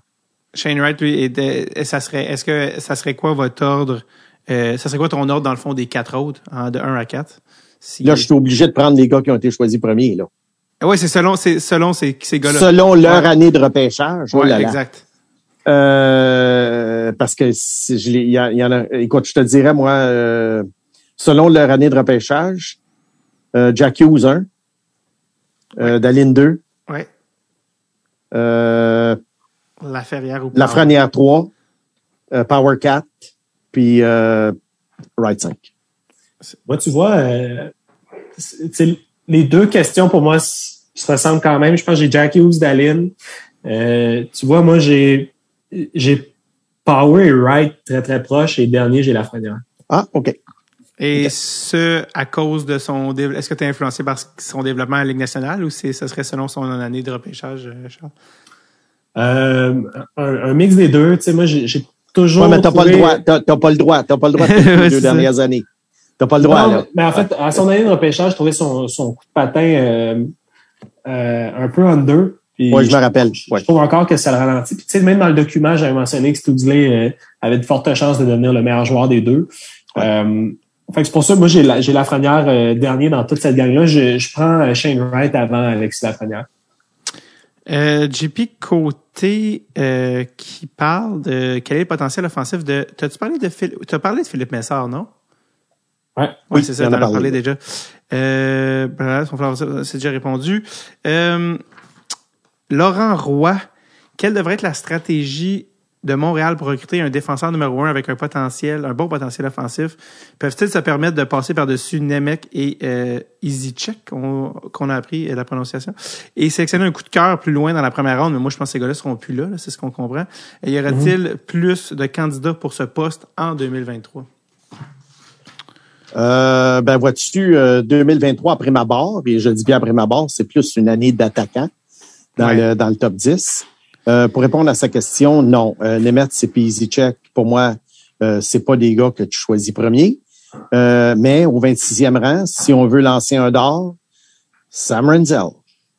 J'ai très hâte de voir où il va sortir puis avec quelle équipe ce, ce joueur. Moi, je serais pas pressé d'aller chercher un défenseur euh, offensif. Là. Je serais pas. euh, je, je serais patient. Je pense qu'on a quand même euh, avec Byron, avec Goulet, avec Romanov, avec Harris, avec tous ces gars-là. Je trouve qu'on on a, on a du temps devant nous avant de, de trouver le défenseur euh, franchise. Mhm. À- Avoue que tout ça aurait été réglé si Quinn Hughes avait été choisi par le Canadien en 2018. Mais Ah, puis, encore- euh, on n'aurait jamais ça, ça- eu euh, de ah qui va jouer avec Shea Weber? Ça aurait été clair, clair et net dès le départ. Quinn Hughes avec Shea Weber. Mais ça, c'est notre notre génie Timmons qui, a- qui a été qui sévissait encore une fois. Je suis plus euh, déçu, moi, de la, du développement qui a été, qui a pas été fait avec Kotkaniemi que du choix de, que de pas prendre Gagnon. C'est, c'est, c'est comme l'insulte à l'injure.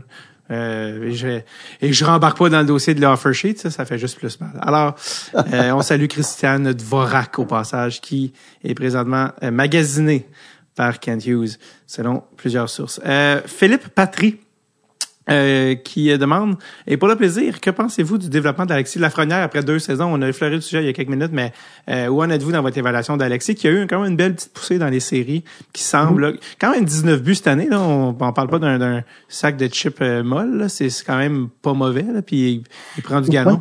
Qu'en est-il de ce bon Alexis? Ben pour moi, il, il est- il est d'après moi en, en, en train de devenir ce qui, selon moi, devait devenir. Ouais. Euh, probablement un marqueur euh, dans les 30 buts, euh, qui a un certain euh, côté euh, physique qu'on aime bien, euh, mais qui est pas nécessairement un gars qui va driver un trio. Et c'est pour ça que je l'avais deuxième et que j'avais Stuchla premier. Alors, une belle carrière, mais pas nécessairement la carrière d'un joueur quasi générationnel que certains voyaient sans hésiter. Tu sais, si tu mentionnais un autre nom que Lafrenière en 2020, euh, tu sais, tu passais pour un extraterrestre. Mhm. Alors, mais pour moi, euh, c'est correct. Puis oui, il y a une belle poussée. Euh, mais tu sais, il va falloir qu'il... Euh, je sais pas, euh, il va falloir qu'il s'implique un peu plus. Il a commencé à le faire. Euh, enfin, c'est ça. C'est sûr, c'est sûr que le, le pinch pourra pas rester. Là. Tu sais, Je veux dire, la petite barbiche, ça, il faudra que ça parte. C'est d'emblée très important, Alexis, pour son développement, mais, mais je, je pense que on- il y a peut-être pas eu du temps de glace avec Panarin, avec ces joueurs-là de premier trio, mais euh, c'est une progression lente, mais constante. Mhm. Fait que ça, ça c'est encourageant, somme toute. Je sais pas si on peut en dire autant de Capo Caco. Euh, ce stade-ci qui est plus difficile à évaluer. J'aurais aimé voir des entrevues de Kako avant de faire ma liste. Ouais. Disons, euh, les- il y a des documentaires sur les coulisses de son repêchage, puis je- à ce jour, je suis encore terrifié de, de sa personnalité, fait que je, je, je me placerais beaucoup plus loin, je pense, si euh, c'était à refaire. Il faisait un Ouais. peu le méchant dans Die Hard, là, dans, dans les coulisses. C'était comme, Voyons, il, il, il était comme, c'était dur, de- ouais, c'était spécial, euh, euh, comme sa, sa personnalité semblait euh, erratique. Bref, euh, Jérémy V, dernière question. Est-ce que, j'ai jamais entendu ça, je sais pas si vous l'avez entendu, est-ce que le japonais Kenta Isogai, Isogai, Isogai, je sais pas, euh, mérite un flyer en fin de repêchage? Ce serait le fun à voir. Avez-vous déjà entendu parler de ce japonais Kenta Vaguement. Isogai? Ouais. Vaguement. Il joue, euh, où, joue, où joue-t-il même? euh, Euh, Parce que Charles, il joue à Nagano. Oh non, il est né à Nagano, puis il joue en- pour les Phantoms de Youngstown dans la USHL. Fait Fait on parle d'un attaquant de 5 pieds 11, 154 livres, euh, 22 points en 60 matchs dans la USHL. C'est c'est pas beaucoup. Non. Écoute, moi, il a pas, a- moi, a pas attiré mon attention. Là, comme je t'ai dit, c'est un, c'est un nom que j'ai entendu, mais il a pas attiré mon attention. Et je vais te dire pourquoi. Euh, il y a eu un Japonais qui est venu jouer dans la Ligue junior majeure du Québec il y a quelques années. Euh, ça n'a pas été les gros chars. Et il y en a, un- il y en avait un autre qui jouait dans la USHL et qui joue encore dans la USHL, je crois. Puis moi, je me souviens, euh, je l'avais surveillé de près euh, parce que euh, dans, dans les dans les conseils, des fois, là, les, les avis que je donne à une équipe de la, de la Q pour le repêchage euh, euro. Ouais. Et puis, euh, vois-tu, le gars, il a jamais vraiment progressé. Puis à 16 ans, il avait l'air de... Je sais pas, tu sais, tu vas dire que je fais un préjugé, mais à un moment donné, c'est que c'est c'est pas une question contre les joueurs japonais, c'est une question euh, du hockey mineur qui ont joué. Alors, à un moment donné, tu fais des comparables. Si tu regardes comme le Danemark, la Slovaquie, le- ces pays-là, ben, il faut que tu dises, faut que tu compares à quelque chose. Mhm. Alors, moi, je suis obligé de le comparer à d'autres joueurs japonais qui sont venus jouer en Amérique. Alors, euh, pour moi, euh, écoute, euh, si on fie euh, au fait là, qu'il n'a pas attiré mon attention avec les statistiques que Charles vient de donner, euh, non, ça ne mérite pas un flyer en septième ronde. c'est c'est vraiment le fait qu'il est japonais là, qui attire le plus l'attention. Mais Ouais. on, on se rappellera. Ben, mais euh, c'est le fun, c'est le fun que le hockey se développe Oui. dans un autre pays, honnêtement. Oui, ça serait le fun parce que Mhm. plus le hockey se développe dans le monde entier, plus la Ligue nationale va être forte. Mais pour le moment, je pense qu'on n'en est pas rendu là. Euh, mais on disait ça de l'Allemagne il y a 10-15 ans, puis regarde ce qui est en train de se produire. Oui, oui, complètement. C'est, c'est pas se t'en rappeler. Je sais pas si vous vous souvenez du jeune phénomène japonais Aito. Aito Iguchi. Oui. et euh, qui travaille un petit peu avec Pavel Barber, mais tu vois, lui, euh, Pavel Barber, il, il- il voulait la- l'amener. euh, il avait été conseillé auprès de la famille pour l'amener en Amérique du Nord le plus rapidement possible, tu sais, qui joue dans des calibres euh, plus euh, plus soutenus puis qui se développe. Puis euh, ça s'est presque fait finalement, tu sais, bon, familial, tout ça, finalement, ça s'est pas fait. Puis, tu sais, mine de rien, le temps a passé. Puis Aito Iguchi, aujourd'hui, son, son année de repêchage est passée, tu sais. Euh, Ouais. puis il a 18 ans, euh, c'est un 2003 et il joue encore, euh, tu sais, genre dans un club japonais. Et attention, attachez, attachez votre truc avec euh, pas de la broche, ça sera pas nécessaire parce qu'il fait 5 et 3, 5 pieds 3, 117 livres. Et voilà. Et euh, c'est comme pas... euh, C'est sûr que, tu sais, quand, quand Nathan Gerby a l'impression qu'il peut te dominer, là, Ouais, c'est ça. Euh, euh, c'est, euh, pour ceux qui se demandaient où était rendu ce bon Aito Iguchi. Finalement, il a pas, euh, il ne s'est pas développé. Messieurs, oh! on a passé à travers la ronde, on a passé à travers les questions. Euh, j'ai pas euh, le nombre exact de secondes, mais euh, je pense qu'on a, oui, on a dépassé les trois heures certainement parce qu'on a commencé à. Euh, ça a été encore une fois un plaisir. J'espère que les gens vous avez euh, qui écoutent, vous avez aussi apprécié qu'à l'habitude. C'est le marathon. Je l'appelle le puits sans fond. Où, euh, j'ai euh, un dernier nom que j'ai pas mentionné. Oh, ben là, Charles, arrête. Une vraie petite menthe pour qu'on digère tout ça. Vas-y. J'aime beaucoup euh, des Knights de London, Isaiah George, OK. Ah, le défenseur. Je trouve que euh, son coup de patin, il y a, il y a un potentiel. euh, euh, Puis oublie, oublie pas, Oh, les. Knights de London, ils ont pas habitude de faire jouer beaucoup les jeunes, les très jeunes. ouais. Alors, c'est un... je, je vous lance ça. Ouais, comme Alex Formenton et puis ces gars-là qui étaient un peu euh, evangelista, qui étaient un peu des, des cartes cachées euh, dans le sens que euh, on leur donne pas des rôles de premier plan. Alors, on va on retient ce nom-là certainement. Absolument. Est-ce qu'il y avait d'autres noms qui, qui vous restaient sur le cœur? Ben, Euh, on- tu voulais parler de Jack D. Hughes. ben oui, c'est vrai, le fils de l'autre. Oui, Jack D. de D. Hughes pour Ouais. le différencier. Ouais. Euh, ben moi, c'est un gars que j'avais recommandé au Foreur de Val d'Or il y a trois ans pour le repêchage des joueurs américains. Mhm. Il avait choisi. Malheureusement, le, le jeune homme a, a boudé le- la possibilité de venir jouer au Québec. Euh, moi, ce que j'en pense de, Ja- de Jack D. Hughes, euh, je pense que c'est un joueur qui a une chance de faire la Ligue nationale, mais euh, il a certaines habiletés, oui, mais je ne sais pas si tout ça va être assez bon pour dépasser le troisième trio. Je serais surpris que ce soit un joueur top 6, mais je ne serais pas surpris que ce soit un NHLer. Euh, moi, c'est mon évaluation que j'en fais. C'est un gars, d'après moi, qui va sortir fin première. en- entre, je dirais, 25 et 25 et 45. Euh, Est-ce que le Canadien peut être vraiment une équipe qui, qui leur pêche? Je pense qu'ils le prendront pas. Non. Je pense qu'ils le prendront pas. Non, je crois que Kent Hughes avait laissé entendre euh, qu'il euh, qu'il repêchera pas son fils. Qui ne lui rendrait peut-être pas service là, en leur pêchant. Ouais. Charles, as-tu un peu évalué le, le, le fils de Kent? Ouais, ben, je l'aimais bien avec le programme américain. Je l'ai pas trop regardé cette année, euh, pour être franc. Je, je l'aimais bien, mais moi, je vois un, un choix de deuxième ronde euh, à ce stade-ci. Je, je prendrais pas un first rounder sur lui. Messieurs, c'est une cinquième édition de l'épisode spécial repêchage euh, qui nécessite souvent une sieste après coup, mais quand même que vous avez écouté à la, à la maison, euh, souvent en pièces détachées dans l'auto, dans peu importe en, en- le nombre de, de, de séquences que ça a pris, vous avez passé au travers. Vous êtes prêts, ça se passe le 7 juillet à Montréal. Si vous avez des billets, comptez-vous très chanceux, ils sont en revente autour de 400 dollars le billet. Euh, suivez nos médias sociaux de Dread sur Tape parce qu'on a possiblement quelque chose en train de se cuisiner et je ne peux pas encore en parler. J'ai ça le monde qui dit ça, je peux pas en parler, mais c'est vrai qu'on peut pas en parler pour vrai euh, à ce stade-ci. Donc suivez nos médias sociaux. Euh, On met de pression un peu, mais euh, exact. Euh, sinon, je tiens à mentionner que Charles Pellerin sera au ZooFest cet été. Si vous voulez comprendre pourquoi il n'y a plus de poils sur le corps, euh, c'est expliqué avec des jokes dans son show. Charles, it's the plug time parce que les billets sont déjà en vente. ZooFest.com. Le titre de ton show et les dates au ZooFest.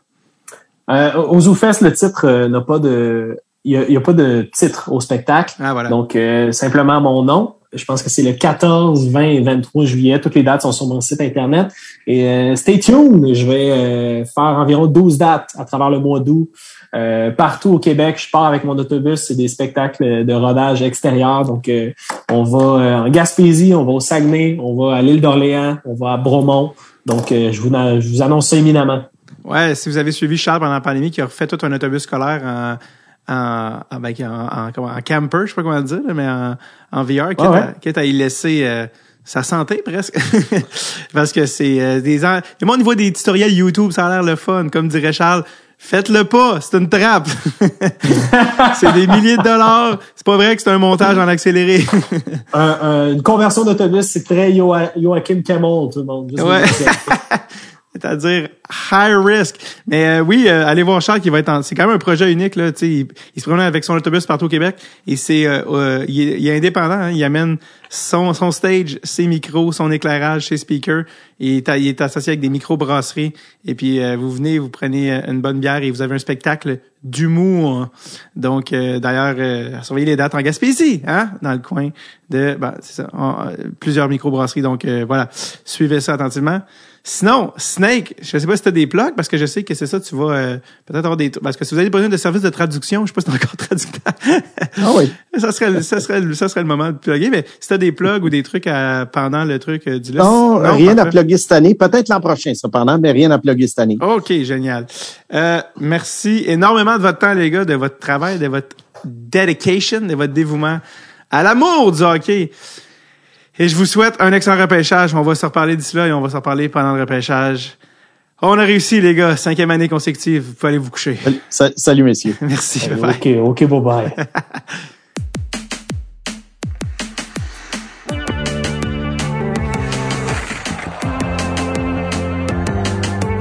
Wow, they did it again. Chucky Pellerino, Simon Snake, 70 Boisvert.